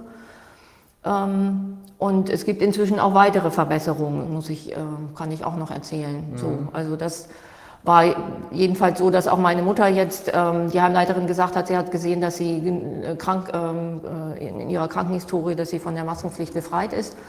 Ähm, das ist natürlich auch schon mal nett oder gut für, für meine Mutter und letztendlich auch für mich, weil ich einfach die Idee, diesen alten, klapprigen Menschen so eine Maske aufzusetzen, schrecklich finde. Genau, bei diesem ersten Besuch war das zum Beispiel auch natürlich so absurd, weil ich musste ja das Abstandsgebot einhalten. Das gilt natürlich auch nach wie vor und galt die ganze Zeit. Und als große Ausnahme wurde mir und vermutlich auch den anderen Angehörigen dann erlaubt, den Rollstuhl selber zu schieben, weil sonst hätte eigentlich jemand vom Personal meine Mutter irgendwie in den Garten schieben müssen und ich hätte mich dann in, weiß ich nicht, einen Meter, 50, zwei Meter Abstand dazusetzen dürfen. Und dann durfte ich sie halt selber schieben. Und dann wurde ihr aber, obwohl sie es eigentlich nicht brauchte, trotzdem erstmal noch einen Mundschutz aufgesetzt. Als wir dann äh, losgingen, weil angeblich meine Mutter den haben wollte. Und nach drei Schritten wurde ihr das unangenehm, dann schob sie den irgendwie hoch, mit dem Ergebnis, dass er ihr dann vor den Augen saß und auf der Nase. Und ähm, ich ja da nicht dran durfte wegen Abstand einhalten und all sowas. Und ich Wie ist das jetzt? Ist die, ist die Abstand? Äh, Nein, der Abstand ist immer noch da. Also und das ist auch jetzt ganz neu, weil es gibt seit Montag eine neue Verordnung äh, aus Niedersachsen. Und die interpretieren mein Bruder und ich so, da steht vorne drin, dass für Gruppen von bis zu zehn Personen aus dem es kann das Abstandsgebot aufgehoben werden. Das ist so ganz allgemein. Und dann gibt es weiter drunter Paragraphen für Krankenhäuser und für Pflegeheime. Und in, der, in den Paragraphen für Pflegeheime steht nichts, was diese, aus unserer Interpretation, was diese allgemeine ähm, Verordnung da außer Kraft setzt. Sondern daraus sehen wir damit, zum Beispiel meine Mutter und ich, und vielleicht auch noch mein Bruder oder ein paar andere Leute, eben bis zehn, wir bilden eine feste Gruppe, die, ähm, eine Bezugsgruppe, die diesen Abstand nicht mehr einhalten müssen. Ist unsere Interpretation. Auf meine erste Mail hin hat die Heimleiterin mir gerade gestern geschrieben, das wäre wohl eine falsche Interpretation. Nee, nee, die Abstand, das gilt schon weiter und da ändert sich gar nichts dran an diesen ganzen Hygienemaßnahmen. Mein Bruder hatte dann gestern nochmal aus, etwas ausführlicher hingeschrieben, wie wir eben diese Verordnung interpretieren. Darauf war bis, zumindest bis heute Mittag, hatte ich da jetzt noch keine Antwort. Und die Krux ist, das war auch die ganze Zeit, mein Bruder und ich hatten dann schon im Mai oder Ende Mai oder Anfang Juni gab es schon mal eine, eine andere, eine neue Verordnung vom niedersächsischen ähm, Land, die aus unserer Sicht auch schon Lockerungen enthielt. Ähm, Moment, ich muss mir kurz sammeln, die wo ähm, das aber noch nicht bereit war, mit, mitzutragen. Genau, und wo die eigentlich, wo explizit drin stand, von Herrn Weil auch betont worden war, dass, äh, dass sie eingesehen haben, dass man doch den Heimbewohnern Kontakt ermöglichen muss und dass deswegen jetzt alles dafür getan werden muss, dass wieder Kontakte möglich sind. Und Kontakte bedeuten aus unserer Sicht auch Berührung anfassen. Mhm. So. Also sind wir wieder im Bereich rechtsfreier Raum, wo es jedem überlassen ist, zu interpretieren, was so eine Verordnung bedeutet oder nicht. Der ja, und das Schlimmste sagt, ist. Hey, ich schließe für mich daraus, dass Kontakte wieder erlaubt sind und der andere sagt, nö, es hat sich nichts geändert. Ja, und es gibt eben noch am schlimmsten dazu, dass es gibt so einen äh, Corona-Krisenstab und dem steht, soweit ich weiß, das Gesundheitsministerium vom äh, von, aus Niedersachsen vor. Die Frau Reimann ist das, glaube ich, die Gesundheitsministerin. Und die geben auch noch Verordnungen heraus oder mhm. setzen oder so ein Hygienekonzept. Und in dem steht nach wie vor, zumindest in der letzten mir bekannten Fassung, die ist von Mitte Juni, glaube ich, da hat sich meiner Kenntnis nach bis jetzt nichts geändert. Ich weiß nicht, ob da noch was kommt, steht immer noch drin.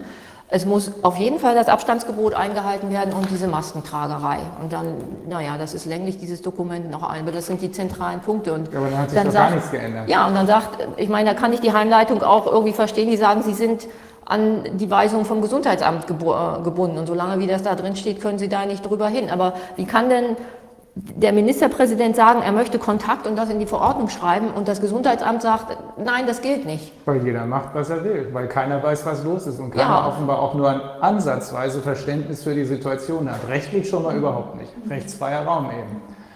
Also wir haben den halt geschrieben und ähm, auf die erste E-Mail hat es irgendwie über eine Woche oder fast zwei Wochen gedauert, bis eine Antwort kam. Das war dann eine längliche E-Mail, die auf unsere E-Mail quasi überhaupt nicht einging, war mein Gefühl, und auch auf die Menschen nicht einging, sondern gefühlt ging es da nur um Infektionsketten. Uns wurde lang und breit erklärt, dass das alles ja nur dafür da ist, um die ganzen Maßnahmen, um die Infektionsketten zu unterbrechen. Und darum, wie es den Menschen geht oder ob das denen gut tut oder so, ging es überhaupt nicht. Und da haben wir nochmal drauf hingeschrieben und dann kam relativ schnell eine Mail, ja, es würde jetzt nochmal eine neue Verordnung geben und irgendwie ein paar Lockerungen. Ähm, das Ergebnis war dann, dass Pass, äh, diese Passage, mit dem das Kontakt ermöglicht werden sollte, aus der Verordnung des Niedersächsischen Landtags rausgestrichen war. Die war da nicht mehr drin, aber dieses Hygienekonzept des Gesundheitsamts war so, also zumindest in diesen Punkten Abstand und Maskenpflicht und so hat sich da nichts getan. Also es gibt inzwischen weitere Schritte seit ähm, zwei Wochen irgendwie darf ich, also was ich zwischendurch auch durfte, was ich nebenbei dann mal erfahren habe, was ich einmal ausgenutzt habe, als es ähm, nämlich regnete und ich eigentlich mit meiner Mutter spazieren gehen wollte, dann hieß es, ja, Sie können ja ähm, vor Ihre Tür kommen, wir stellen die Tür, die, so eine Balkontür auf Kipp und dann setzen, können Sie sich durch die Tür mit Ihrer Mutter unterhalten. Und das ging mehr schlecht als recht. Also ging natürlich und sie hat sich gefreut, wir konnten winken, aber eben Verständigung war durch so ein gekipptes Fenster gar nicht möglich. Und ich weiß es von Bekannten von anderen Heimen, einem anderen Heim im südlichen Niedersachsen, die durften, hatten quasi nur diese Chance und die Mutter wurde zwei Meter weit weg vom Fenster gesetzt und sie mussten auch nochmal zwei Meter weg vom Fenster sein. Also da war eine Kommunikation, eine Unterhaltung quasi überhaupt nicht möglich. Und aber das scheint doch für mich kommt hier der Eindruck auf, als würde jeder nach Orientierung suchen und keiner eine geben können. Wenn das schon damit losgeht, dass man eine Verordnung, deren gesetzliche Grundlage ohnehin schon zweifelhaft ist. Mhm. Wenn, man schon, wenn man da schon nicht genau weiß, was das eigentlich bedeuten soll, dann frage ich mich schon, wie, wie wollen Sie, wie wollen andere damit umgehen? Also Sie sind ja nach wie vor verunsichert, oder? Haben Sie da jetzt eine klarere Vorstellung davon, wie Sie sich jetzt verhalten können, was Ihre Mutter angeht? Ähm, nein, also gibt es immer noch sehr viele offene Fragen. Ich habe zwar dann jetzt eben, der letzte Brief von der Heimleitung war jetzt, ich weiß gar nicht, vor zwei, drei Wochen irgendwie. Seitdem darf ich jetzt sogar wieder in das Zimmer meiner Mutter. Also das hat sich so weit äh, gelockert, dass ich in allerdings nur mit Mundschutz und ich darf sie nach wie vor nicht anfassen. Also immer noch dieser 1,50 Meter Abstand, ähm, was irgendwie, ich, also ich finde es grausam. Ich finde es wirklich grausam und äh, menschenunwürdig und letztendlich auch menschenverachtend. Wie geht Ihre Mutter denn damit um? Ich meine, die wird ja gewohnt sein, dass Sie sie früher auch in den Arm genommen haben oder irgendwie geholfen, nah bei ihr saßen. Ja, sie, sie versteht das natürlich gar nicht. Also ähm, sie versteht das alles ja überhaupt nicht. Also man kann, sie kann es nicht mehr einordnen irgendwie. Ähm, und sie ist zum Glück relativ stabil und relativ guter Laune irgendwie ähm, und freut sich immer schon, wenn ich sie sehe und äh, meistens schaffe ich sie auch irgendwie abzulenken. Aber das, ähm, eins der ersten Mal ist sie so direkt mit mir mit ausgestreckter Hand angekommen. Was sollte ich denn da machen? Mhm. Und ich habe es auch beobachtet bei anderen Angehörigen, die sich verabschieden wollten. Auf dem Parkplatz da und die Bewohnerin dann auf den, das wahrscheinlich war wohl der Schwiegersohn, zuging und wollte Tschüss sagen und der dann Schritte zurückging und sagte, bleib mal stehen, bleib mal stehen, komm nicht näher. Was soll man denn dazu noch sagen irgendwie? Das ist denn das Heim überhaupt von Corona Nein, betroffen? Bis jetzt nicht. Die Heimleitung ähm, ja, aber sie sind, es sind wirklich viele Leute, vom, also nicht alle, aber doch einige vom Personal sind wirklich in meiner Wahrnehmung extrem in, ängstlich und haben Riesenangst, dass, dass, dass sie das da auch reintragen können. Ich habe gehört, dass das Personal teilweise nicht mehr einkaufen geht, teilweise die eigenen Kinder nicht mehr irgendwie umarmt, nur um sicherzustellen, dass sie das nicht da reintragen. Und das finde ich auch so grausam gegenüber diesen armen Menschen, die da arbeiten müssen und plötzlich mit dieser Verantwortung ähm, bedroht wird und belastet werden, dass sie eventuell schuld sein könnten. Und ich meine, das ist doch hier keine Schuldfrage. Viren sind überall und wir haben schon immer Influenza gehabt und andere Erkrankungen und irgendwer hat irgendwie, man hat sich irgendwo angesteckt. Und wir haben nie irgendwie nach der Verantwortlichkeit im Außen gesucht. Wenn überhaupt jemand verantwortlich ist, ist es aus meiner Sicht die Person, die sich ansteckt. Weil entweder ich bin, es gibt vielleicht Fälle, wo ich es nicht weiß. Aber wenn ich irgendwo hingehe und ich weiß, da ist jemand erkältet oder so, dann kann ich ja selber entscheiden, setze ich mich dem Risiko aus oder nicht. Ja, die Argumentation ist die, dass auch diejenigen eine Verantwortung haben, die anstecken könnten. Das ist die Argumentation. Deswegen kommen wir immer auf die gleiche Frage zurück. Wie gefährlich ist das und wie zuverlässig sind die Tests? Äh, wüsste man, dass es super hoch gefährlich ist, so wie am Anfang äh, die ja, das Panikpapier bis heute, mhm. das ist ja, ist ja von ja. niemandem aufgehoben worden, genau. äh, angeordnet hat, dann würde ja jeder auch verstehen, was los ist. Dann müssten aber um uns herum serienweise die Leute tot vom Hocker fallen. Ja. Ist aber nirgends passiert. Mhm. Wüsste man hingegen, dass es tatsächlich so ist wie eine normale Grippewelle, vielleicht ein bisschen schwieriger, vielleicht auch nicht ganz so schwierig, dann würde man sich an den Kopf fassen und fragen, was ist hier eigentlich los? Und was Sie da gerade schildern, ähm, das sind wahrscheinlich nicht sehr viele Menschen, die sowas erleben, aber all diejenigen, die, an, äh, diejenigen, die Angehörige haben, die in Pflegeheimen sind und die Sie gerne besuchen. Wir haben ja eben äh, äh Frau, äh, von, von, Frau äh, von Stösser gehört, dass es ohnehin nur eine relativ kleine Gruppe von Angehörigen gibt, die sich ernsthaft um ihre Angehörigen in Pflegeheimen kümmern. Mhm. Ähm, aber sie tun es offenbar und ihr Bruder auch. Und diese kleine Gruppe wird in dieser Weise frustriert. Das ist ähm, anschaulich zu hören von Ihnen. Und ich frage mich jetzt noch mal mehr, wo ist die Grundlage für all dies? Ja, das fragen wir uns auch. Also insbesondere jetzt nach vier Monaten also am Anfang habe ich gedacht, okay, wenn das alles irgendwie gefährlich ist und ja, okay, vielleicht, also zwei Wochen vielleicht oder meinetwegen auch vier Wochen bis Ostern irgendwie habe ich gedacht, dann, weil sich da ja schon abzeichnete, dass die Zahlen bei weitem eigentlich im normalen Bereich waren und die Grippewelle im Grunde vorbei waren, wenn man da mal wirklich auf die Zahlen im Robert-Koch-Institut unvoreingenommen drauf geguckt hat. Und ich hatte.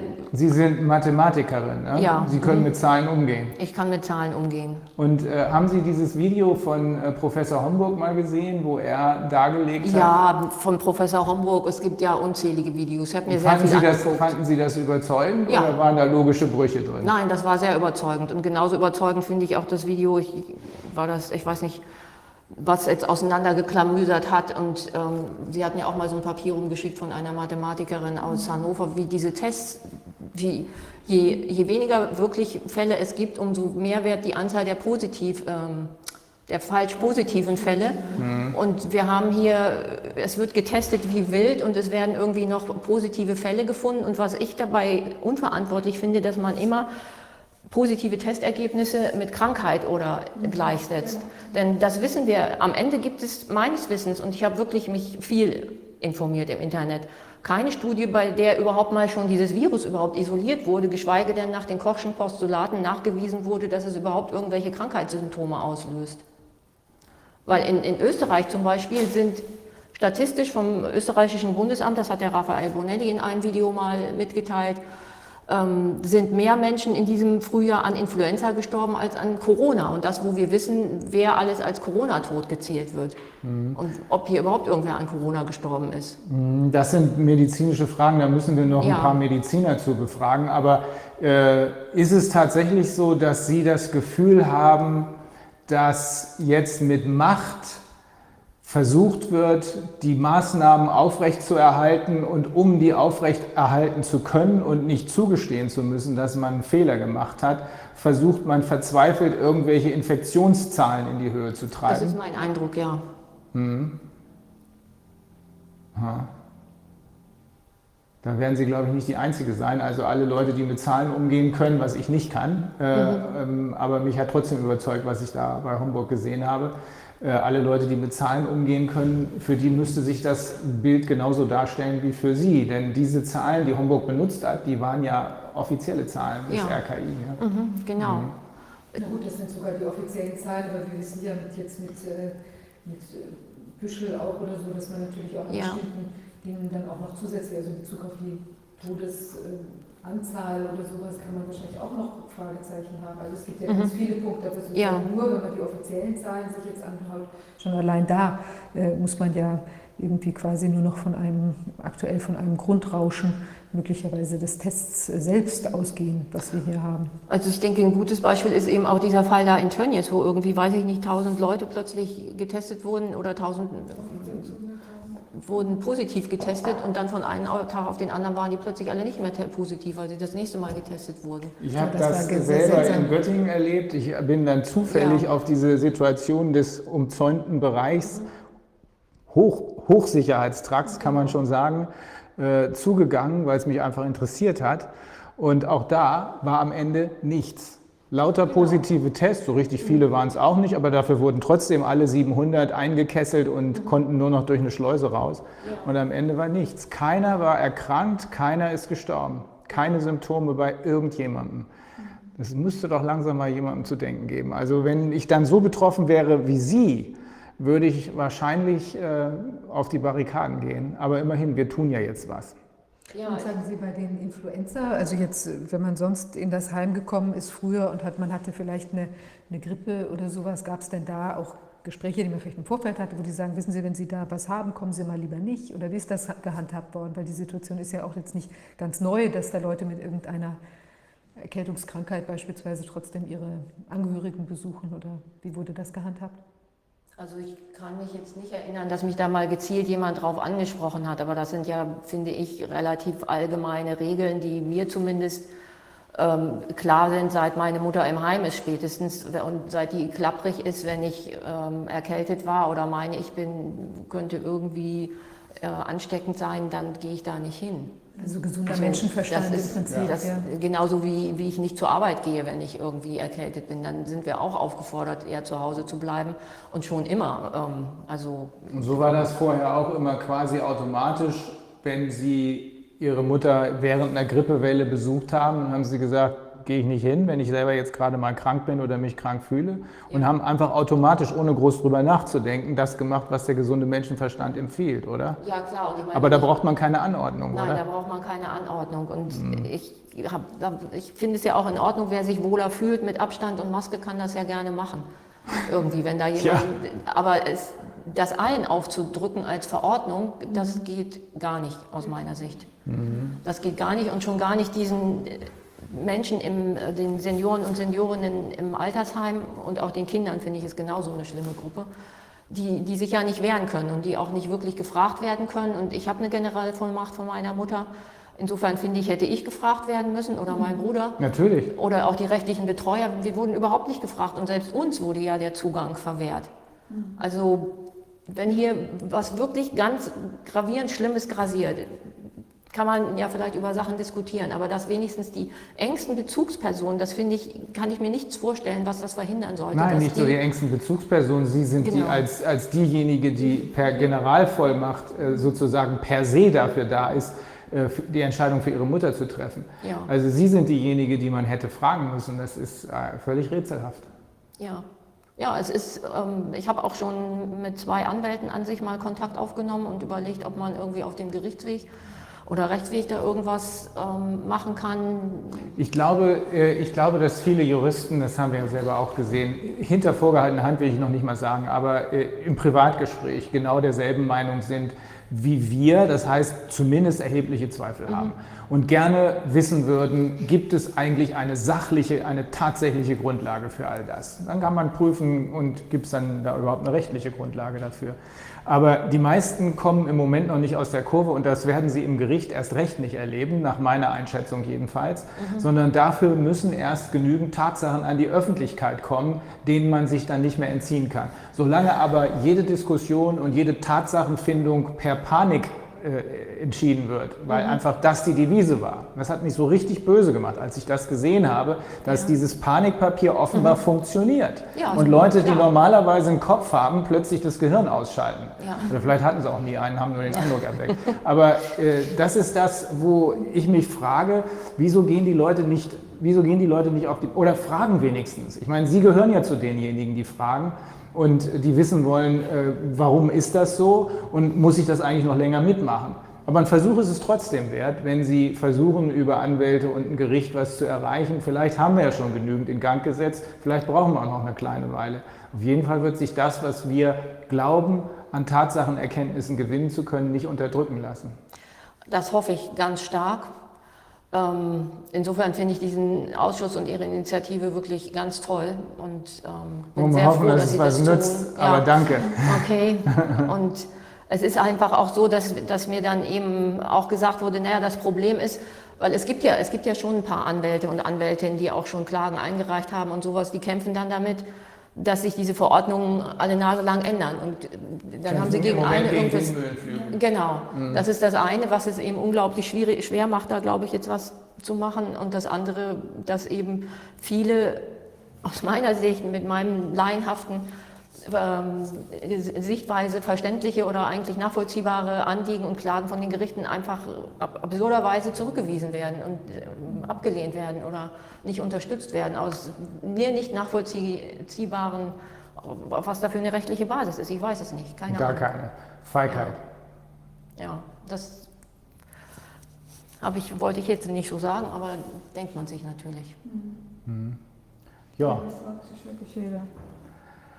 Ja, also Sie sind extra aus Hamburg gekommen, nicht? Ja. Ja, vielen Dank. Das war, das war Ihnen auch wichtig, ne? Das Ja, das war mir auch wichtig, Vielen Dank für weil den es Aufwand. Mhm. eine, eine Chance ist, denke ich. Es ist eine Chance und ich finde, das muss an die Öffentlichkeit, denn es ist einiges, es gibt viel im Internet, viele Informationen, aber es wird so viel auch an Informationen entweder diskreditiert und Ja. Ver, ähm, ja, ver, runtergemacht, von, verteufelt von den Massenmedien oder von irgendwelchen anderen Leuten. Es gibt keine wirkliche Diskussion zwischen unterschiedlichen Meinungen. Das wird alles total unterdrückt und das finde ich ist fast das Gefährlichste und das Schlimmste an dieser ganzen Situation, Ja. dass diese Meinungsfreiheit so ausgehebelt wurde. Es, es- Demonstrationen sind nur unter absurden Maßnahmen möglich und auch da wird ja mit zweierlei Maß gemessen. Also wenn man diese Black Lives Matters Demos gesehen hat, hat sich kein Mensch drum geschert. Wenn in Hamburg oder irgendwo, ich kenne es jetzt aus Hamburg, eine Querdenken-Demo ist oder so, absurde Auflagen und mhm. alle zehn Minuten kommt die Polizei mit irgendwas anderes. Man muss sich hier noch und da darf man nicht hin und wieder mehr Abstand und noch mehr Masken. Und Diese Situation ist auch aus unserer Sicht extrem gefährlich, weil die, äh, das sogenannte rechtliche Gehör oder überhaupt das Gehör, mhm. das gewährt werden muss, immer wenn der Staat mit beschränkenden und hier mit massivst beschränkenden Maßnahmen eingreift. Wenn dieses rechtliche Gehör nicht mehr gewährt wird, mhm. dann machen die Leute das am Ende selbst. Äh, das sage ich ich, sondern das ist eine, eine bekannte Entscheidung des amerikanischen Supreme Court aus den 30ern schon, wo gesagt wurde, wenn die Menschen das Gefühl bekommen, dass sie im Gericht jetzt nicht mehr gehört werden, dann holen sie die Winchester aus dem Schrank und erledigen das selbst. Denn Gerechtigkeit mhm. geht ja, sagt der Supreme Court, und das ist ja logisch, Gerechtigkeit geht auch ohne Gerichte. Ne? Das hat nur enorme Kollateralschäden. Und ja. das ist der Grund, warum wir glauben, dass es umso wichtiger ist, dass die andere Seite nun doch gehört wird und dass dann auch vielleicht beide Seiten mal miteinander reden, damit sich das bessere Argument am Ende durchsetzt. Denn mhm. so ist das, ich glaube, Schiffmann hat das mal gesagt, dass, mhm. das ist ja eine, eine ganz normale äh, wissenschaftliche Weisheit. These, Antithese, Synthese. Genau. Ne? Mhm. Der eine ja. sagt dies, der andere sagt das und am Ende kommt man dann zu einem Ergebnis. Wenn aber nur eine einzige Meinung zugelassen wird und die anderen nicht nur nicht gehört, sondern verteufelt werden, dann gibt es eine Katastrophe. Ja, ja. Und da wollen wir nicht hin. Genau. Nee, also ich finde das auch ganz toll, dass Sie da gekommen sind, weil es eben doch auch viele Menschen, wir kriegen ja so viele Zuschriften auch und viele sind auch, schildern ihre Fälle, ja. aber sind aus irgendwelchen Gründen halt entweder scheu oder haben äh, eben Bedenken oder aus nehmen äh, Rücksicht auf den Beruf oder auf eine, eine, Konstellation, wo sie denken, da könnte ihnen etwas äh, drohen. Und ich finde das insofern ganz toll, dass sie hier den Weg hergefunden haben und also das mit uns geteilt haben, weil wir dadurch einfach auch ähm, wirklich auch eine Inspiration sein können für andere, auch jetzt die Stimme zu erheben ja, und zu sagen, da bin ich in dieser Situation ganz ähnlich betroffen wie vielleicht Sie oder anders betroffen und ich mache das jetzt auch öffentlich. Und wenn das ganz viele Menschen öffentlich machen, dann haben wir auch einfach eine Möglichkeit, da eine Debatte, die ja so lange jetzt unterdrückt worden ist, ja. über die ganzen Themen einfach auch anzuschieben. Was ich noch erwähnen möchte, von einer anderen Bekannten hörte ich gerade, die hat ihre Mutter in Hamburg in einem Heim und da ist es zum Beispiel ganz anders. Die dürfen ihre Mutter umarmen, mit Mundschutz zwar, aber die dürfen ihre Mutter anfassen und umarmen, aber die dürfen nicht in ihr Zimmer.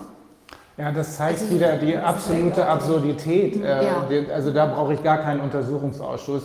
Da kann ich mit einem gesunden Menschenverstand erkennen, das macht keinen Sinn. Wieso soll das, was tödlich ist, mhm. in dem einen Heim, in dem anderen Heim völlig normal sein? Ich ja. hatte es vorhin gesagt, da waren Sie nicht da. Wieso soll ein Richter sagen können, ihr habt hier in meinem Gerichtssaal eine Maske aufzuhaben und dann gehe ich einen Gerichtssaal weiter, weil ich da die nächste mhm. Verhandlung habe und da ist keine Maske auf. Es macht ja. einfach keinen Sinn. Nein, es macht äh, meinen Augen macht wissen, es alles überhaupt keinen Sinn. Das, also. das sind auch ja, die Panik, das sind emotionale äh, Überreaktionen und so weiter. Und wir müssen das einfach auf eine sachliche Ebene, auf die es auch gehört. Ja, ich, brauche, ich kann ja nicht emotional über ein, eine, eine Entscheidung in der Gefahrenlage entscheiden. Ja, das kann mhm. ich irgendwie machen, wenn der Tiger direkt vor mir steht und die Situation eindeutig ist, ja, dass ich in Panik, in Angst wegrenne.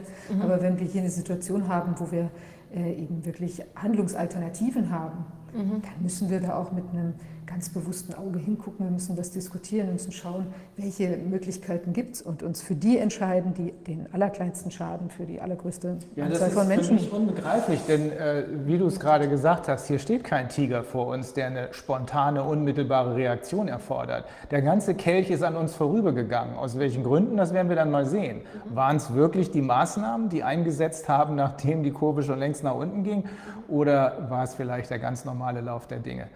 Das müssen wir feststellen. Und zwar in Ruhe, weil, wie gesagt, wir haben keinen Grund mehr zur Panik, wenn wir ihn überhaupt je hatten. Ja, genau. Mhm. Und ich finde halt in Bezug auf die Alten- und Pflegeheime, ich, das, also ich finde aus meiner Sicht, die ganze Situation hat mir gezeigt, das ist der völlig falsche Weg, den wir da als Gesellschaft gehen. Die, diese Institutionen sind ähm, das geht so nicht, weil ich habe große Besorgnis und große Bedenken. Es wird ja alle Welt redet von der zweiten Welle und Impfzwang und was weiß ich. Das, irgendwer wird irgendwas wieder finden, die nächste Panik wird kommen und dann werden die wieder dicht gemacht. Ja. Darum muss das, das, hier aufgeklärt werden. Mit allen Mitteln. Dies muss aufgeklärt werden, denn das darf sich ja. nicht wiederholen. Das ist auch exakt ja mein Ansatz, dass wir wenn wir das nicht schaffen, dann, dann läuft hier nur noch alles in die falsche Richtung. Dann haben wir irgendwann die genetischen ja. Eingriffe Ja. und dann Ja. Als einziger Vorteil vielleicht Kinder mit sechs Köpfen, sodass man wieder Zirkusse gut bevölkern kann. Ja, und also das würde ich gerne noch anstoßen. Also ich denke, wir müssen auch andere Arten von Einrichtungen haben. Diese großen Einrichtungen äh, sind, das geht einfach nicht. Und wenn, ich finde, das passt nicht. Und mein Bild ist, und das wünsche ich mir irgendwie, und wenn ich es umsetzen könnte, hätte ich meine Mutter auch schon längst da rausgeholt, wirklich. Ähm, aber alleine Wohnung zu finden, die groß genug ist und barrierefrei, und es ist alles nicht so einfach. Und alleine ist es auch schwierig mit dementiell veränderten Menschen. Ich kann sie nicht mehr allein lassen. Also sie kann nicht allein bleiben. Klar. Wir brauchen irgendwie kleinere Einheiten, finde ich, weiß ich, wo sich vielleicht zwei, drei Familien irgendwie zusammentun in, und ähm, das gemeinsam wuppen mit auch Pflegekräften. Es gibt ja auch 24-Stunden-Pflegekräfte irgendwie, die, wo man sich da abwechseln kann. Ist, ich habe da äh, auch kein fertiges Konzept, aber in die Richtung würde ich gerne denken und äh, da irgendwas entwickeln und Das ist das, was wir vorhin schon gesagt haben. Äh, Das ist ja keine Besonderheit, die durch die Corona-Krise hervorgerufen Nee. wurde, sondern das ist ein grundsätzliches Problem. Aber äh, wir hoffen natürlich, dass die Diskussion darüber und die Beleuchtung dieser Umstände dann auch konkret dazu Verbesserung führt. Das wäre das positive Outcome von dem. Ja. Diese Hoffnung haben wir schon. Deswegen machen wir das ja auch. Die Hoffnung habe ich auch, dass das Ganze für irgendwas gut ist. Und das, es gibt ja auch Leute, die das eben eher unter diesem Aspekt sehen. Das ist hier ein Wachruf für uns alle, der ähm, uns auch die Chance gibt, unser, unsere Gesellschaft, unser ganzes Zusammenleben neu zu ordnen Ja. und bessere Wege zu finden. Ja. Das Und das finde ich, also die Leute, die das sagen, ähm, also ja, ich hoffe, dass sie viel Gehör finden und dass sich andere Leute davon anstecken lassen. Wir werden uns jedenfalls alle Mühe geben. Das war ja auch so mein, mal zu Beginn habe ich ja auch gesagt, also Heime sind jetzt wirklich zu richtig gefährlichen Orten geworden. Ja. Es hat sich hier tatsächlich gezeigt, dass, ja, dass man darüber nachdenken muss, ob das jetzt hier so bleiben kann, darf oder wir tatsächlich welche Alternativen wir haben. Wir sind die nächste Generation, wir sind ja ungefähr gleichaltrig, also das dauert nicht mehr lange, in 20 Jahren und dann 23 bin ich auch schon 90. Ne? Also äh, da, da, muss, wir müssen uns was einfallen lassen. So kann es jedenfalls nicht bleiben. Auch das ist eine Motivation. Und äh, dass wir hier diese Gelegenheit nutzen, wenn er so gehen kann, wenn er so schnell gehen kann, dass man hier wirklich nicht nur gegen seinen Willen ins Heim geschafft wird, das ist ja auch in sehr vielen Fällen, auch äh, so, aber wenn dann die Heime eben per Order de Mufti, ohne dass man da groß was machen kann, einfach hier zu Gefängnissen werden und, und dann das so ablaufen kann mit, mit ja, Zwangsimpfung, Zwangstestung und allem, alles, äh, ja, dann, dann ist die Lebensqualität tatsächlich ganz hin. Und dann laufen wir wirklich Gefahr. Ich meine, das gibt es ja auch schon, wenn man da mal einen Sch- einen Schritt weiter denkt. Was mich zum Beispiel auch sehr erschrocken hat, ist die äh, Schnelligkeit, mit der die Pflegekräfte sich darauf eingestellt haben und sozusagen ihre Rolle jetzt so verstehen in, in so eine Wächterfunktion und in, in so eine, in, in, ja, in diese äh, Erfüllungsgehilfenfunktion von oben, Führer, Führerbefehl, wir folgen dir so ungefähr. Ich habe äh, Geschichte der Medizin und Krankenpflege unterrichtet und da gibt es ein sehr äh, spannendes Buch von der Hilde Steppe, eine Professorin, die hat die äh, Pflege im Nationalsozialismus beschrieben und da war es ja auch teilweise so. Da hat die beschrieben, wieso Pflegekräfte, die eigentlich für die Menschen äh, denen helfen sollen und wieso die dann plötzlich einfach nur, weil ein Arzt es angeordnet hat, Todesspritzen verabreichen, Menschen wirklich umgebracht haben. Serienweise ist das ja passiert, die sind ja dokumentiert. Experiment, experimentmäßig auch so ein bisschen, ja. Nee, das ist, ich will nur Nein, nein, ich meine aber von der in Dynamik einer- darf man nicht bleiben. Nicht, nicht, Im Prinzip ist das ja fast ein Tabubruch, wenn man überhaupt darüber spricht. Aber ich war so erschrocken, wie schnell das geht, wie schnell hier wirklich eine Stimmung gekippt werden Ja, kann. Genau in, diese in, in so eine Richtung. Das, da brauchte nur noch die nächste Verordnung kommen. Aber das ist, äh, für mich ist das gerade der Umstand, der, äh, der mich noch viel erschrockener macht, dass das, was Sie da gesehen haben, dieses Umwandeln von eigentlich für die Menschen und für die Pflege zuständigen Personen in reine Wächter. Das hat ja vorhin Herr Kusch auch so beschrieben. Äh, Das ist für sich genommen schlimm genug, aber dass niemand darüber erschrocken ist, das ist eigentlich das viel Schlimmere. Ja Okay. gut, weil es jetzt auch vielen gar nicht so bekannt ist. Aber ich glaube, was sich trotzdem zeigt, und das würde ich vielleicht auch als positiven Ausblick äh, auch nochmal in den Raum stellen wollen, ich glaube tatsächlich, was Sie auch meinten, das ähm, Weckruf oder so, ich glaube, was ja auch passiert, man sieht ja, es ist alles nicht alternativlos, auch wenn es so dargestellt wird. Ja? Es gibt möglich, also viele Menschen haben Ideen, wie was anders laufen kann. Und man sieht jetzt, dass diese, dieses, dieses rein so von oben einfach so drauf irgendwas vorgeben, das ist nicht der sinnvolle Weg. Ja? Da schließt man einfach so viele Ideen, so viele ähm, Erkenntnisse, die die Leute haben, aus. Und, aber jetzt zeigt sich ja durch diese Bewegungen, die überall entstehen, wo Menschen plötzlich darüber nachdenken, ob man bestimmte Sachen auch auf ganz vielen unterschiedlichen Bereichen nicht mal irgendwie anders machen können und sinnhafter und ohne unzerstörerischer sozusagen, ja, dass das eben auch was ist, was wir jetzt alle auch ergreifen können als Thema. Und das finde ich eigentlich auch eine, eine tolle Chance. Wir müssen nur aus dieser aktuellen Klemme heraus und müssen sicherstellen, dass eben in der Zukunft Dinge sich nicht wiederholen können oder sich sogar noch dramatisieren können, sondern dass wir eben einfach ein Stück weit auf den Boden der Tatsachen zurückkommen und dann mal gucken, wo kann man vielleicht auch wirklich tolle Sachen miteinander erreichen. Ja. Nehmt's mir nicht übel, ich muss jetzt aus dieser Klemme heraus und meinen Zug bekommen. Genau, wir machen jetzt Schluss. Vielen Dank. Dann, dann Ja, sind wir, danke nochmal. Ja, Genau. danke Ihnen und viel Erfolg. Danke. Kraft und viel gute. Ja, das können wir, Ja. glaube ich, gebrauchen. Okay, dann ist das äh, jetzt für heute beendet. Wir geben zeitnah bekannt, äh, wie es weitergeht. Okay.